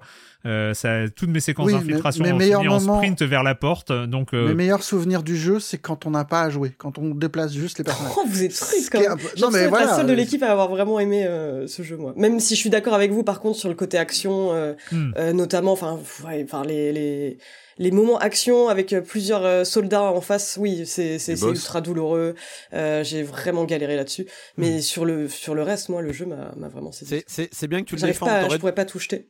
T'aurais dû être là pour le défendre, parce que c'est vrai que moi j'ai. Bah, c'est ça, oui, c'est ce que je me disais. Je me suis dit, mais comment ça Ils ont tous dit du mal, j'étais pas là. Non, mais euh, j'aurais pu. Euh, je me sentais un peu mal pour le jeu, surtout après ton test que t'avais écrit, euh, je crois que c'était pour le monde, c'est ça Du coup, Bah, moi j'ai bien aimé, j'ai bien aimé, bah mais tout en ayant conscience de ses défauts. Mais je comprends aussi que, effectivement, moi, moi j'ai volontairement fermé les yeux sur certains aspects, parce qu'il y en a d'autres qui m'ont vraiment beaucoup trop séduit. Ouais, ok. Ouais, moi c'est ce que m'avait fait le premier. Mm. Mm. On en est où? On en est à toi, Patrick. Euh, oui, bah moi c'est un cas d'école. Alors en hein, fait, j'aime mieux te. Enfin, en fait, pour moi, il y avait, il y avait, il y avait le choix entre deux. Mais euh, donc du coup, euh, quel, quel jeu, quel jeu t'as choisi ta déception 2022 Je l'ai piqué à Julie qui voulait l'écrire aussi dans la liste de ses déceptions. Ah non, mais c'est bien je, je suis passé avant elle parce qu'on s'est battu pour le mettre dans notre déception de l'année. Moi, c'est Scorn, c'est hmm. Scorn parce que c'est un cas d'école euh, de jeux qui m'envoyaient du rêve sur le papier. C'est vrai qu'on a eu des années de teasing de Scorn, on a eu des, teasers, on a eu des.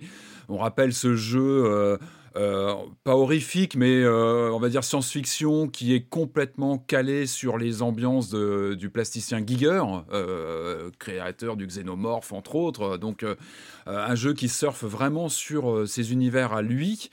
Euh, ça, c'est sur le papier, ce qui peut envoyer du rêve, parce que bah, on hmm. adore cet univers-là, même si c'est vrai que c'est très cru, même si euh, il a toujours bah, célébré le, un rapport entre la vie, la mort, la sexualité. Enfin, c'est toujours très clivant, euh, les créations de Giger, mais il y a une, enfin, ouais, j'ai toujours trouvé quelque chose de fascinant. Donc, quand on te dit, voilà, il y a un studio qui se qui puise totalement dans cet art-là, cette création-là, et qui va en faire un jeu action-aventure, il y avait une sorte d'ambiguïté sur le genre. Euh, moi, j'y suis allé, j'y suis allé à fond, quoi. Surtout que j'étais encore imprégné des Dark Seed, qui étaient loin d'être des jeux euh, parfaits, hein, les Dark Seed, mais qui, étaient du point and click, qui intégraient des créations de Giger de son vivant, donc qui étaient validées par lui et qu'il avait travaillé un petit peu avec eux. Et là, ça m'est complètement tombé des mains. La manette m'est tombée des mains. On en avait parlé pendant, le, pendant la chronique hein, de, de, de, Scorn, où, mais j'ai vraiment eu du mal à avancer dans le jeu. Alors, encore une fois, c'est très personnel, mais je comprends aussi qu'on puisse totalement adhérer à ce jeu, qui est une sorte de jeu d'aventure déguisé, un jeu à énigme, où on est en vue subjective dans cet univers très organico, euh, euh où on a très peu d'indications, on est un peu largué là-dedans, et puis bah, il faut, comprendre les énigmes qui sont très tarabiscotées, très... Euh, mais moi, en fait, j'étais complètement paumé, et finalement, je trouve qu'il il paye euh, comment dire, ce choix de, de, entièrement euh, se nourrir de la création de Giger, mais jusqu'à l'écœurement. Et comme je l'avais dit lors du podcast, c'est plus forcément rendre vraiment euh, hommage à Giger de, de, puiser autant et finalement de, de rendre tout ça au même niveau. Enfin, moi, j'ai vraiment ressenti ça. C'est mon point de vue personnel. Moi, manette en main, j'ai pas trouvé ça agréable. J'ai trouvé qu'on était complètement paumé, qu'il y avait une sorte de presque de, de, vulgarisation, mais dans le mauvais sens du terme, de, l'univers de Giger.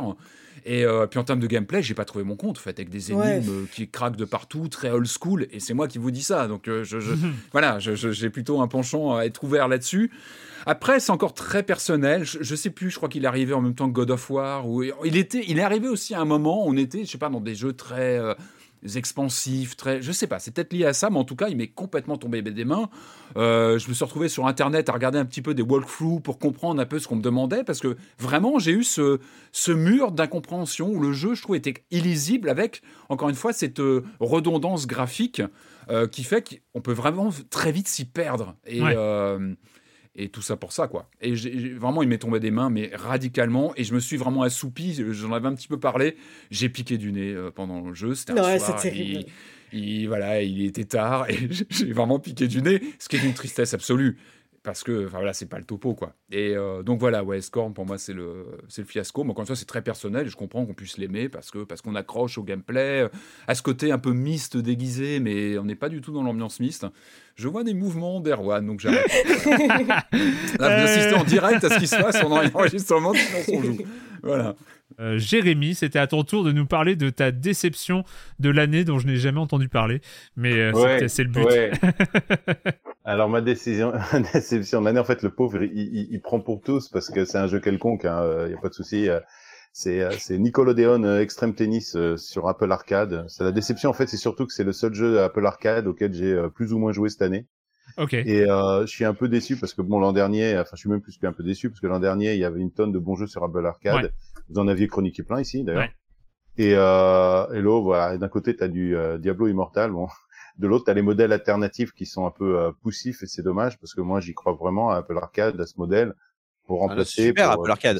Bah oui. Excellent jeu sur Apple Arcade. C'est même notre un peu notre seul espoir. Hein. C'est c'est triste et décevant parce que voilà cette année sur Apple Arcade il y a, y, a, y a pas grand chose. Il y a eu un portage de Dead Cells il y a deux semaines.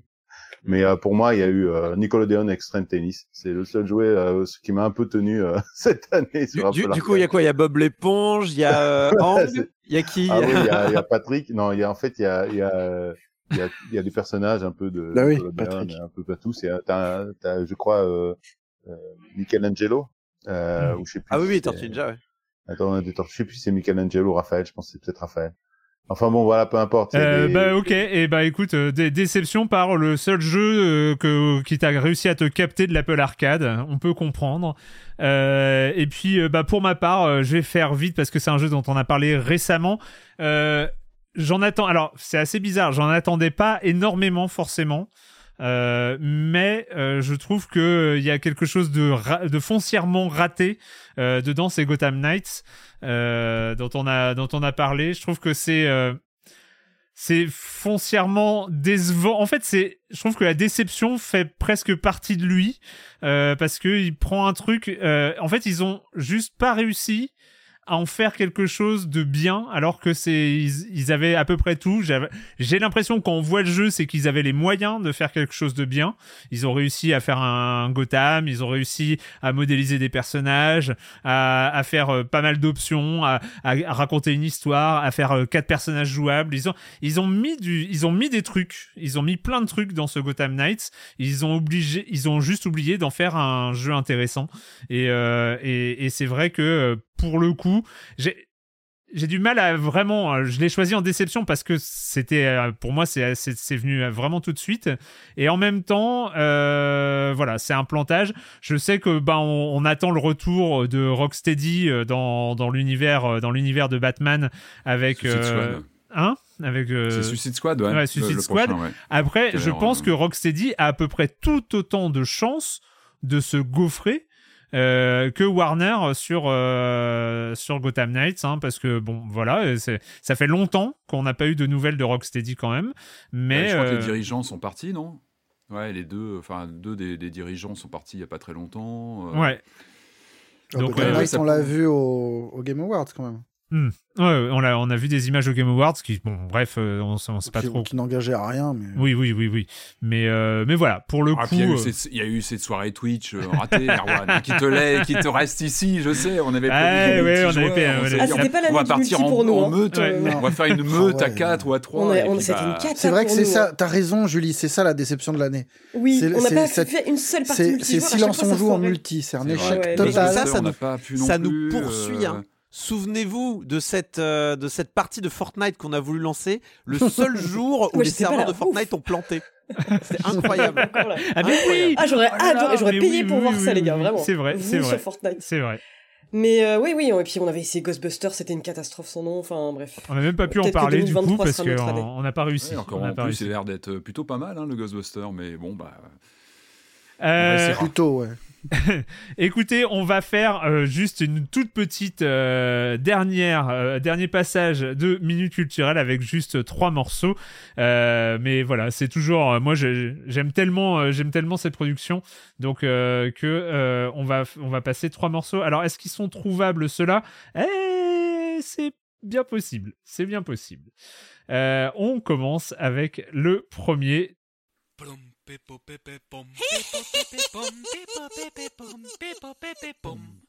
Gorillaz.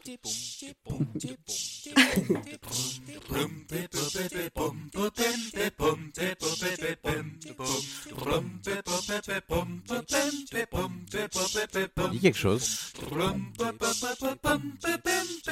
On a une bonne réponse dans le chat. Pas Monkey Island.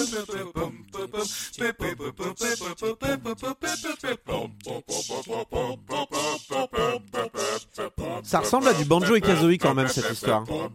Eh ben, c'est absolument du Banjo et Kazooie. Oh là là. le chat avait trouvé, euh, c'est le euh, Gruntil Dazzler euh, composé par Grant Kirkhope. Voilà pour Banjo et Kazooie. Ah oui, il faut quand même que je vous passe l'original, bien sûr. Tout à fait, Brocoli, c'est meilleur que l'original. moi, je vois pas trop la différence, mais.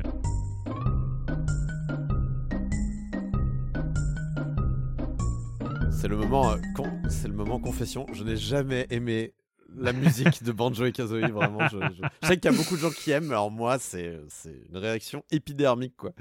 Les poètes poètes tout le temps là.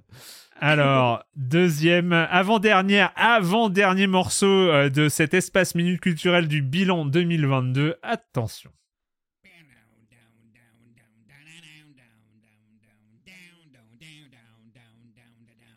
J'adore celui-là.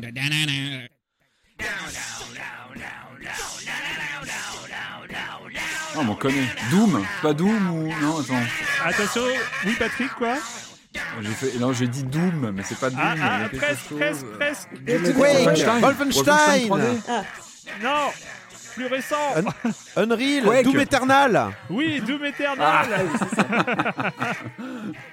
Le chat avait trouvé. ah ouais, bien. Ah, bien, bien joué, celui-là. Je repasse l'original.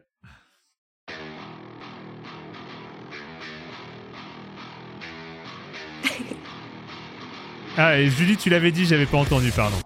Ah non, non, t'inquiète.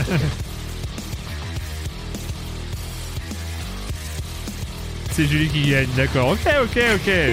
D'accord. Ah non, mais c'est bien. Et enfin, le tout dernier morceau de cet espace minute culturel du bilan 2022 de Silence on joue.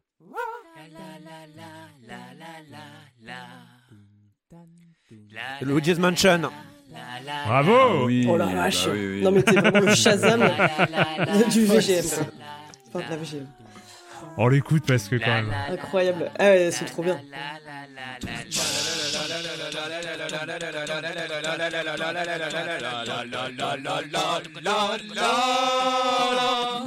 Fabuleux. Merci, merci beaucoup, bravo, bravo à Ginred, euh, Manu 2015 ah aussi ah pour la flûte euh, tout à l'heure, mais euh, bravo pour pour cette nouvelle version des jeux vidéo à la bouche. Et c'est Vraiment, euh, vraiment un plaisir. On va quand même passer à un petit Luigi's Mansion euh, original quand même.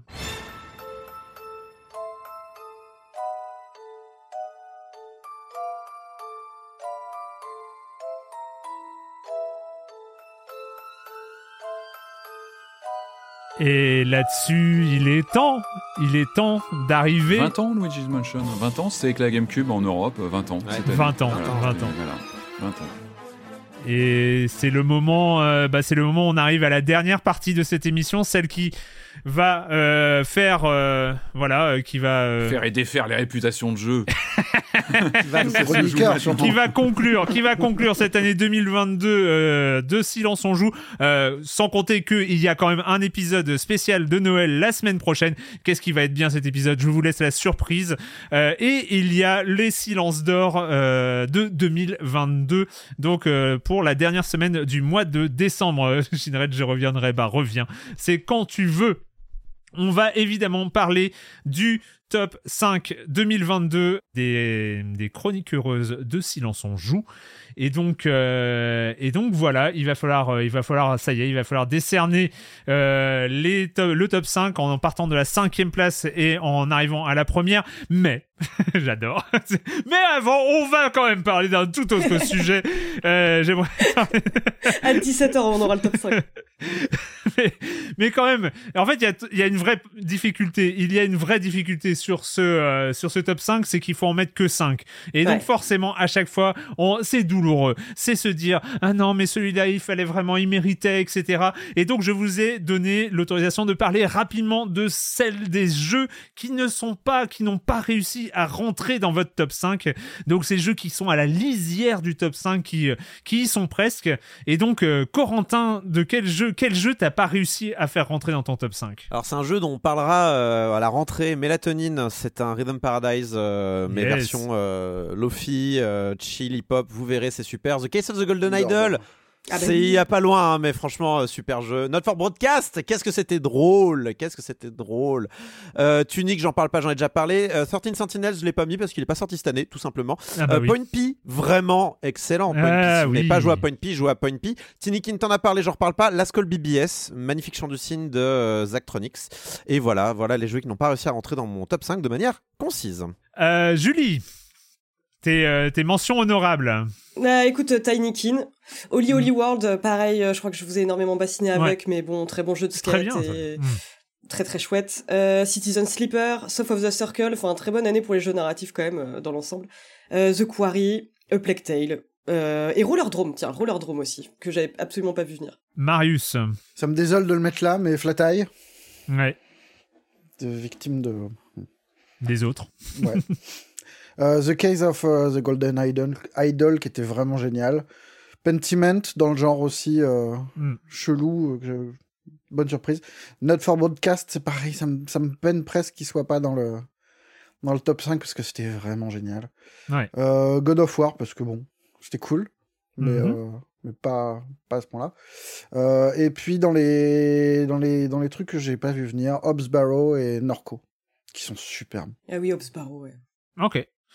Euh, Patrick Hobbs Barrow aussi, je, valide complètement sur le, côté euh, pixel art, mais tellement maîtrisé, et puis une ambiance qui nous emporte. C'est un vrai voyage, hein, dont on sort pas complètement indemne d'ailleurs. Euh, la puissance du pixel art, c'est du point and click pur jus, et quel, plaisir. Donc il n'est pas dans mon top 5, mais pareil, j'ai pensé aussi, parce que quel voyage.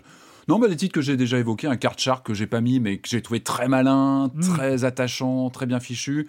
Euh, Evil West pour ce côté euh, débridé, rétro, avec des sensations euh, d'il y, a 20 ans, mais avec du plaisir. Et puis Sifu, que j'ai pas mis dans mon top 5. je l'ai un peu lâché à une époque, j'y suis revenu. c'est vrai qu'il y a eu des mises à jour, je crois. Et, c'est un jeu qui a une proposition, qu'on aime ou pas. Je trouve que Sifu, il a tenté quelque chose.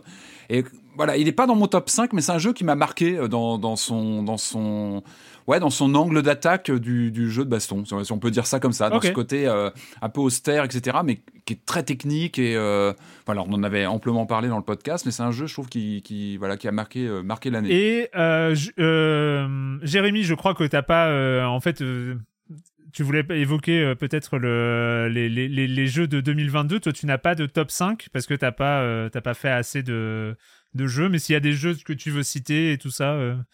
Non, en fait, en fait, en fait, ce qui se passe, c'est qu'on a entendu beaucoup les violons euh, déjà cette année avec tous les compliments euh, depuis le début de l'année, mais euh, j'ai rajouté une petite couche. Mais en fait, je suis comme l'écrasante majorité des auditeurs, en fait, en particulier sur cette année avec le avec Diablo Immortal, mais j'ai pas joué à, énormément de jeux. Et, et, j'ai même même cette impression étrange d'avoir joué par procuration hein, par vous. Ils font partie de ma culture vidéoludique. Tout ce que vous avez hmm. cité maintenant. Il euh, y en a certains, j'ai même pas vu forcément les vidéos ou les ou, ou, sur euh, Euh, je, même pas, je sais pas forcément à quoi ils ressemblent, mais euh, je suis capable de les recommander à des gens qui vont parler. euh, mais cette année, je n'ai euh, joué qu'à, euh, je sais pas, 6 ou 7 jeux qui ont été chroniqués et, et, et donc voilà, donc ça serait un peu, tu vois, ça, ça serait pas vraiment possible pour moi de faire un top honnête à partir d'un sinon. mais encore une fois, je pense que je reflète énormément de joueurs, de, enfin, d'auditeurs de Silence on joue, notre génération qui justement arrive à traverser cette euh, galaxie de toutes ces sorties euh, euh, que de, dont vous parlez et on, on a vraiment l'impression de moins rater ça, de les vivre. Ouais. Euh, et c'est, je pense, à mon avis, là, je reflète vraiment une un angle de, de silence on joue. Donc forcément, maintenant, pour le top 5, j'en ferai pas partie, mais je vous écouterai comme les auditeurs avec grand plaisir. Et puis quand on n'est pas poussé au cul par silence on joue, c'est vrai qu'il y a aussi, on ne joue pas qu'au jeu. Non mais on ne joue pas qu'au jeu de 2022 aussi quoi. Mm. Mhm. Bah oui. Quand ah on est simple joueur machin, l'année on s'en fout un peu quoi. Ouais, c'est ça. Ouais, c'est clair. Ah oui, c'est vrai, en fait. C'est euh, de... tu, tu, tu, le, tu l'épuises sur des années. Moi, il y a des jeux que je relance en quelques années. Oui, c'est sûr, complètement. Mais c'est vrai que nous, on a l'actu euh, qu'on doit couvrir et c'est toujours un plaisir. Un sacerdoce. J'aurais pas osé le terme, mais c'est ça. euh, moi, les mentions honorables cette année, j'ai, comme toi, euh, Marius, j'ai mis Flat Eye, ce qui est déjà pas mal parce qu'il est à la, à la porte des de, de, de, top 5 de l'année. moi, ça m'a coûté euh, de pas le mettre dans le top 5. Je, je, je regrette déjà. Pareil, pareil. Euh, Neon, Neon White parce que euh, je, un certain Corentin m'avait un peu euh, poussé au cul pour que pour que j'y joue et j'ai pas du tout regretté. C'était assez formidable, une vraie expérience. Il n'est pas, dans mes mentions honorables, ça peut vous donner un indice. Spoil. Euh... on va on va parler de. Je vais aussi parler de Cult of the Lamb que j'ai beaucoup beaucoup beaucoup mm. aimé, mais voilà. Citizen Sleeper qui a déjà été cité, qui rentre pas dans mon top 5 et là je regrette presque, mais euh, voilà, les places sont chères. Patrick Sparabox, euh, que j'ai ah, vraiment surkiffé, euh, vraiment en puzzle, c'était incroyable. Four Tales, qui ne rentre pas dans mon top 5 non plus. the Case of the Golden Idol, des jeux, mais c'est incroyable. Enfin, c'est pour te dire que... Et, et, enfin God of War Ragnarok, qui lui ne rentre pas dans mon top 5, surtout parce que je ne l'ai pas fini et j'ai pas joué assez. Euh, je me suis contenté des, euh, des 9 ou 10 premières heures et donc, euh, donc voilà, j'ai été pris, j'ai été déconcentré par des super-héros après et, et, et, voilà. Donc, super-héros. ouais. Et, et voilà. Et donc, et donc, allez, on est prêt. On, allez, on, y on, y va, on y va, on y va. On y est. pas une pause avant? Mais on a fait une pause déjà. Tu veux faire une pause? Tu veux refaire une non. pause? Non. On non, t'es prêt. Donc on va commencer. Euh, on dit tous en même temps? Mais on le met devant la caméra en même temps. Montre. C'est très radiophonique, hein, rappelons-le. Et donc, euh, on a des feuilles normalement, et donc on doit euh, noter sur la feuille. J'ai essayé de l'écrire correctement. J'essaie de choper celui de Marius en vue subliminale là. Ok, donc, euh, quel est votre jeu à la cinquième place de 2022 euh... Mais c'est à l'envers Mais vous avez... Ah oui, non. Non, c'est toi qui es à l'envers. c'est moi qui suis à l'envers, super. Minuit, soleil... Ah oui, d'accord. Donc, euh, AI, euh, Devil in Me... Alors, eh ben écoute, euh, on va commencer par... Reviens Corentin, on a, on a vu... Euh, écoute, euh, bah, Corentin, euh, AI, donc visual novel à la cinquième place. Ouais, euh, AI The Somnium Files qui, qui pour le coup euh, j'attendais euh, vraiment très très fort en ce qui me concerne puisque c'était la suite du AI The Somnium Files le premier qui était sorti quand je ne pouvais pas en parler dans Silence en Joue puisque j'étais au Japon. Donc il s'agit d'une espèce de visual novel d'enquête qui est écrit par l'extraordinaire Kotaro Uchikoshi qui avait fait donc les des Zero Escape notamment qui est une de mes vraiment une de mes séries de jeux favorites tout court et c'est c'est super vraiment, c'est très marrant à suivre. Il y a plein de suspense. Le l'énigme de base est très bonne et tout le système de rêve hein, et d'enquête dans les rêves euh, fonctionne vraiment bien. Enfin, a, je, je, les trouve structurellement euh, moins intéressants en tant qu'escape room dans cet épisode-là, mais ils racontent des choses plus intéressantes. Là, ils ont mêlé un peu euh, gameplay et, et, ressenti des personnages dans lesquels on, on, se plonge. Et du coup, je le recommande à quiconque aime. Alors évidemment, un peu les animés, les mangas, tout ça. Le premier est sur le Game Pass, donc franchement, ça peut valoir le coup de le regarder. Mais je connais assez peu de gens qui, enfin, je connais beaucoup de gens qui sont allés à reculons et qui sont ressortis en mode c'était super. Vraiment, euh, les personnages sont attachants, c'est bien écrit, mm. le, les énigmes sont bonnes, je le recommande. Et donc, celui-là, c'est la suite, tout simplement. Euh, n'y allez pas si vous n'avez pas fait le premier, c'est dommage, il coûte rien et il se trouve assez facilement. Julie, euh, ta cinquième place C'était pour Pentiment. Et c'est vrai que j'étais pas tombée sur l'émission au moment où vous la chroniquez. pareil, j'aurais adoré en débattre avec vous. Mais euh, bah oui, j'ai vraiment trop aimé. Je, déjà, j'étais séduite par la DA, enfin la proposition, un jeu d'enquête. Euh, un, jeu d'enquête dans la Bavière du XVIe siècle. Enfin voilà, c'était assez une proposition suffisamment singulière pour que j'ai envie de m'y mettre. Mais en plus de ça, enfin, euh, j'ai vraiment, j'ai vraiment vraiment adoré quoi. C'est, euh, j'ai même recommencé un, un, autre run et je découvre encore ah plein de trucs quoi. Ouais. Avec un autre build, à la place de prendre un latiniste, euh, un, un, latiniste italien, tu as pris un, un, apothicaire euh, belge. T'as accusé quelqu'un d'autre? alors non mais c'est ça en fait c'est alors moi j'ai jamais eu de souci en tout cas avec le dénouement j'ai toujours eu l'impression que la personne que je voulais mettre coupable parce que je sais que ça a pu être un souci euh, donc la personne que je faisais exécuter bah c'était bien celle que je voulais faire exécuter et c'était un, un plaisir quand même de corriger un, un tort. Faire exécuter des gens. Mais ouais, non, vraiment, il, est super bien et euh, je pense que j'y reviendrai en fait, euh, peut-être, je sais pas, tous les 2-3 ans, juste pour refaire un run parce que j'ai l'impression qu'il y a encore plein de choses à y découvrir. Mais c'est un jeu qui demande du temps parce qu'il a, il a un petit air de truc indé qui va se grignoter. En Mais c'est très très long. Ouais. C'est un jeu qui est long et qui s'apprécie dans la longueur. C'est ça. Qui a vraiment des, qui, qui, a, qui change à mesure euh, qu'il se déploie quoi. Patrick, Patrick, j'ai l'impression que c'est une double, c'est une double place. Mais complètement. Alors, je, parlais de The Devil Enemy, mais euh, moi, c'est l'année Supermassive Games avec The Quarry qui est sorti cet été euh, chez un autre éditeur, mais c'est le même studio. C'est moi, je suis fan de Supermassive Games. Alors oui, ah je sais que c'est pas, ce ne sont pas des expériences parfaites. On en eh, parle régulièrement. Je, je propose de regarder un extrait quand même parce que je sais pas pourquoi j'avais comme euh, comme une intuition. Ah. J'ai pas pris The Devil Enemy, j'ai pris l'autre. vas-y, vas-y. Tout ça va beaucoup plus loin que tu le crois. Oh là, en VF Enlèvement, dissimulation. Je crois que toute la petite famille Hackett trempe dans cette affaire. Quel plaisir ce doublage, je l'adore. Tu n'imagines même pas. C'est vrai qu'il était cool. Ok, c'est parti. Ouais, il était bien. Qui on peut appeler? Police secours. Police secours. La police. La police secours. Adieu, monde cruel. Il faut qu'on se tire. Je vais prendre plaisir à te regarder mourir.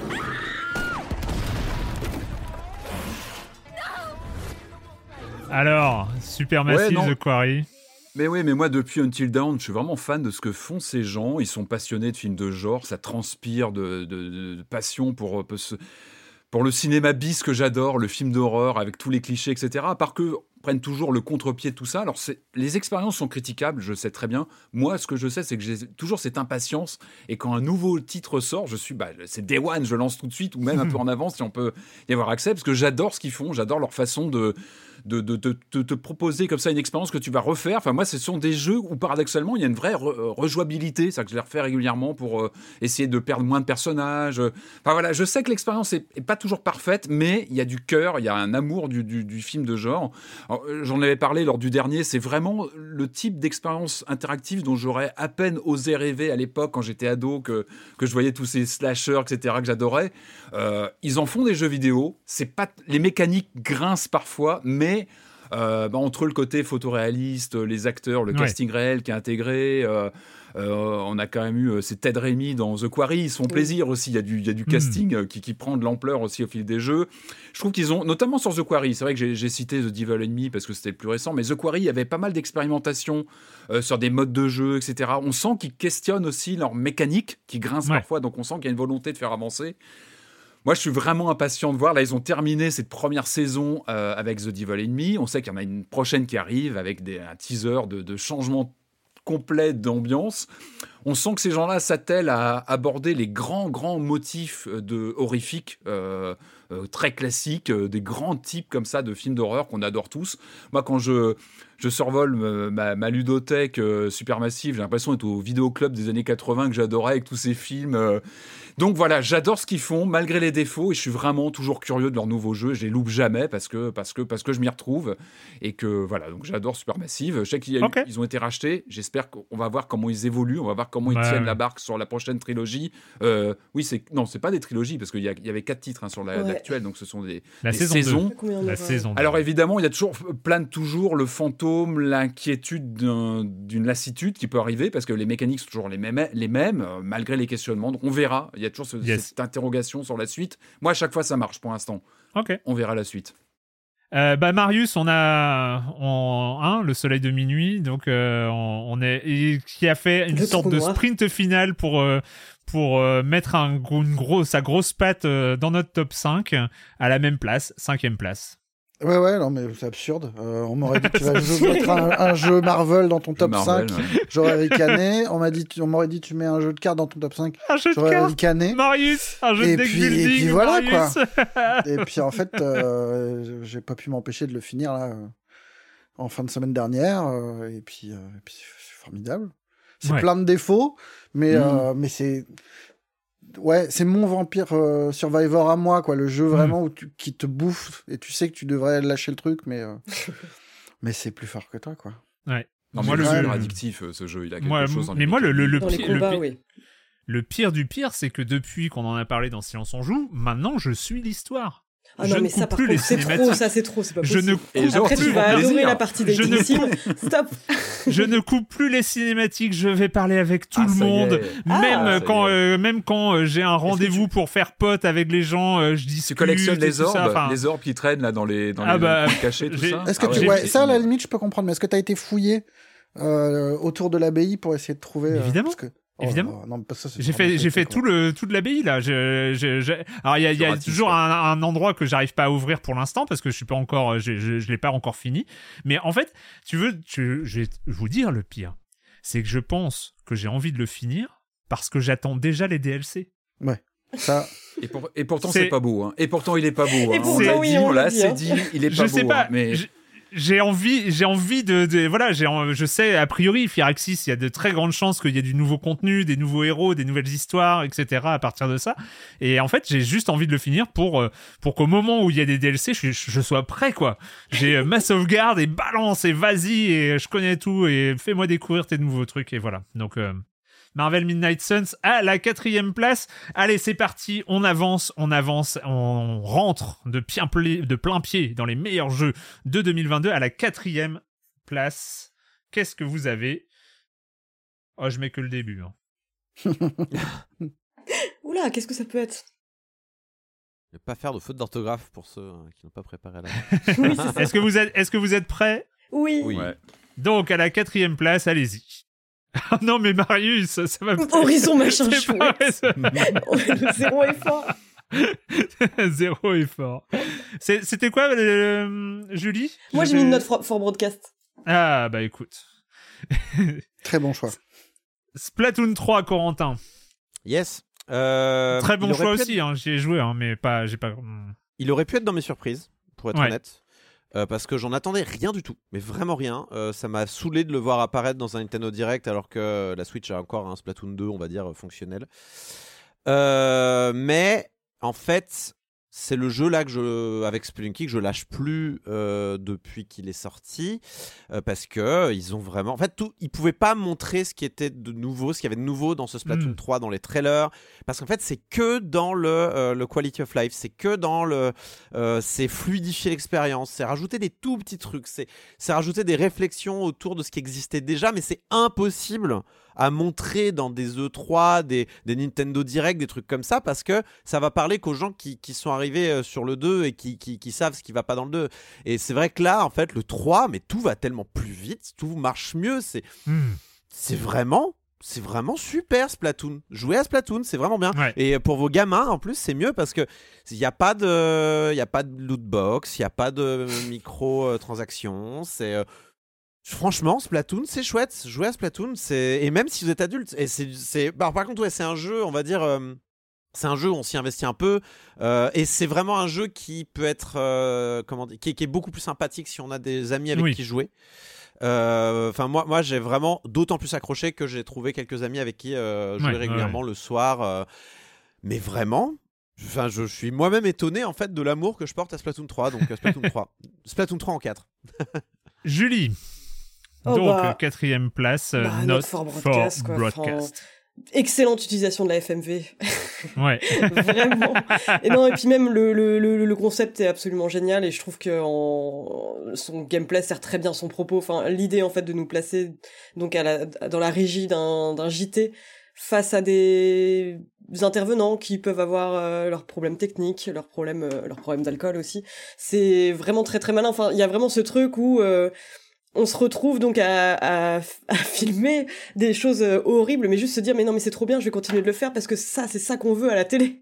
Et non, je, vraiment j'en garde un souvenir ultra marquant. Et je pensais même que c'était, enfin j'avais oublié que c'était sorti cette année en fait quoi. C'est mais ouais vraiment super.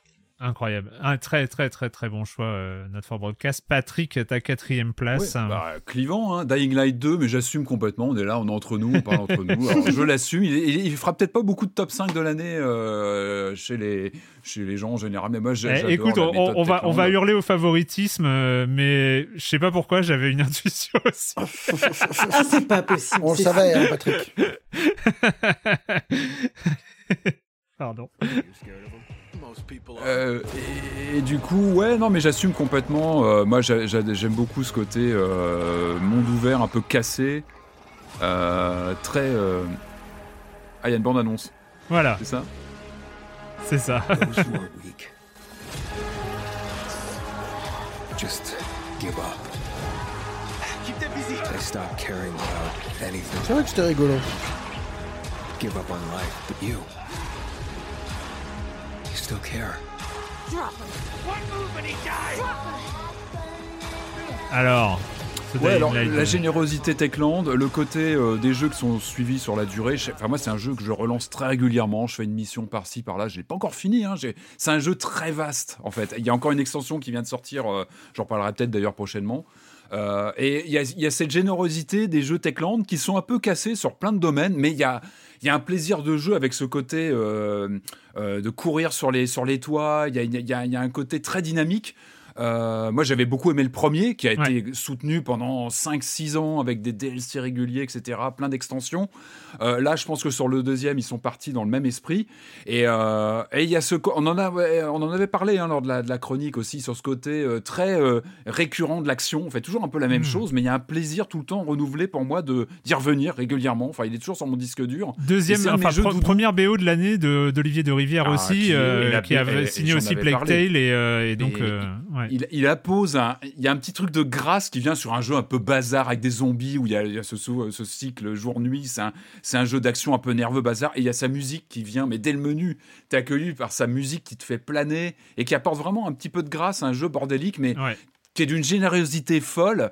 Et euh, bah, c'est la méthode Techland, moi que j'adore depuis Dead Island 1, 1. Oui, les, les, premiers Dead Island. Le deuxième, ce sera pas, ce sera pas eux.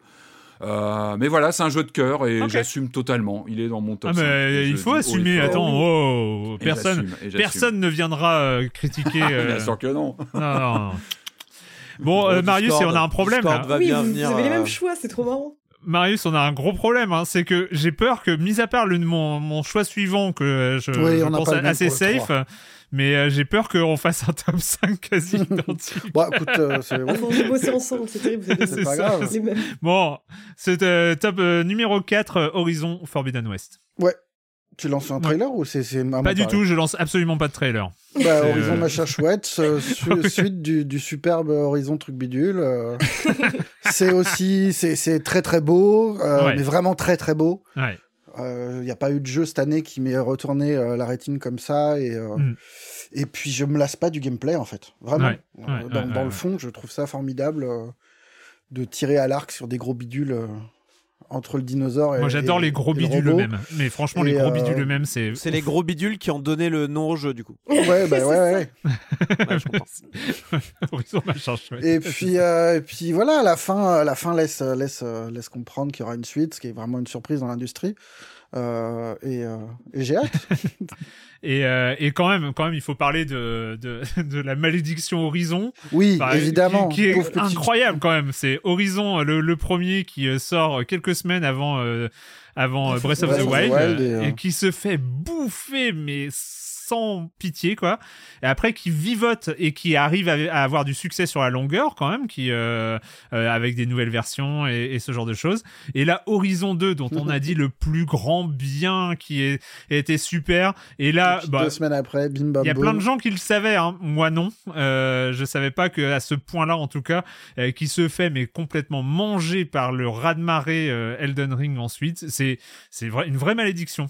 Pour eux faudra faudra regarder euh, s'il y a une suite, les jeux qui suivent, tu sais, quelques semaines 25 après. décembre, pour, euh, vraiment le créneau, il n'y a plus rien. C'est ça. être sûr. Donc euh... Shadow Drop l'année prochaine, euh, peut-être Shadow Drop le 3 avec Zelda 2, on sait pas. Ce serait horrible. Mais bah ça non, il y a la version, eh, eh, la, la version VR va sortir quelques semaines avant, euh, peut-être, avant, avant le, le, Zelda. Et donc, non, non, mais ouais, pareil, pareil que toi, très très belle expérience.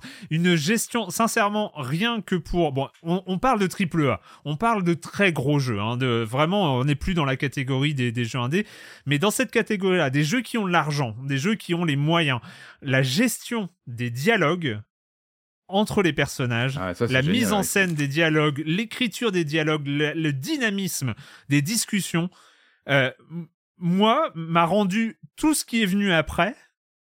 Euh, dans le même genre, même euh, même God of War, ou Callisto, c'était c'était pire du pire ou euh, enfin les, jeux qui, euh, qui en imposaient un peu façon budget ne savent pas faire. C'est-à-dire que il y a une gestion euh, dès que tu discutes avec quelqu'un en termes de, de, de, de vue, de réel, de, de, de gros plans sur les paysages, sur les visages et même de fluidité de la conversation, ça déchire, ça déchire tout. Quand on te raconte ce que tu as fait il y a quelques temps, ça, ils ont entendu parler de tes actions, je me rappelle, c'était très marquant, ça, la, narration qui bouge selon les, discussions. Et c'est vraiment, vraiment très, très agréable. Et j'espère qu'il va s'aimer là-dessus, qu'il va inspirer d'autres gens à vraiment bosser, bosser cette partie-là. quoi. Et puis c'est un jeu qui c'est, enfin, c'est un open world qui arrive à, faire de son de son univers, hein, enfin, à, appeler, à, enfin, juste cette envie d'exploration, de se projeter vers l'espace d'après, d'aller voir toujours derrière cette dune-là, de,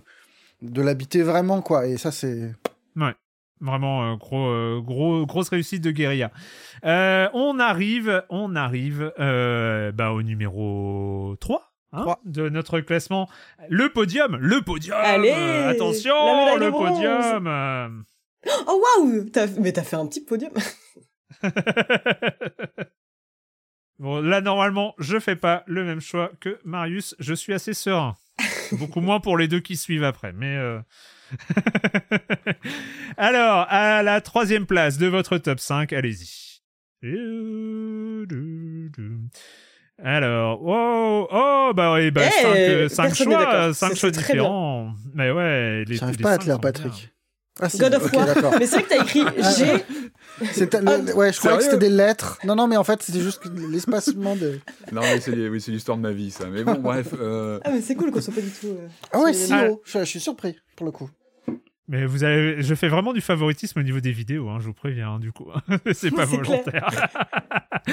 euh, Corentin, un Pokémon dans tes déceptions, un Pokémon sur ton podium. Ouais, ouais, ouais. C'est d'autres. Enfin, bon, bref. Je crois, je crois en fait que je crois que le fait que Violet et Écarlate soient une déception euh, vient du fait que euh, Legends nous avait donné beaucoup d'espoir aussi. Euh, et que c'est vraiment le début du moment. En, vrai, ça, fait depuis un moment hein, que Pokémon nous fait peur avec ses graphismes et son aspect technique et, et sa course contre lui-même finalement et sa propre licence.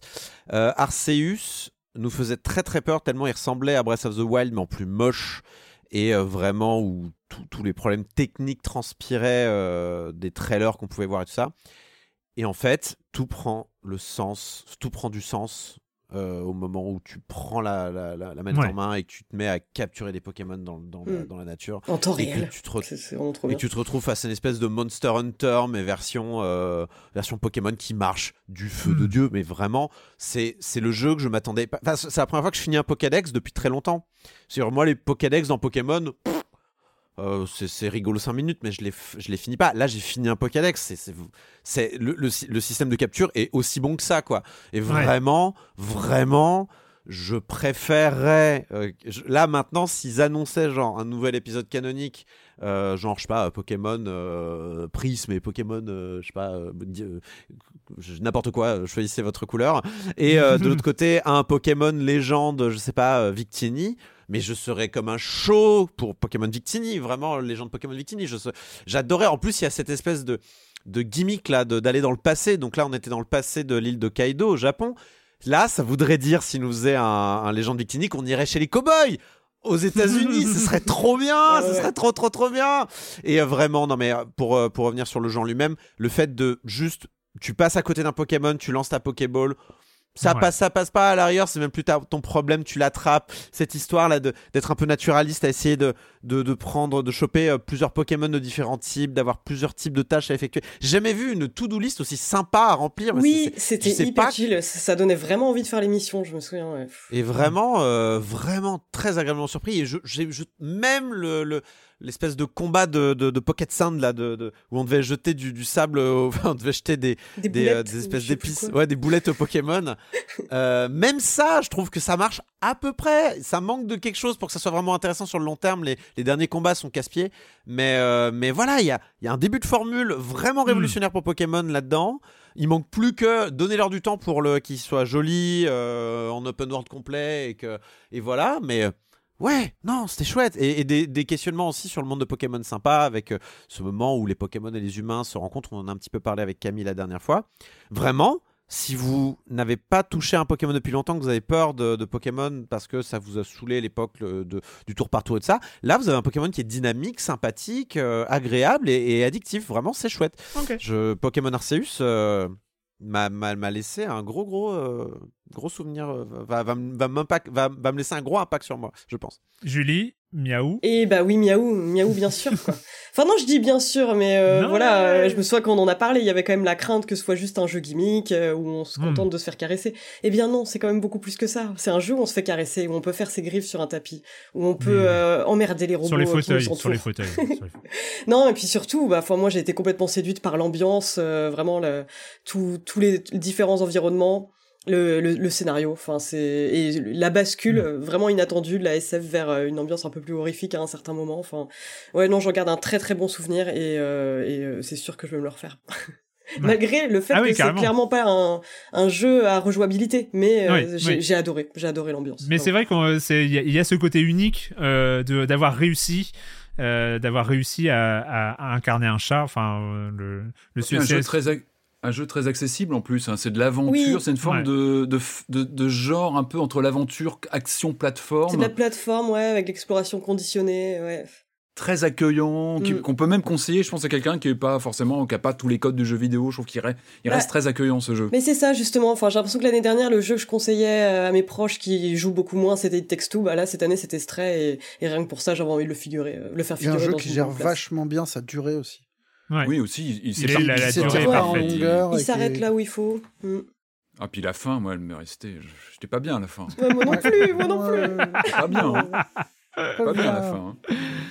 Patrick Oui, alors le top 5, je vous ai dit que je passais des nuits blanches. C'est faux, c'est faux. J'ai limite fini de l'improviser ce matin. Euh. et, en fait, non, mais mon choix de God of War, donc le Ragnarok, le dernier, c'est eh, purement viscéral. C'est pour ça que je vais, je, dire qu'il y a un favoritisme, mais on va regarder quand même quelques images. Quelques images eh de God of War. C'est quand même. Et eh, tous les jeux que j'ai choisis, ils ont une bande annonce, les miens. C'est eh clair, le chouchou. Et c'est pas fini. C'est un peu violent quand même. Hein. Ouais.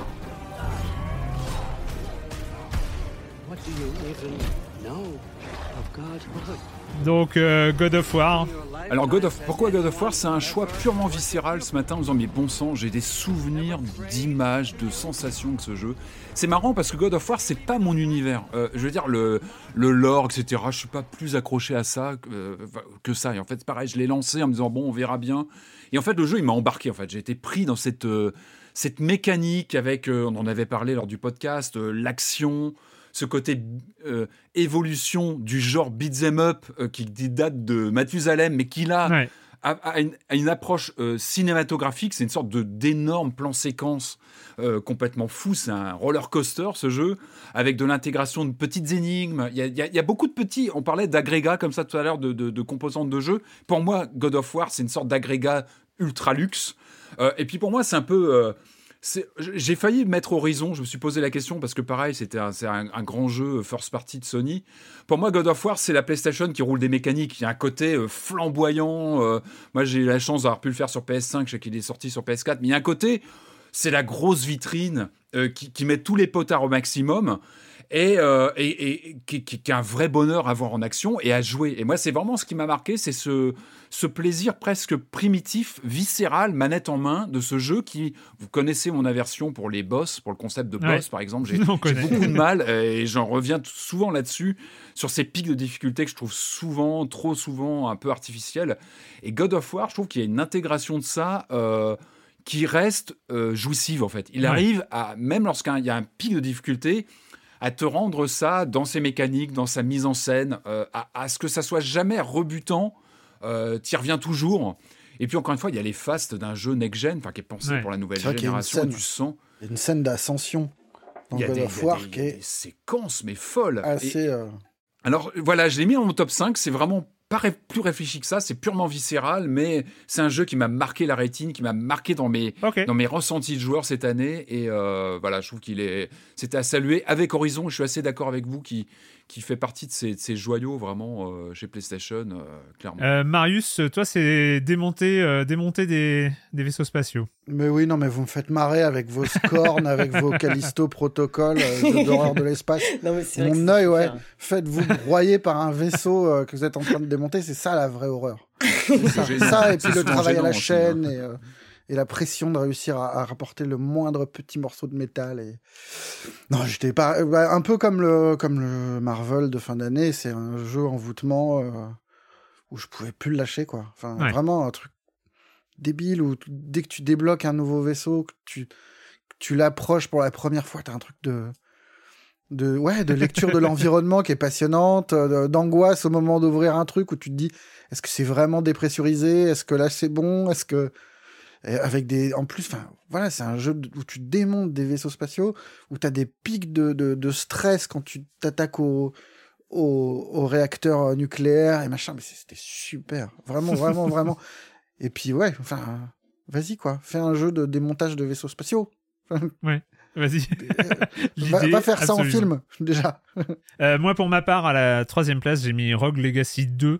Euh, que euh, voilà j'avais beaucoup aimé euh, quand on en a parlé dans, dans Silence on joue j'en avais dit beaucoup de bien que j'aimais bien mais j'étais un, un, peu plus réservé sur les, la maniabilité sur tout ça et puis je m'étais dit peut-être ouais, c'est pas sûr que je le que je finisse un run quand même c'est pas sûr finalement bah j'ai fini 8 runs et que et que voilà, j'ai, en fait, il y a une seule chose qui m'a sauvé, c'est la rentrée de Silence en joue. J'ai regardé mon Steam, euh, j'ai regardé mon Steam et euh, dernière fois que j'ai lancé, je crois que c'était le 3 septembre.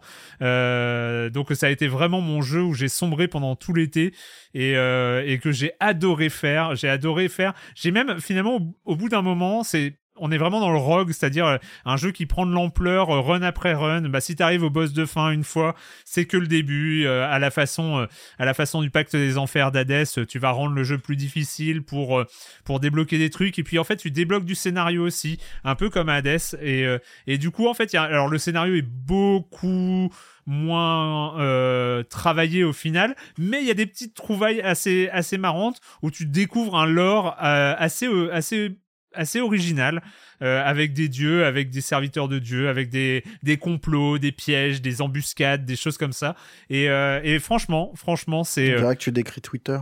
mais Erwan, on en a pas parlé, mais l'annonce de Hades 2, t'as dû, euh, as dû tomber à la renverse. Ah bah oui. Il a pas voulu parler je pensais à toi quand j'ai vu le truc passer. Je me suis il, il, il, va pas être bien. Il va. Bah, du coup, j'ai relancé Hades. J'en ai fait un stream. Donc, euh, ouais, ouais, c'est. Je me suis défoulé. Bah écoute, non, je suis, je suis ravi. Je suis ravi d'Hades 2. Après. Euh, c'est pas forcément. J'attendais le nouveau Super Giant. Ouais, mais bah vraiment. Oui, oui. J'attendais vraiment le nouveau Super Giant. J'attendais pas forcément un Hades 2. Après, je suis très content d'un Hades 2. Je voulais juste un nouveau Super Giant. Et, euh, et puis, euh, bah, la, la, la, bande la bande annonce est, est folle, quoi. Enfin, c'est. Euh, euh, mais voilà, ils ont décidé de faire un Hades 2 pour des raisons qui se comprennent, sans doute. Hein, c'est euh, vu le succès du premier, euh, donc on va pas les critiquer non plus là-dessus. On sait que c'est pas le marché est pas forcément euh, hyper simple, donc c'est vrai que si tu as l'assurance déjà de faire un bon jeu et qu'en plus ils se vendent parce que tu surfes un peu sur une licence, on va pas les on va pas les critiquer pour ça et je suis ravi et j'ai très envie euh, j'ai très envie d'aller euh, explorer euh, cette nouvelle phase de la mythologie grecque. Voilà. Écoute, Spelunky 2 a été une réussite. ouais. Pas de raison pour laquelle Hades 2 ne le soit pas. Mais euh, Rogue Legacy 2, moi j'avais pas joué au premier, enfin si j'avais lancé le premier, j'y avais joué un peu, mais j'avais pas du tout accroché sur le long terme. Et là, euh, j'ai même vu, euh, je suis du coup pour l'occasion, je suis allé retourner et puis il y a eu des plein de nouveaux de nouveaux contenus qui ont été postés, qui ont été mis à jour depuis l'été. Peut-être que je vais retomber, mais j'ai des super héros à, à, bichonner un peu entre temps, donc euh, voilà, il va falloir. Ça on peut pas tout faire. Hein. On peut pas tout faire. On peut pas tout faire. Bon, écoutez, euh, on va on va avancer dans ce podium et on va arriver à la deuxième place. Peut-être enfin je vais avoir un on est, on est, avec quelqu'un. Ouais, on est combien que... à être en commun sur le même jeu là Ouais, je crois oui, que ça va être le même jeu. Il y a moyen de faire du 4 sur 5 ou. Euh... Ouais, c'est possible. Allez, allez-y. Numéro 2. Oh, que c'est beau Ah, ah bah oui Ah bah Patrick, enfin C'est le numéro 1. Pas de FMV dans ton top, Patrick, sérieux? Ah, on n'est pas encore en numéro 1. C'est vrai, c'est vrai. Euh, on n'est pas encore en numéro 1. Donc, euh, gros, euh, gros score, euh, Immortality et euh, Return to Monkey Island. Euh, moi, bah, j'ai envie. On va, on va commencer peut-être euh, par toi, Patrick, parce que c'est vrai qu'on on va. Euh, mais vous avez pas le deviné. J'avais prévu, donc j'ai. J'ai mis un extrait quand même. Euh, c'est insupportable. Et si on n'a pas pour Immortality, je pète, je fais mon scandale. Ah bah là oui, là, c'est les dés sont clippés, c'est pas possible. l'émission. Parce que là, c'est vraiment du favoritisme. Euh, zut, il faut que j'appuie sur le bon bouton, dis donc. C'est vrai, c'est comme ça que ça marche. Guybrush.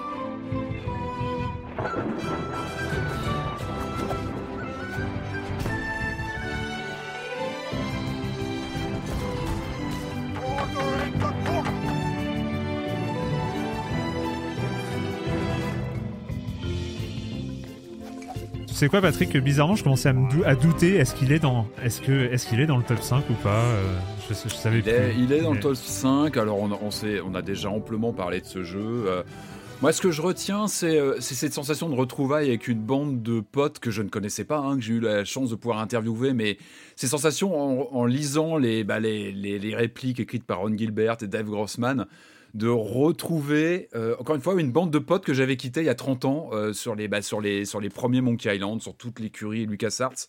Et moi, ça m'a fait un bien fou de, de, de, de, de retrouver ce, bah, cette, euh, ouais, ce ton si particulier, notamment de Ron Gilbert, avec cet humour.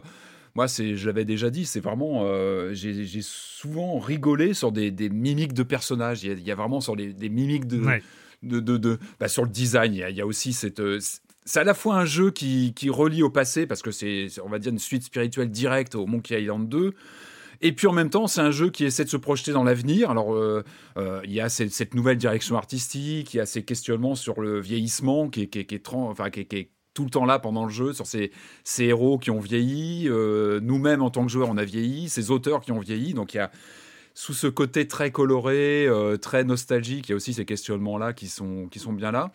Alors, est-ce que, est que la grande histoire du jeu vidéo gardera ce Return to Monkey Island comme un grand jeu? Je sais pas. Je suis pas certain qu'il y aura une. Ouais. Tu vois, ah, mais en tout cas. Ouais, ouais. En tout cas, cette année, ça m'a fait un bien fou de retrouver ces gens-là, de retrouver leur mmh. écriture, de retrouver ces, ces, personnages qui avaient vieilli en même temps que moi. Euh, je, me considère un peu comme, comme de la génération de Guy, Broch, J'ai l'impression que ce, type-là, on s'est un peu accompagné à distance. Euh, on a, par micro interposé, on a vieilli un peu ensemble. Euh, j'ai trouvé ça touchant. Donc, est-ce que ça fera partie de la grande histoire du jeu vidéo? Je pense que l'histoire retiendra les premiers jeux, les premiers LucasArts, les vrais, les grands, parce que c'était des jeux de leur époque. Là, c'était un, trip nostalgie. C'était retrouver des potes d'il y, a 30 ans. Euh, c'était un plaisir cette année. Je sais pas si ça laissera une énorme empreinte. Oui, mais est-ce qu'on pourra encore parler de Monkey Island sans parler de cette suite?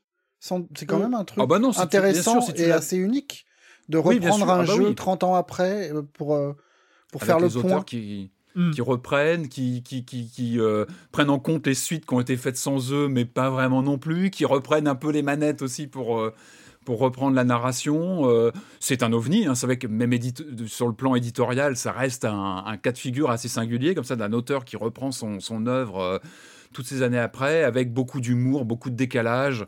Euh, aussi une réflexion sur ce qu'est le point and click, comment en tant que joueur on interagit avec ces, décors, ces personnages.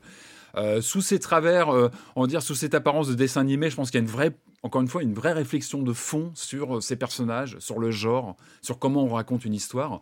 Donc c'est très touchant. En tout cas, moi, ça, ça a vraiment marqué mon année de joueur, clairement. Génial. Et euh, vu qu'il il y a une demande et que je sens qu'il va y avoir, euh, ça va râler autrement, ben. he saw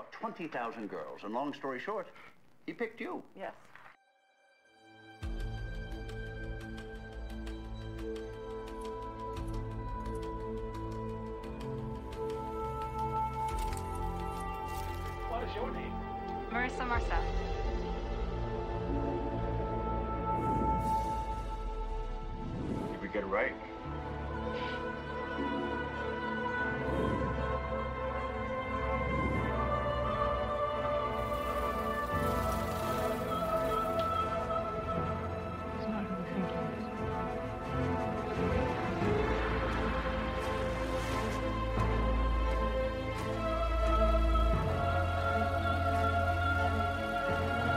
Multi top 2 Immortality Julie, Immortality. Bah, Immortality, euh, l'aboutissement euh, quelque part de la formule Sam Barlow, quoi. C'est vraiment bah, son jeu le plus ambitieux euh, jusqu'ici. C'est pas comme si les deux précédents, en tout cas en FMV, n'étaient pas déjà géniaux, mais celui-ci vraiment a quelque chose en plus. je trouve pour peu qu'on aime le, cinéma, les, gens qui font, qui participent à la fabrication des films, que ce soit les, monteurs, les acteurs, euh, vraiment qui donnent à voir. Moi, ça a complètement satisfait tout, toutes mes envies voyeuristes sur euh, les étapes de conception d'un film. Et euh, en plus de ça, il a un, discours ultra intéressant bah, sur la manière dont les stars peuvent être portées au nu et pourraient être ensuite mieux broyées avec des mécaniques qui marchent très très bien. Enfin, il y a, toute une partie qui serait criminelle de spoiler, mais qui marche fantastiquement bien vers la dernière partie du jeu. Voilà. Corentin, euh, je crois que tu étais pas là. Euh, c'est toi qui étais pas là pour euh, la critique d'Immortality ou je me trompe?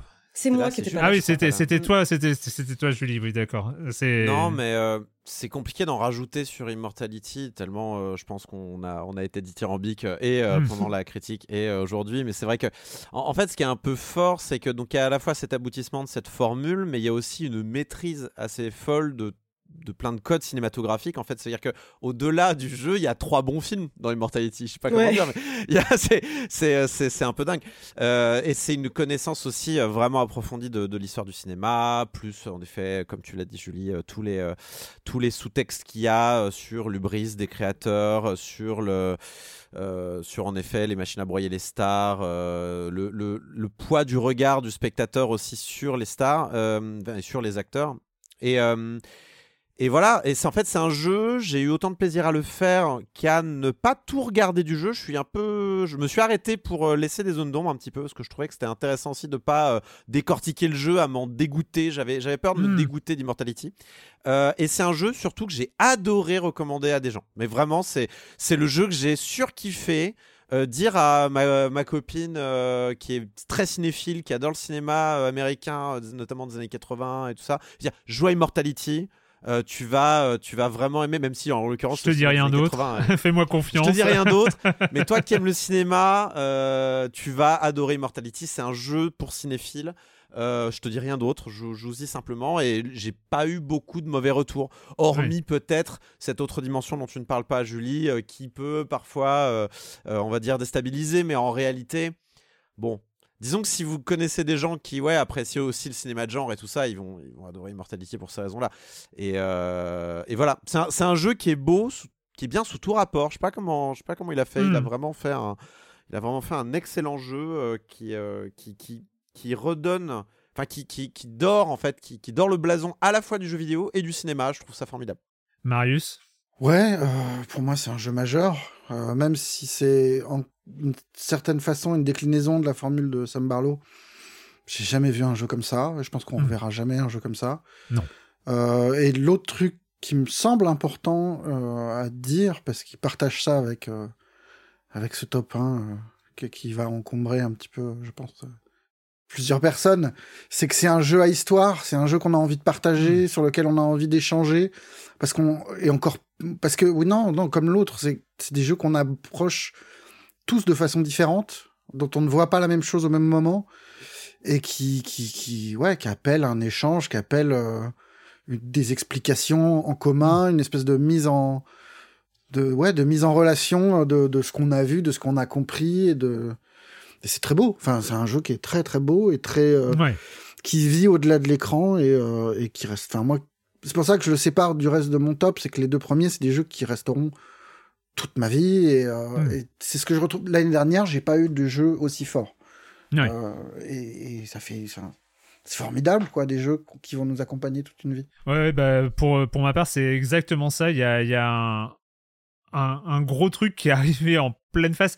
Et franchement, j'étais prêt. C'est pas comme s'il m'avait pris par surprise.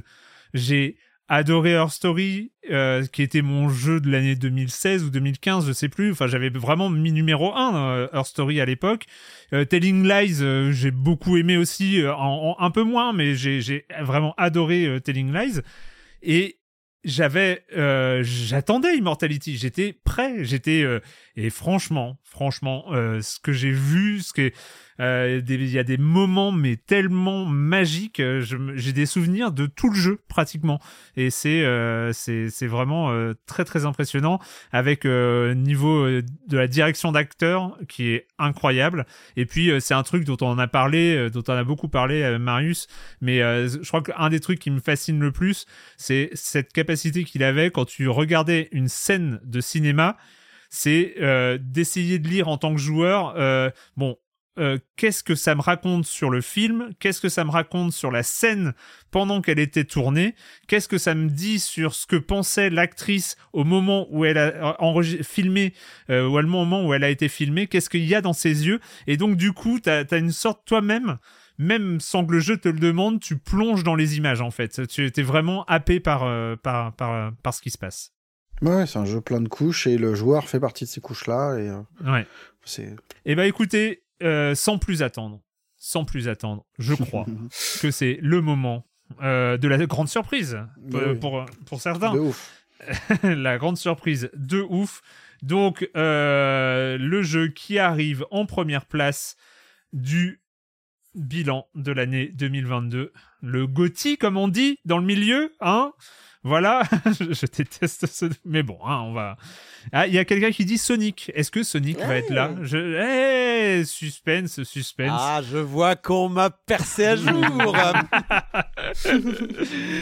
Allez, euh, à la première place dans des jeux de l'année 2022, vous avez choisi. C'est triste d'être aussi prévisible. Ah, il y a de la surprise quand même. et ouais, et ouais, et ouais. Donc. Ah, le voilà, Patrick. ouais. Écoute, euh, écoute, j'ai envie de te dire, euh, j'ai envie de te dire, bah, Corentin. Bah, continuons peut-être sur Immortality. Euh, ouais, bah oui, tiens, oui, Patrick, si bah, tu veux finir sur, sur Immortality, hein. oui, bien sûr, bien sûr, t'as raison. Moi, je l'ai mis en premier. Pareil, c'est un vote. Alors, c'est pas mathématique, c'est pas euh, des pourcentages de. Non, c'est euh, un vote de cœur parce que vous l'avez très bien dit, c'est une sorte d'ovni. Alors, moi, je mettrais un bémol par rapport à ce que tu disais, Marius, mais c'est vraiment très personnel. C'est-à-dire que euh, tu disais que c'était un jeu méta, et moi, au contraire, j'ai l'impression que c'est l'anti-jeu méta. Mais c'est mon point de vue. Hein. C'est-à-dire que j'adore le jeu d'aujourd'hui où on échange entre joueurs, on va sur les forums, on discute, on discorde, etc. J'adore ça. J'adore quand le jeu sort de l'écran et qu'on discute, qu'on crée des théories, etc. Moi, mon expérience de. Mais c'est intime. Moi, exact. Moi, ce que je retiens d'Immortality, c'est une expérience une bulle que je me suis créée, mais une bulle comme dans les années 80 où tu jouais ton jeu sans aide extérieure. Et euh, c'est une expérience que je me suis pris dans la tête tout seul sans aide. Et il faut pas, euh, c'est pour vraiment en profiter, il faut le vivre seul. Moi, c'est mon ressenti. Euh, je voulais rien lire autour. Euh, j'ai très peu participé même aux discussions, je crois qu'il y avait entre vous. J'ai très vite gardé mes distances. Et le souvenir que j'ai, ce sont quelques moments de jeu que je situe dans mes, dans mes top 5, top 10 de ressenti de joueur de toute ma vie. Des moments de sidération devant un écran qui sont d'une force incroyable, mais qui sont vraiment du, du règne de l'intime au point où hmm. j'ai même du mal à parler de mon expérience du jeu. C'est comment je l'ai parcouru, parce que c'est un puzzle, on, on l'avait dit lors de la chronique, c'est un puzzle narratif, un monde ouvert narratif. Et j'ai même du mal à recomposer ça tellement ça, ça, ça relève de l'intime, du ressenti très personnel. Et en fait, je suis allé quasiment rien lire dessus. J'ai feuilleté quelques, quelques tests, mais je m'y suis jamais vraiment retrouvé parce que c'est une expérience qui est vraiment très singulière, très ancrée dans sa manière même, mais techniquement, d'avoir parcouru les séquences. Euh, les, événements dans le jeu, tu les vis à tel ou tel moment de ton expérience. Euh, euh, ce que j'avais un peu décrit, la première heure et demie qui a failli me tomber des mains parce que je comprenais pas très bien où j'avais mis les pieds, et puis peu à peu, comment on accroche, comment le jeu t'emporte dans quelque chose qui d'un seul coup te saute à la figure, et c'est juste inoubliable. Je retiens ça, je retiens le, le rapport quasi tactile, physique à la pellicule. Moi, c'est vraiment ce que je retiens. Voilà, les souvenirs d'un jeu, c'est ça aussi. C'est la manette de God of War que je tenais très fort, et c'est dans ce jeu-là. Euh, c'est le ressenti de la péloche. J'ai eu l'impression d'avoir une pellicule dans les mains que je coupais, que je retournais. Que... Bah, le grain, le grain aide énormément à ce niveau-là, je trouve. Et ça, euh, c'est un souvenir euh, presque sensitif de joueur. Et c'est ça que je retiens. Et ça est quelque chose d'une bulle intime que j'avais créée que j'ai vécu seul face à mon écran. Alors j'en parle, j'en parle aux proches, je dis voilà, il y a ce jeu, il m'a, il m'a, il m'a donné ça, j'essaie d'expliquer, mais tu peux pas, tu peux pas reproduire ce que tu as vécu devant ton écran. Je me rappelle très bien où j'étais, quelle heure il était, au moment où il y a une bascule dans le jeu, et j'oublierai jamais ce moment-là, vraiment, dans ma vie de joueur. Pour moi, c'est peut-être l'équivalent de la première fois où je me suis mis un casque de VR sur le nez. C'est, c'est vraiment des stupéfactions de joueur.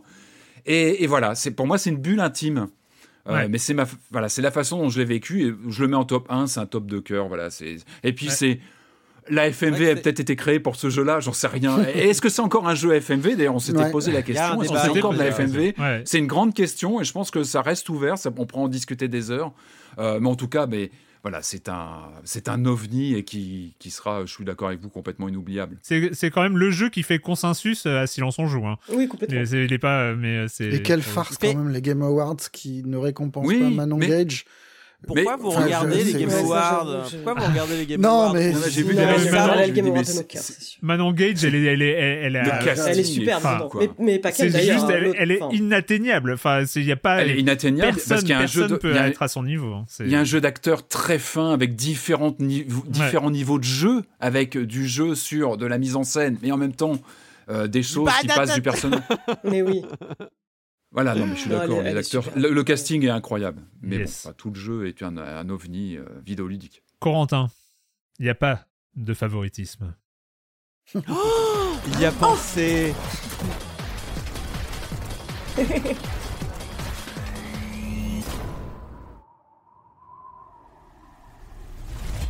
We're called neons. Sinners plucked from hell to do God's dirty work. But I'm finding it hard to believe we're in heaven.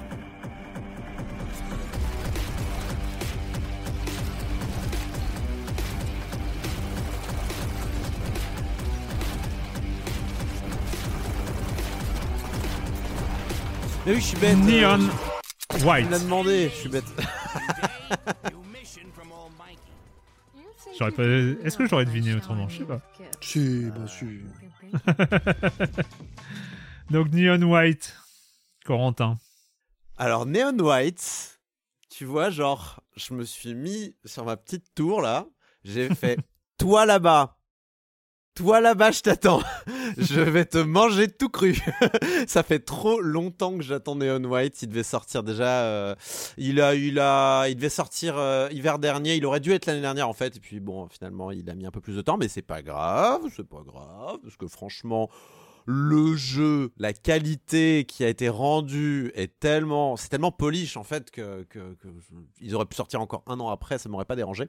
Donc Neon White, jeu à la première personne, FPS de plateforme de course, c'est un peu un mélange de cartes c'est un gros gloubi-boulga de plein de genres qui au final donne le genre Neon White est un jeu de Neon White, tout simplement, c'est plus facile.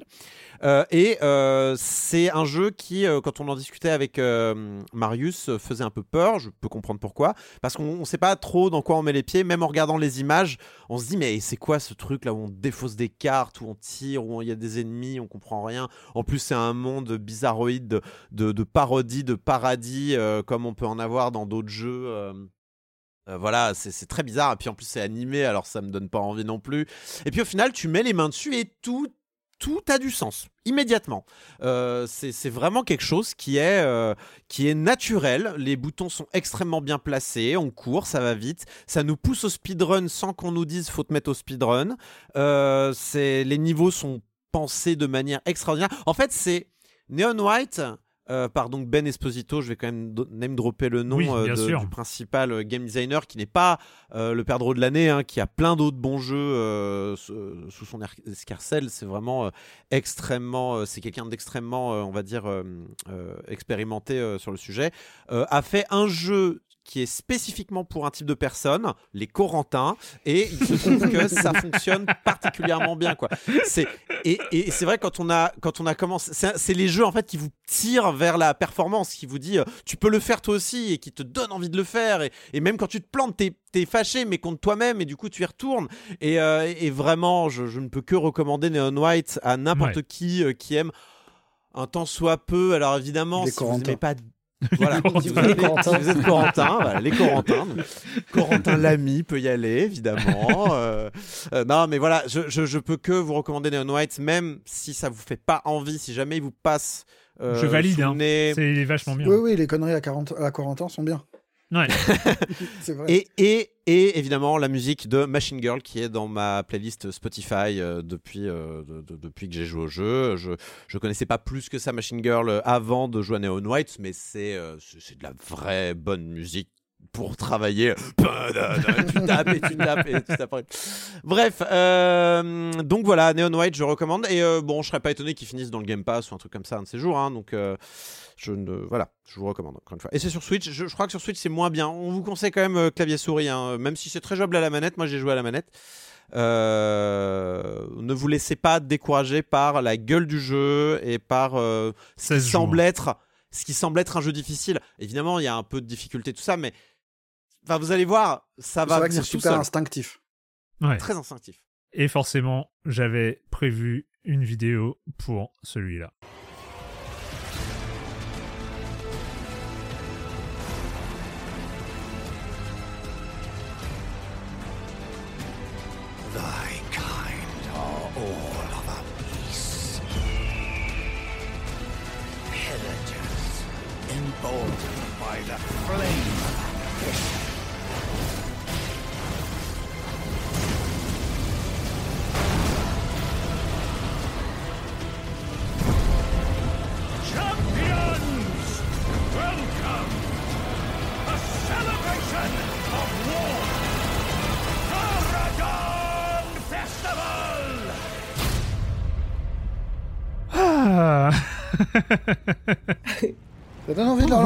Bah oui, c'est ça, bah, c'est parti. Hein.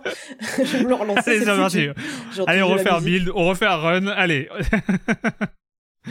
euh, Julie, top 1 Elden Ring. Bah oui, top 1. Euh, et vraiment, oui, ça me fait mal d'être aussi prévisible, mais je vois pas comment il aurait pu en être autrement. Enfin, on en a déjà parlé dans deux émissions. Euh, moi, j'en ai parlé plus que de raison à tout mon entourage, à vraiment même des inconnus dans la rue. Euh, donc, euh, non, mais voilà, il y avait vraiment ce côté euh, excellente porte d'entrée pour moi. Même policiers qui t'ont arrêté, qui t'ont mis en garde à vue, tu leur as non, mais c'est ça. non, mais les gars bah ouais, il y a vraiment ce truc. Moi, j'avais jamais fait de From Software auparavant et ça a été une, euh, formidable porte d'entrée, enfin qui en plus m'a motivé à en faire euh, d'autres cette année. Mais euh, voilà, sa dimension déjà beaucoup plus accueillante entre guillemets son bah, son monde son sa manière de toujours récompenser la curiosité du joueur sa direction artistique je pourrais vraiment refaire le match et en reparler pendant encore des heures mais je pense que voilà vous savez déjà tout le bien que je pense de ce jeu mais et, et c'est aussi bah oui le, le, jeu sur lequel j'ai passé le plus de temps cette année incontestablement hein, je crois que je suis pas loin de, des 300 heures après les après le New Game Plus. Donc euh, ouais ouais, c'était vraiment une claque euh, sur tous les points. Marius. Ouais, bah, c'est un jeu émouvant. Moi, je, enfin, je l'ai demandé pour pas pour pour pas passer à côté et voir de quoi on parlait, mais j'en avais rien à carrer. J'ai passé les dix premières heures à jouer avec un copain, enfin à échanger euh, via la messagerie PlayStation, ce qui est quand même pas l'endroit le plus facile à utiliser du monde mais à râler parce que lui trouvait ça formidable et moi je, je lui montrais mais non mais regarde c'est vraiment nul. Et puis et puis puis la magie a opéré je sais je sais même plus comment je sais même plus pourquoi. Et, et puis c'est merveilleux enfin c'est vraiment fantastique c'est un jeu fou. Mm. euh, je pensais jamais tomber dans, dans le j'avais essayé auparavant de, de, de tomber chez From Software et de comprendre et de ça n'avait pas marché là le déclic s'est produit euh, j'ai retourné le jeu, euh, je, me suis jeté sur Bloodborne derrière, qui est merveilleux. Et, euh, et non, mais c'est un immense jeu. Mais bon, ça, tout le monde le sait. Ouais. Mais je pense que vous avez à peu près tout dit. J'ai.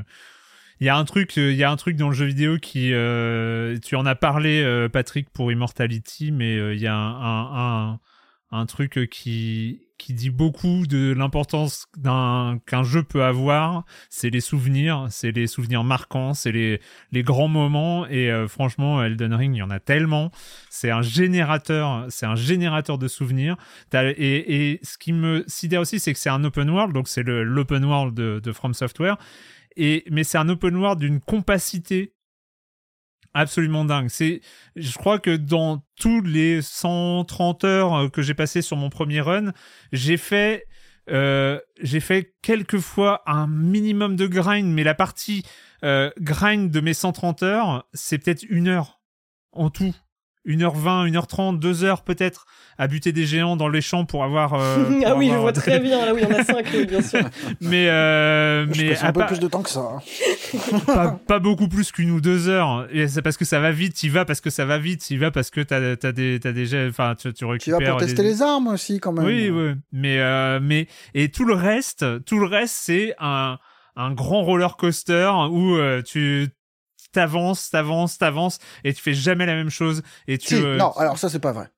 Comment ça, tu fais jamais non, on fait, Mais si, mais réutilise. Non, mais tu fais jamais la même chose mais au même endroit. Il y a des défauts le jeu, mais quand, quand tu tombes pour la 53e fois sur une, la même itération d'un boss, tu fais un peu la même chose.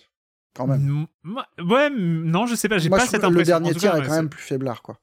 Oh, moi je sais pas. Moi j'ai vécu le truc, mais tellement dedans que je suis incapable de te dire si le dernier quart est moins bien que le premier, et moins bien que euh, bon, si la capitale est quand même euh, top, mais euh, c'est, euh, enfin voilà, je. Moi, j'ai vraiment... pas mis dans mon top 5 moi. Oui, c'est vrai. Pas mis. il m'a un peu tombé des mains sur des pics de difficulté, bah, le syndrome boss. mais je vais m'y remettre. Je pense que ce sera peut-être mon jeu de l'année 2023. Tout est possible. Mais pourquoi hein. pas des fois, Mais pourquoi pas Des fois, non, mais c'est vrai qu'on peut réattaquer un jeu un peu en. Moi, c'est vrai qu'il m'est un peu tombé des mains, mais il faut que j'y retourne. Mais non, Patrick, Écoutez... ce sera Armored Core 6. Euh, voilà. Ah oui, c'est vrai. On va savoir. Tout est possible. On L'année des mechas, tu vois, c'est... ça va être ça. Il va... T'en sais rien, hein, il t'a mis au sol, il peut te mettre au mecha, hein, t'en sais rien, euh, on est, on n'est pas prêt, on n'est pas prêt. Écoutez, voici pour le bilan 2022 de Silence on joue. Euh, on a fait long. oui, c'est ce que j'étais en train de voir, je, ne reviens pas. Quoi. non, Regarde, euh, le ventre commence à gargouiller. Mais écoutez, disponible pour enregistrement, encore 87 heures et 44 minutes. On est bon, là. bah c'est bon alors, tout va bien, tout va bien. 3h35, euh, donc, pire. Et, euh, et, donc on a terminé, euh, on a terminé pour euh, cette année 2022 du jeu vidéo. Je répète, il y a un épisode surprise la semaine prochaine où ça va aussi parler de jeux de 2022 et et on a le les silences d'or de l'année, donc les votes de la communauté de Silence on joue. ça, ce sera probablement le mardi 27 décembre en live sur Discord, sur le serveur Discord de Silence on joue. bah écoutez, donc c'est fini pour cette année pour le jeu vidéo. Mais, mais, mais, mais, la question rituelle à laquelle vous n'allez pas échapper est quand vous ne jouez pas, vous faites quoi, Julie? Alors moi j'ai regardé un, une fois n'est pas coutume, j'ai regardé un documentaire Netflix. J'avais hyper envie de mater un, un, une série, c'était très spécifique. Je voulais une série true crime, mais pas non plus une mini-série de 8 épisodes. Euh, je voulais vraiment juste un documentaire euh, true crime et je suis tombée sur Long Shot, qui est un documentaire de 2017 sur un homme qui se fait accuser du meurtre d'une adolescente. Ce, parce que voilà, il pourrait avoir un motif. Euh, et son alibi, c'est qu'il était à un match des Dodgers, un match de baseball et qu'il va devoir se retrouver en fait dans une situation très épineuse, c'est de prouver sa présence dans une foule de 56 000 personnes. Et euh, il y a un twist, c'est qu'il va être, enfin voilà, c'est que l'affaire va suivre son cours et euh, prendre une tournure assez inattendue. Et moi j'ai trouvé ça très chouette. Et voilà, la qualité, il a aussi la qualité que je lui demandais, c'était de durer 40 minutes et pas plus. Je vous le conseille. c'est déjà, c'est déjà pas mal. Ça s'appelle? Long Shot. Long Shot, ok. Corentin un autre documentaire au cinéma, une fois n'est pas coutume en ce qui me concerne. Euh, je suis allé voir Service public. Euh, c'est un, documentaire fait par euh, Salia Braclia qui présente la matinale de France Info avec Marc Fauvel c'est l'intervieweuse politique, en fait, celle qui euh, cuisine euh, les, euh, les, personnalités politiques de bon matin pour nos oreilles. Et en fait, pendant une année, enfin pendant une année, pendant une campagne plutôt présidentielle, il y a eu donc des caméras qui ont suivi Salia Braclia et Marc Fauvel euh, pendant la campagne présidentielle donc de 2022 et du coup euh, on peut voir un peu tout le branle-bas de combat que ça implique en fait de devoir tous les matins euh, avoir un invité politique pour discuter de la présidentielle. C'est un film donc qui est fait par Sarah Brackley elle-même et Mouloud Achour. J'étais étonné de le voir à la réalisation de ce documentaire là. on le connaît plutôt pour de, des fictions médiocres a priori et, et c'est vraiment intéressant à regarder parce que ça montre comment sont faites les matinales, de voir un peu ce flux tendu permanent qui est fait, le, le de de voir Mac Fauvel euh, détruire des, claviers euh, d'ordinateur en tapant des questions euh, qui comptent poser aux hommes politiques, de voir le brief de, l'interview, l'interview et le débrief de l'interview, ce qui est étonnant, c'est-à-dire qu'ils discutent de comment s'est passé l'interview. Donc on voit par exemple, ouais, on voit tout, euh, tout le comment s'appelle, tout le service politique de France Info qui est autour, par exemple, de je sais pas Anne Hidalgo, en train de discuter et de, discuter des offs en fait de, choses. Par exemple, on a Anne Hidalgo qui dit ah non mais nous on est très content que, que Zemmour se présente parce que ça, ça fait baisser le ça fait baisser le ticket d'entrée pour le deuxième tour pour la gauche. Enfin c'est des choses vraiment sympas à regarder. C'est pas le meilleur documentaire, c'est pas le mieux documentaire le mieux branlé du monde, euh, mais euh, ça permet de, remettre un peu les choses d'équerre sur le boulot que ça demande de faire une matinale mine de rien. Et euh, tu les sens, ils sont morts à la fin, mais ils sont claqués, un truc de dingue. et, journaliste politique après une présidentielle, c'est pas beau à voir. Hein. Et c'est vrai que euh, Marc Fauvel, euh, moi, c'est quelqu'un que j'aime bien à la matinale et Sarah Braclia aussi. Et c'est vrai que j'étais content de les voir, eux en particulier, euh, plutôt que d'autres. Des Domorans, je suis pas certain que j'aurais pris un pied pareil. Bref, je vous recommande. Service public. Jérémy, dis-nous, quand tu ne joues pas ni aux jeux de société, ni aux jeux vidéo. Parce que quand. Bah, quand, ouais, quand je joue pas, il faudrait que je jouerais plus. Enfin, faudrait que je joue plus. Ouais. C'est ça, en fait. C'est la conclusion de. J'ai glissé le mot un jour dans une de mes chroniques. Euh, nunchaku. Alors, c'est un petit peu euh, comme du, du, yoga, mais en moins chiant. Et euh, le nunchaku, pour moi, ça fait plus de 25 ans. Donc ça, c'est pas nouveau. Ouais, c'est pas, c'est pas qu'une arme. Il y a ce qu'on appelle le freestyle nunchaku, et c'est un peu plus euh, comme jongler. Mais, euh, mais depuis quelques mois, j'ai fait autre chose. Je me suis fait, je me suis mis à en fabriquer mes propres nunchaku. Oh et euh, là, j'en ai déjà fabriqué une vingtaine. tu sais qu'on est en vidéo là, ouais. On est en vidéo, montre, montre. Ah, euh, ouais, alors j'en ai là-bas, j'en ai là-bas, j'en ai là, j'en ai là. Alors ça, c'est un nunchaku simple parce qu'il est à, base d'impression 3D, un peu de. Euh, celui-là, il est avec une corde, mais j'en ai fait là, par exemple, j'en ai d'autres. Ça, c'est avec un peu de travail de bois. Mais oui. Mais du coup, j'ai ils, ils sont. Tu veux une démo Je peux te faire une démo sans problème, quoi. Il y a pas de souci. Hein. mais c'est trop cool. ah non, mais là, t'as terminé le jeu. Euh, quand vous ne jouez pas, vous faites quoi Personne peut en chier euh, Mais à chaque fois, à chaque fois, Jérémy, tu le game. Bonjour, j'ai fabriqué un vaisseau spatial en Lego. Oui, c'est clair. Alors, c'est un peu de travail du bois, de peinture, euh, un peu tout à chaque fois. c'est un, c'est, un peu mon. Moi, j'ai une question. C'est un peu comme. ouais. Est-ce que c'est compatible avec la Wii du coup ah ouais, je devrais pouvoir mettre. Aujourd'hui, il y a des capteurs qui sont. Tu peux mettre des capteurs dedans, mais en fait, c'est pas très intéressant. Tu peux. Même il faut mettre les sangles. Hein, dans ce cas-là, tu mets bien les sangles. c'est comme les ballons ou les. Euh, tu peux mettre des capteurs euh, dedans et après pour voir tes performances. Et eh ben, je pense qu'il y a des nunchaku qui existent et je peux peut-être les démonter pour euh, intégrer les capteurs et dans, dans le mien, c'est une très bonne idée. un petit peu comme euh... pour la motion capture, c'est bien ça. Enfin voilà, moi je me sens un petit peu comme euh, c'était Brian May qui, qui construit, qui était son père était luthier, qui construisait ses, euh, qui fabriquait ses propres guitares. Eh ben moi j'ai un petit peu pareil. Maintenant j'ai mes propres nunchaku qui ont la taille que je veux. J'ai bien trouvé le bon poids, le bon, euh, la bonne épaisseur, tout et voilà. Donc c'est un petit peu le, c'est un petit peu l'idée quoi. Euh... On l'a pas vu venir. Formidable. Ah ouais, c'est clair. Franchement. Marius. Euh, plus attendu, moi j'étais voir euh, un petit film indépendant américain qui s'appelle Avatar. Ah, ah. Bah oui. euh... celui de celui de Ed Night Shyamalan? Ouais. Oh arrête, il y a un film qui arrive de Shyamalan bientôt. C'est trop bien. Non mais je. Ah, The je... Visit était bien. Hein. The Visit. Oh, les gars, The Visit est formidable. Mais tout Shyamalan est formidable. Même le ah, pire. Oui. Pas tout, mais. Si, même le pire est formidable. Je suis assez d'accord. Même Avatar. Et Avatar, écoute, je... je... Non, c'est vrai que le Avatar de Shyamalan est dur, mais bon.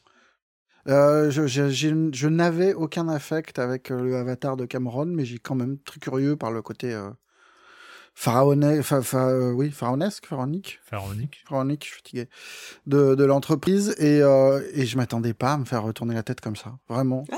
Euh, les 20-30 premières minutes, c'est une espèce de tourbillon d'images où tu sais plus. Enfin, pour la première fois, je suis hyper métrope. J'ai les yeux qui, j'ai deux yeux qui, qui voient pas au même niveau et machin. Ce qui fait que tout, tout ce qui est VR, 3D et compagnie, c'est super relou. Et je, pour la première fois de ma vie, j'ai vu de la 3D ultra nette. Et c'est pas mal. D'un coup, je comprends le délire euh, 3D. et, euh, ouais. et le film est, euh, et c'est vraiment un tourbillon, quoi. C'est trois heures où t'es immergé dans un truc euh, hors du monde. Alors, il y a des moments un petit peu sauvé Willy qui sont pas forcément euh, ma cam, mais, mais c'est mais c'est nouveau. Enfin, c'est c'est un film. Sauver Willy. oui, non, bon, bah, si tu vas le voir, tu verras à quoi je fais référence. Sauver la baleine, c'est, ouais. c'est, mais c'est non, mais, un, mais dans un monde où le film d'action, le film est hyper balisé, ce truc-là est super étrange. Et, euh, et, et, et c'est même au-delà du est-ce que c'est bien, est-ce que c'est pas bien.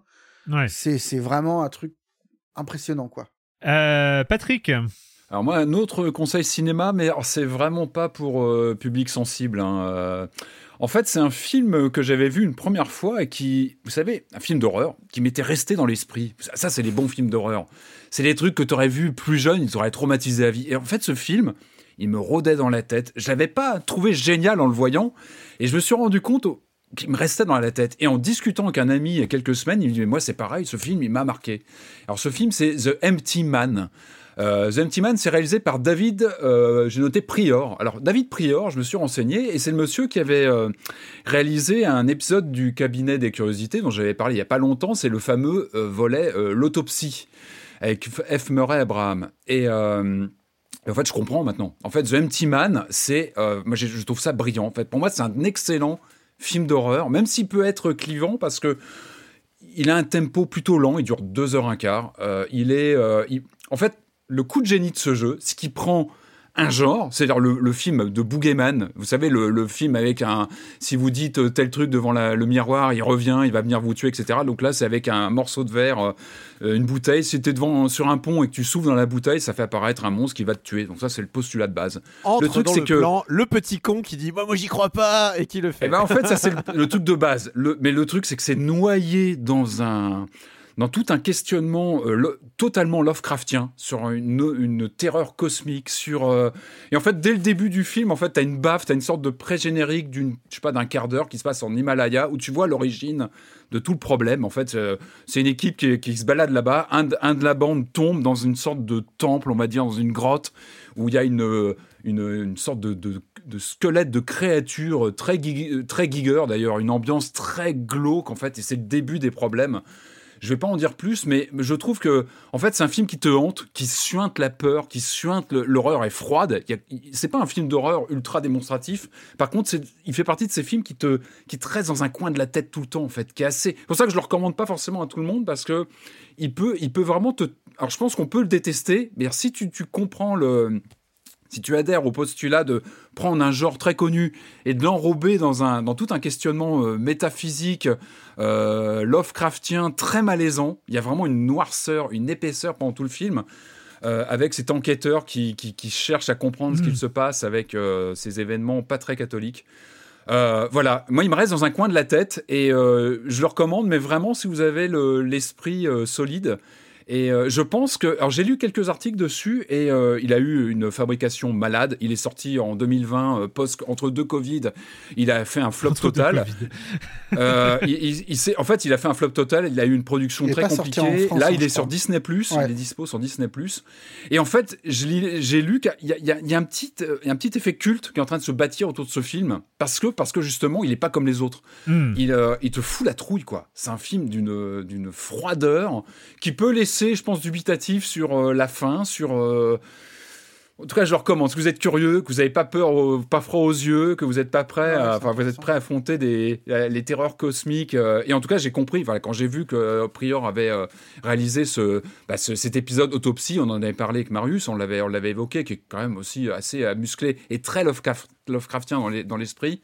bah, je comprends. C'est un petit man vraiment très particulier, mais on l'oublie pas. Et voilà, il, peut animer quelques nuits après qu'on n'arrive pas à dormir, on y repense. c'est vrai qu'entre ça et Barbarian sur Disney, il y, a de quoi faire. Ouais, c'est étonnant. C'est vrai que c'est étonnant, ouais. Bah écoutez, moi pour ma part, euh, il paraît que j'ai eu 50 ans la semaine dernière. Euh, c'est une rumeur euh, comme ça, assez étrange. Chose qui arrive. Et donc j'ai eu un cadeau, figurez-vous, j'ai eu un cadeau absolument inattendu de de la de la femme qui de la femme qui partage ma vie euh, et, et puis et puis euh, donc euh, voilà je vais vous montrer je sais pas si je vais réussir. un bateau ah non. Voilà. Je sais pas si vous voyez. Ce oh, c'est une batterie électrique. Une batterie, une batterie, une batterie. Trop stylé. Et donc, je n'ai jamais, je n'ai jamais fait de batterie. J'ai pris, du coup, elle m'a non seulement offert la batterie, euh, qui est super, et, euh, et, des, cours de batterie aussi, parce que c'est oh pas rigolo. Bah, et ça, on veut ça en stream. Et oui, c'est carrément, c'est dans la salle, c'est tout près, quoi. Pourquoi tu ne fais pas les propres, tes propres musiques d'attente, eh, mais tu vas clôturer là-dessus, tu vas nous faire quelques. Eh bah pas du tout, pas du tout, parce que parce que non. Erwan, Twitch, euh, Chill Band. Donc euh, j'ai pris mon premier cours de batterie euh, samedi dernier, donc c'était super. J'avais l'impression d'être dans Rhythm Doctor, mais en vrai. Trop bien. Donc il y a y a y a un côté comme ça en fait.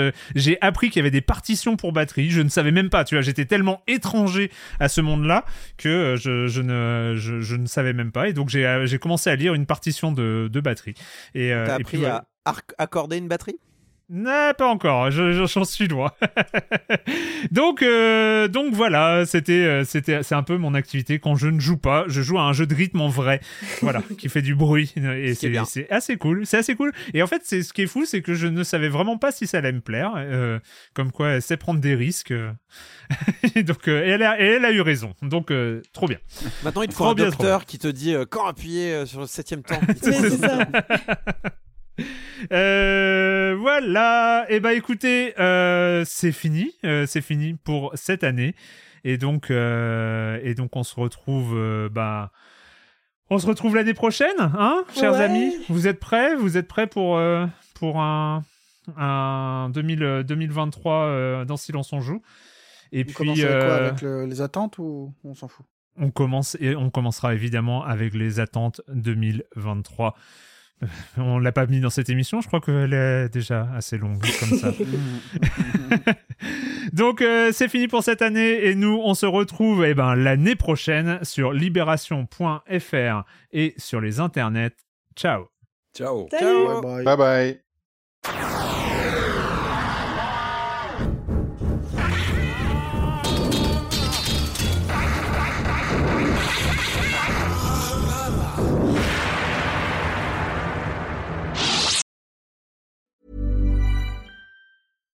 When you make decisions for your company, you look for the no-brainers. And if you have a lot of mailing to do, stamps.com is the ultimate no-brainer. It streamlines your processes to make your business more efficient, which makes you less busy. Mail checks, invoices, legal documents, and everything you need to keep your business running with stamps.com. Seamlessly connect with every major marketplace and shopping cart.